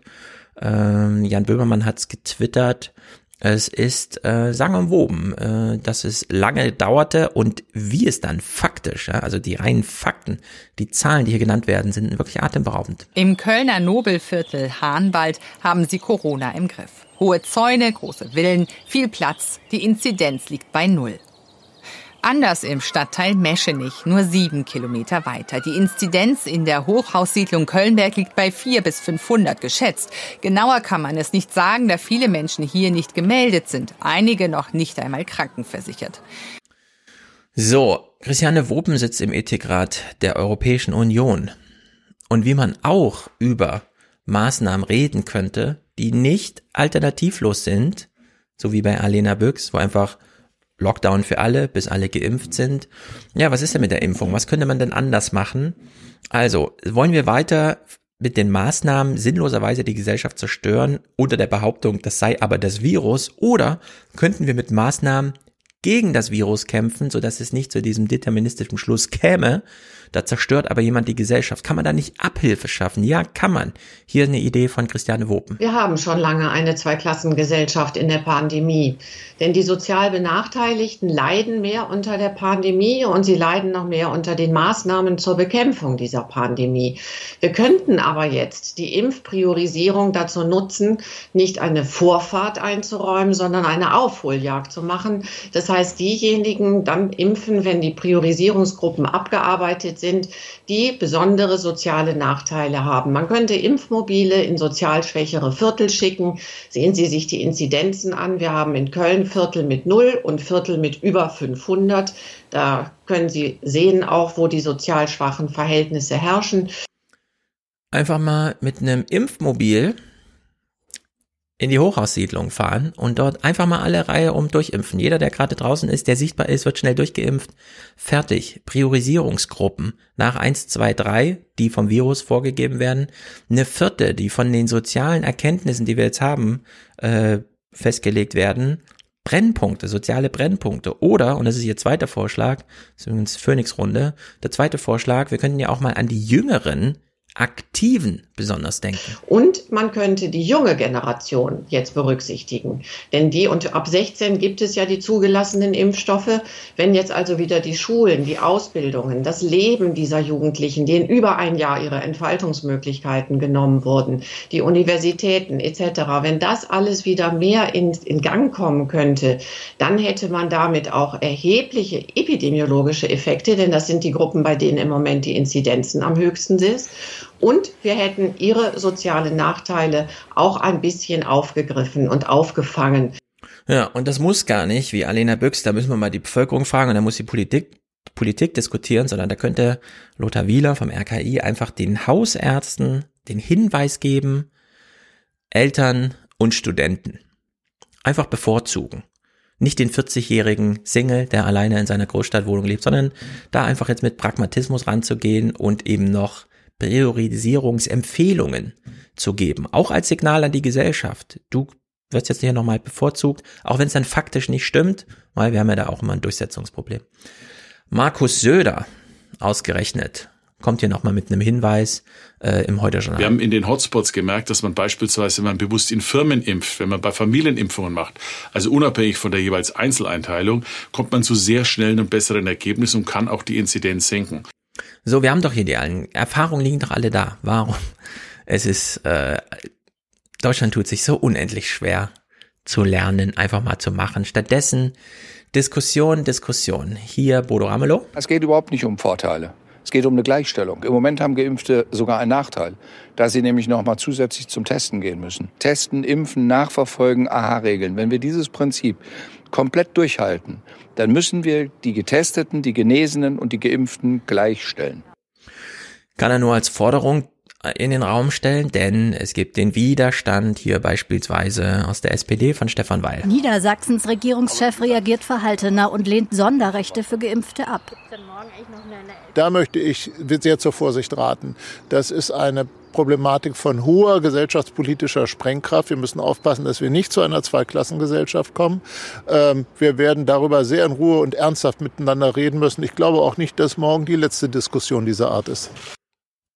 25. April 2021. Wir müssen aufpassen, dass wir jetzt nicht eine, eine, in eine Zweiklassengesellschaft kommen, während in den sozioökonomischen Hotspots Corona einfach durchläuft und in den wilden Vierteln überhaupt nichts stattfindet. Also äh, es ist ähm, in der Soziologie würde man sagen, Semantik und Sozialstruktur trennt mal wieder ein Lichtjahr. Es ist äh, wirklich unglaublich. Aus dem Justizministerium kam zumindest jetzt ein Entwurf, sich dann doch mal den neuen Gegebenheiten anzupassen und die Maßnahmen nochmal auf die neuen Gegebenheiten anzupassen. Mal gucken, wie lange das wieder dauert. Also am Wochenende ist ja schon äh, klar geworden, dass Geimpfte und Genesene mit Getesteten gleichgestellt werden sollen. Und das soll dann auch bundeseinheitlich sein, zum Beispiel beim Friseurbesuch oder beim Einkaufen. Was jetzt aber noch konkreter und ausführlicher geworden ist, ist, dass für sie auch die Ausgangssperren äh, bzw. Beschränkungen nicht äh, mehr gelten sollten und auch die Kontaktbeschränkungen nicht mehr. Und das würde übersetzt bedeuten, dass Geimpfte und Genesene Genesene, wenn sie unter sich sind, ähm, quasi schon im größeren Kreis privat wieder feiern könnten. Und wenn sie auf Ungeimpfte treffen, dann zählen sie quasi nicht mit. Also wenn da die Kontaktbeschränkungen noch gelten, dann kommen die noch obendrauf, sage ich mal. Also auch da könnten sich wieder mehr Leute treffen. Ja, wetten, das sehen wir weder nächste Woche noch übernächste Woche noch überhaupt im Bundestag, sondern er wird äh, die Notbremse jetzt äh, auslaufen im Juni. Ist unglaublich, aber ist genau der richtige Vorschlag. Diejenigen, die geimpft sind, sind nicht mehr sichtbar für das Virus. Sie spielen da keine Rolle mehr, also sollten sie auch in die Maßnahmenkalkulation nicht mehr reinfallen. So richtig es ist, eine Maßnahme zu machen, ein Haushalt plus eine Person, dann kommt die Klammer auf, plus so viele ungeimpfte wie wollen, äh, geimpfte wie wollen, Klammer zu das wäre genau der richtige, die, genau die richtige Maßnahme. In Israel macht man es einfach so und hier tut man sich so unglaublich schwer. Und jetzt noch ein Punkt zu den Kindern, die waren ja auch ganz kurz nur Thema.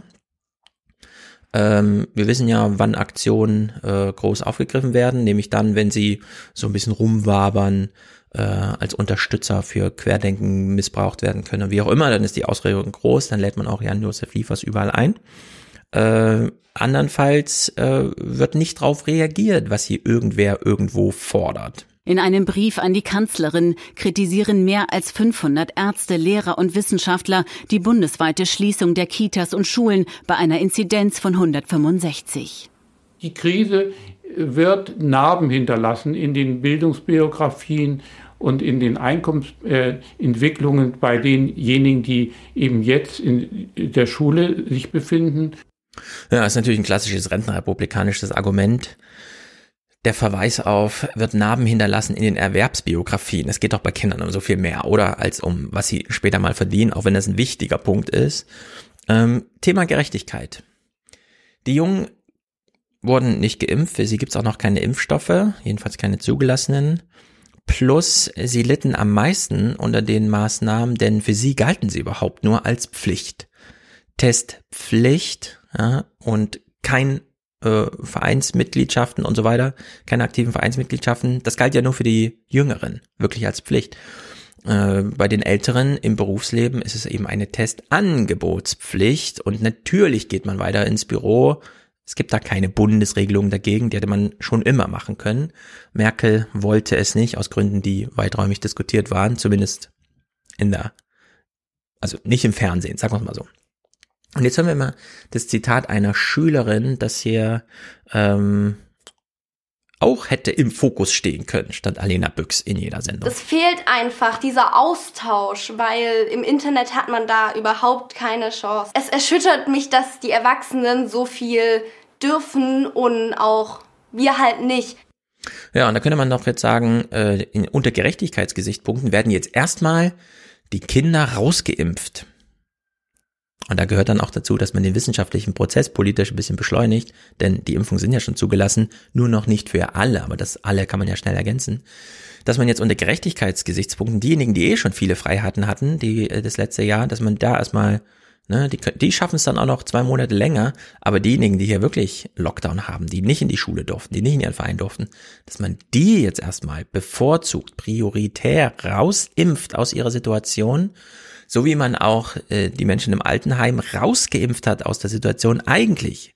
Jetzt muss man nur noch diesen politischen Schritt machen, die Maßnahmen dann noch wirklich zurückzunehmen. Entsprechend, und das fand ich wirklich bezeichnend, alle regen sich auf über Jan-Josef Liefers. Man hat gesehen, er weiß auch nicht so richtig, wie kommunizieren vor der Kamera geht, denn er, wenn er vor der Kamera steht, ist ein Drehbuch involviert und dann weiß er, okay, das ist das Skript. Das hat er jetzt nicht gehabt und er hat sich trotzdem überall erklärt oder versucht zu erklären. Und bei Ilna hat er dann äh, die Woche noch Folgendes nachgeschoben. Jan-Josef Liefers hat schon erwähnt, dass Sie ein besonderes Verhältnis und eine Bekanntschaft mit äh, Lisa Federle hatten, im Grunde genommen über einen privaten Zufall. Und Sie engagieren sich eben seit Monaten schon. Sie haben ihr damals äh, unter anderem auch diesen Bus mitfinanziert. Also es geht jetzt um Projekte von ihm, die seit Monaten laufen, seit Monaten. Mit dem sie testen konnte und machen jetzt welche Aktionen?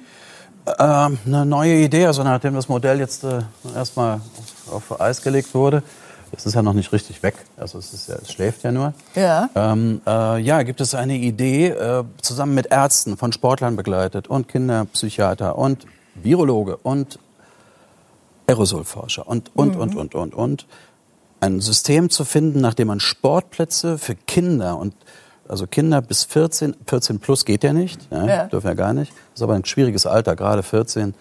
Das sind alle in der Pubertät. Das ist ganz wichtig, dass sie sich bewegen, dass Sport gemacht wird. Und diese Erfahrung eben aus Tübingen zum Beispiel zu nutzen, um ein System zu schaffen, nachdem man Sportplätze wieder aufmachen kann, auch in größeren Gruppen Ja. Sport getrieben werden kann, für Kinder, für Jugendliche. Und ähm, das ist das Projekt. Das ist das große Projekt. Das ist das große Projekt. Schluss damit. Wir wollen nicht darüber diskutieren. Das Virus muss eingefangen werden. Es zerstört die Gesellschaft und bis es nicht ausgeräumt ist, kann man hier über nichts diskutieren. Vor allem nicht sowas. Lockerungsdiskussionen. Nee. Äh, dass hier alle hinters Licht geführt werden, meiner Meinung nach. Ich äußere jetzt eine Meinung.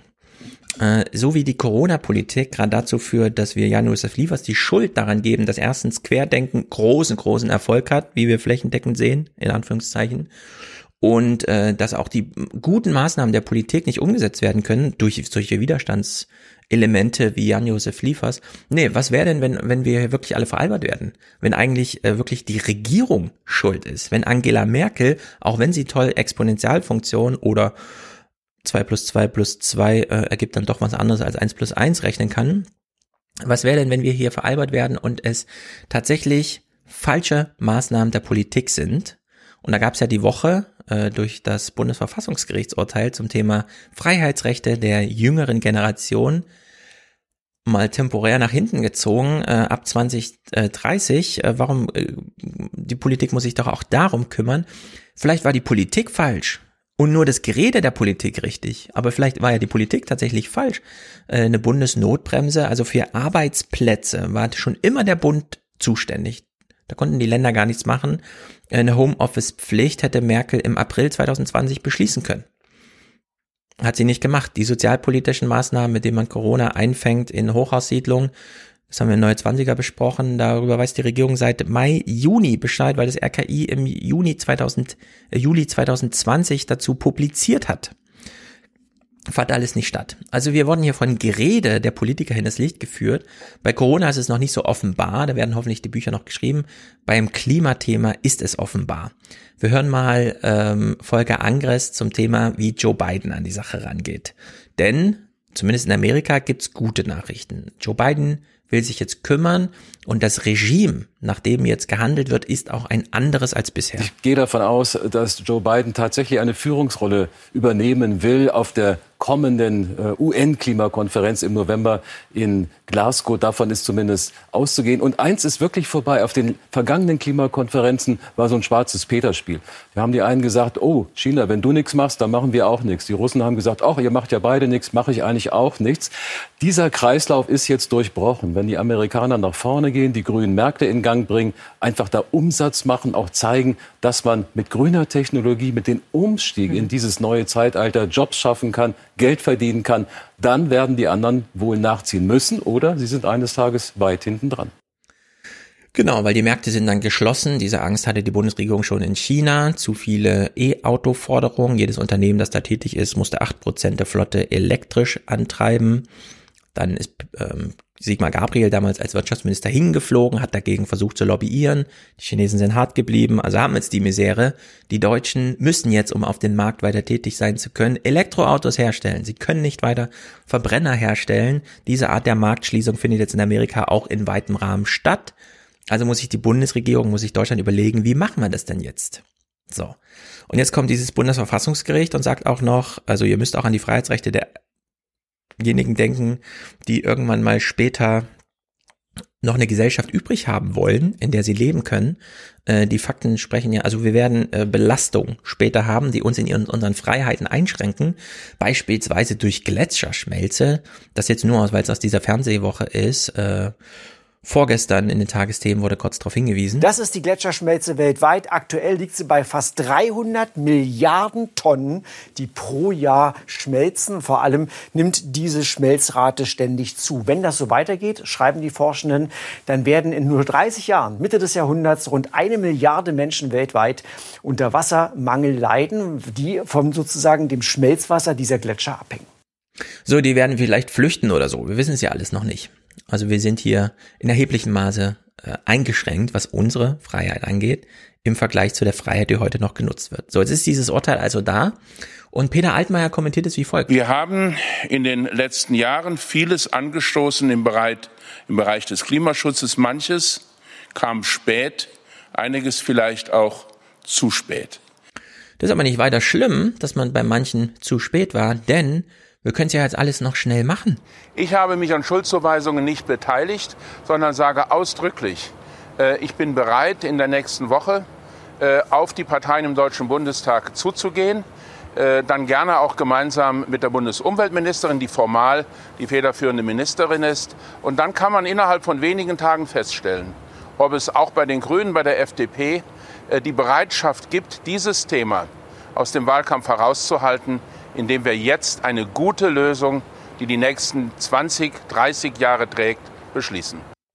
Peter Altmaier möchte die Klimapolitik für die nächsten 20 bis 30 Jahre nächste Woche mal schnell beschließen, weil sein vorrangiges Ziel ist, das Thema aus dem Wahlkampf rauszuhalten.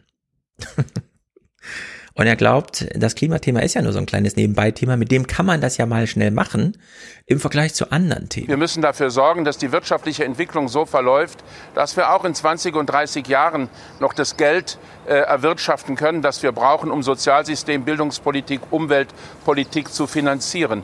Das alles wird man nicht äh, vor der Bundestagswahl abschließend klären können. Klimaschutz, glaube ich, da gibt es eine schmale Chance, das noch zu ermöglichen. Wenn Peter Altmaier von einer schmalen Chance spricht, äh, wissen wir, glaube ich, alle, die kann er nicht wahrnehmen. Dieser Scherz sei hier erlaubt. Es ist äh, unglaublich. Diese CDU muss wirklich abgewählt werden und danach auch möglichst vernichtet, so dass sie nicht später wiederkommt. Das wäre ja noch die größte Tragödie, dass man irgendwann feststellt, na, die Grünen haben es auch nicht so richtig hinbekommen, haben aber viel mehr vielleicht hinbekommen äh, und dann versuchen wir es nochmal mit der CDU oder was auch immer. Also das ist wirklich. Diese Nachrichtenwoche äh, war betrüblich äh, in diesem Sinne, aber es geht vorbei mit der Pandemie. Es müssen sich jetzt alle schon mal überlegen, welches neue Thema sie suchen und dann auch bearbeiten können. Denn diese Zahlen hat Matthias nochmal äh, getwittert. Das ist doch hochinteressant. Mit der Abwahl Donald Trumps brachen die Einschaltquoten von CNN um die Hälfte ein. Und diese Hälfte gilt auch für alles, Werbeumsätze und so weiter und so fort. Also hier ist doch, man kann immer wieder, man kann die Gesellschaft tatsächlich nochmal bewegen, muss es dann aber auch tun. Äh, und wir brauchen eine neue Regierung, denn Corona und Klima hat uns gezeigt, hier ist keine Zukunft mehr zu gewinnen. Naja, jetzt äh, Musik von Matthias und danach äh, Audiokommentare. Sehr gut. Nächste Woche ist hier Mick zurück. Wir machen dann mal richtig Politik. Wir gucken richtig rein in die Politik und werden hoffentlich nur die verbrannte Erde zurücklassen, die ohnehin da ist, aber man muss sie auch mal sichtbar machen. So ist es. Bis denn. Uh, let me tell you one thing. I am not going to be nice to some of you motherfuckers. Listen to me. Listen to me. I am not going to be nice to, to some of you motherfuckers. Let me tell you. We have a pandemic.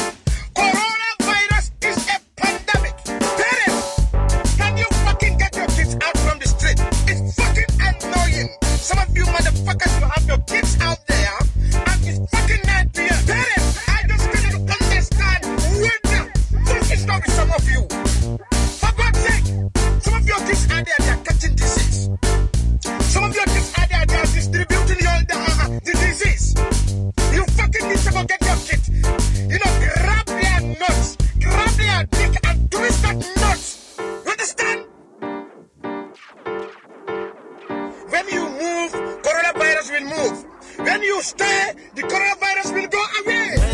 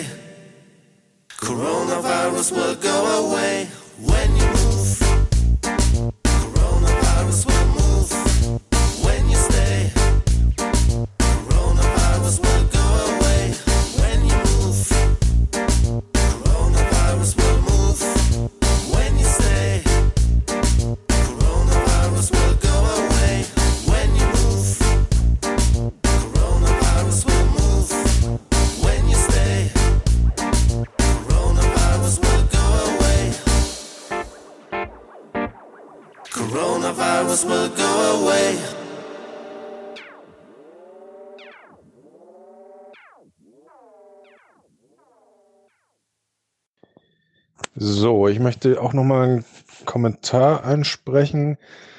Es ist unglaublich schwierig, merke ich gerade, wie oft ich schon gelöscht habe, um neu anzufangen.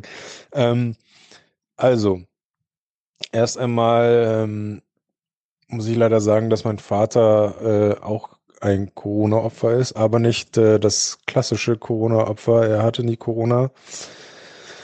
Er ist ähm, quasi ein Opfer des ganzen Stresses ähm, in der Pandemie in den Krankenhäusern geworden. Und zwar hat man ihn erst äh, einfach nach Hause geschickt, obwohl man ihn eigentlich äh, hätte da lassen sollen, beziehungsweise mindestens anordnen sollen, dass er genauer beobachtet wird. Und ähm, später hat es dann auch etwas länger gedauert, bis man ihn äh, wieder ins Krankenhaus geschickt hat. Ähm, beim letzten Mal äh, war ich dann sogar selbst mit dabei mm, und war dann auch etwas wütend auf seinen Hausarzt erst. Im Krankenhaus haben sie ihn übrigens auch äh, fälschlicherweise einmal weggeschickt. Und ähm, ich bin mir ziemlich sicher, dass das äh, durch den ganzen Stress in der Corona-Krise kam, dass sie ihn dann nicht so ordentlich auf dem Schirm hatten und er letztendlich äh, zu spät behandelt wurde. Denn sein behandelnder Arzt ähm, hat auch öfter ähm, sein Bedauern ausgedrückt, dass das äh, alles nicht so gut gelaufen ist und dass, äh, klar, die versuchen, passen natürlich auch, was für Worte sie benutzen, aber äh, ihn hat das schon geärgert, dass sie ihn nicht äh, früher behandelt haben. Ähm, ja, und durch diese Behandlung, äh, die jetzt äh, ziemlich spät kam, mh, sieht es mittlerweile so aus, dass er äh, unaufhaltsam äh, Krebs hat, der schon überall ist und äh, jetzt ähm, geht es ihm nicht mehr so gut und ähm, mh, jetzt äh, das nächste, was jetzt passiert ist, dass wir ein Palliativteam äh, besorgen, wobei ich, da, da passieren auch komische Sachen. Ich habe, ähm, wir haben halt vom Hausarzt einen Tipp bekommen von einem guten Arzt, der es auch gut macht mit, den, mit der Palliativversorgung. Und ich habe dann nochmal einen Kumpel gefragt, der Medizin studiert, der hat dann nochmal sein, äh, wie nennt er das? Ähm, Arztvater, nee, Doktorvater, Doktorvater, den hat er nochmal angetippt und der Doktorvater Vater meinte, ja, der Arzt macht das ganz gut, aber ist auch so ein bisschen Corona-leugnerisch unterwegs. Also selbst da ist man wohl nicht gefeit. Wahrscheinlich äh, kommt jetzt äh, ein Palliativteam äh, da bei uns ins Haus, was äh, ähm, unter Leitung eines äh, etwas Corona-leugnerischen Arztes ist. Ich hoffe, dass sie jedenfalls die ganzen Hygieneregeln da ähm, beachten. Wobei es äh, wirklich mein Vater jetzt äh, eigentlich nicht mehr schlimmer treffen kann, sagen wir es mal so. Ähm, ja, vielleicht äh, einfach nur mal das so Geschichte aus dem Leben, wie es kommen kann. Ähm, und ich kann mir vorstellen, dass es besonders jetzt in der zweiten, wir sind noch in der zweiten oder sind wir schon in der dritten, dass es jetzt in der noch stärkeren Welle äh, ganz, ganz viele Leute gibt, äh, wo es ähnlich passieren wird, ja, wo, weil die äh, im Krankenhaus einfach so gestresst sind und ähm, an so viele Sachen gleichzeitig da, auf so viele Sachen gleichzeitig achten müssen. Ähm, ich kann mir gut vorstellen, dass da noch ähm, einige Menschen, äh, die wegen anderen Sachen als Corona äh, dahin kommen, dann nicht äh, die Aufmerksamkeit bekommen, die sie eigentlich benötigten. Ja, das war meins. Ähm, hi Stefan, noch schnell eine Nachricht direkt an dich. Du hast äh, schon häufiger erwähnt, dass die ähm, Schulen schon lange keinen Frontalunterricht mehr machen und dass das ähm, ein überholtes Bild von Schulen ist. Ähm, ich bin mir nicht sicher, ob das, also ob ich das richtig verstanden habe, denn äh, wenn das, wenn du das wirklich glaubst, dann, ähm, dann möchte ich dir kurz äh, von meinem Vater erzählen. Der ist äh, vor kurzem in Ruhestand gegangen und ist seit zeitlebens Lehrer gewesen, stellvertretender Schulleiter und äh, hat die letzten 20 Jahre eigentlich Schulleiterjob gemacht in Saalfeld, in einer Kleinstadt in Thüringen. Und äh, mein Vater ist links, knallhart, äh, wirklich äh, ein hochlöblicher Pädagoge, wie sich das gehört, ähm, Traumlehrer, alle fiesen Milieukinder, mit denen ich in meiner Vergangenheit zu tun hatte, ähm, haben ihn respektiert, also wirklich ein Lehrer, wie man ihn sich wünscht. Ähm, und der ist in den letzten Jahren einfach zunehmend verbittert geworden, weil er gesagt hat, es ist unglaublich schwer, unsere Bildungspolitik ist völlig im Arsch und ähm, ich bekomme vieles nicht vermittelt. Das liegt an einem strukturell gesehen, dass die Abiturjahrgänge oder die Abiturschüler früh aus den Klassen rausgezogen werden und damit die Alpha-Tiere in den Klassen fehlen, um das Lernniveau gemeinschaftlich zu heben. Äh, aber das steht auf einem anderen Blatt. Äh, und zudem sagte er, mit den zunehmenden Migranten kann ich nichts machen. Ich stehe als einzelner Lehrer da mit einem guten Draht zu meinen Schülern, aber mit den Schülern kann ich nicht fachlich arbeiten. Und ähm, dass er das so sagt, ist echt krass, weil äh, er einer der wenigen Lehrer ist, die wirklich ein Standing bei den Schülern haben. Äh, es gibt auch junge Lehrer, habe ich ihn gefragt, die, die das Problem auch haben, die auch viel bessere Englischkenntnisse haben als er. Ähm, denen geht's genauso an seiner Schule. Jetzt ist mein Vater, äh, wie gesagt, äh, im Ruhestand und äh, da er in Saalfeld von der Medienschule kommt, Thürings oder einer Medienschule Thürings, ähm, bildet er gerade äh, dieses, ach Gott, wie heißt das, dieses, ähm, diese, diese, äh, scheiße, Cloud, äh, diese Lehrer-Cloud äh, in Thüringen, da bildet er gerade fort, oh Gott, ich habe den genauen Namen vergessen, ähm, und macht da Fortbildung quasi in ganz Thüringen, Online-Schulungen, auch zum ähm, didaktischen Herangehen an Online-Schulungen oder an Online-Unterricht, ähm, lehrt da quasi gerade äh, die Lehrer in Thüringen und äh, Alter, stell dir vor, er hat gesagt, es gibt zwei Schulen, die er besucht hat in Thüringen, die kein Internetzugang haben. Die haben, um im Klassenraum diese Fortbildung durchzuführen, einen mobilen Router aufgestellt. Das heißt, die haben ein Handy angeschlossen, haben das als Hotspot genommen und haben dann Internet darüber be bezogen. Diese Schule hat einen Internetzugang, der reicht aber gerade so, um den Sekretariatsrechner zu versehen. Und diesen Kalibers gibt es alleine schon zwei in Thüringen. Also, also nur mal, äh, Stefan, äh, weil du sagst, ne, das klingt dann immer so, als wäre ähm, es wäre alles gut in unserem Bildungssektor oder zumindest ähm, didaktisch alles gut. Das mag äh, im Schnitt sicherlich hoffentlich stimmen, aber es gibt ganz, ganz tiefe Löcher. Okay, cool. Ich danke dir. Ich hoffe, du hast das gehört, wie zu erwarten in zweifacher Geschwindigkeit. Ähm, ich finde es echt cool, was ihr macht, was du machst und äh, freue mich riesig auf dein Buch. Und ja, ich höre euch, wir hören euch bei uns in der Familie so viel. Äh, ihr gehört quasi schon dazu. Man hat ja eine Bindung. Also zumindest von uns zu euch.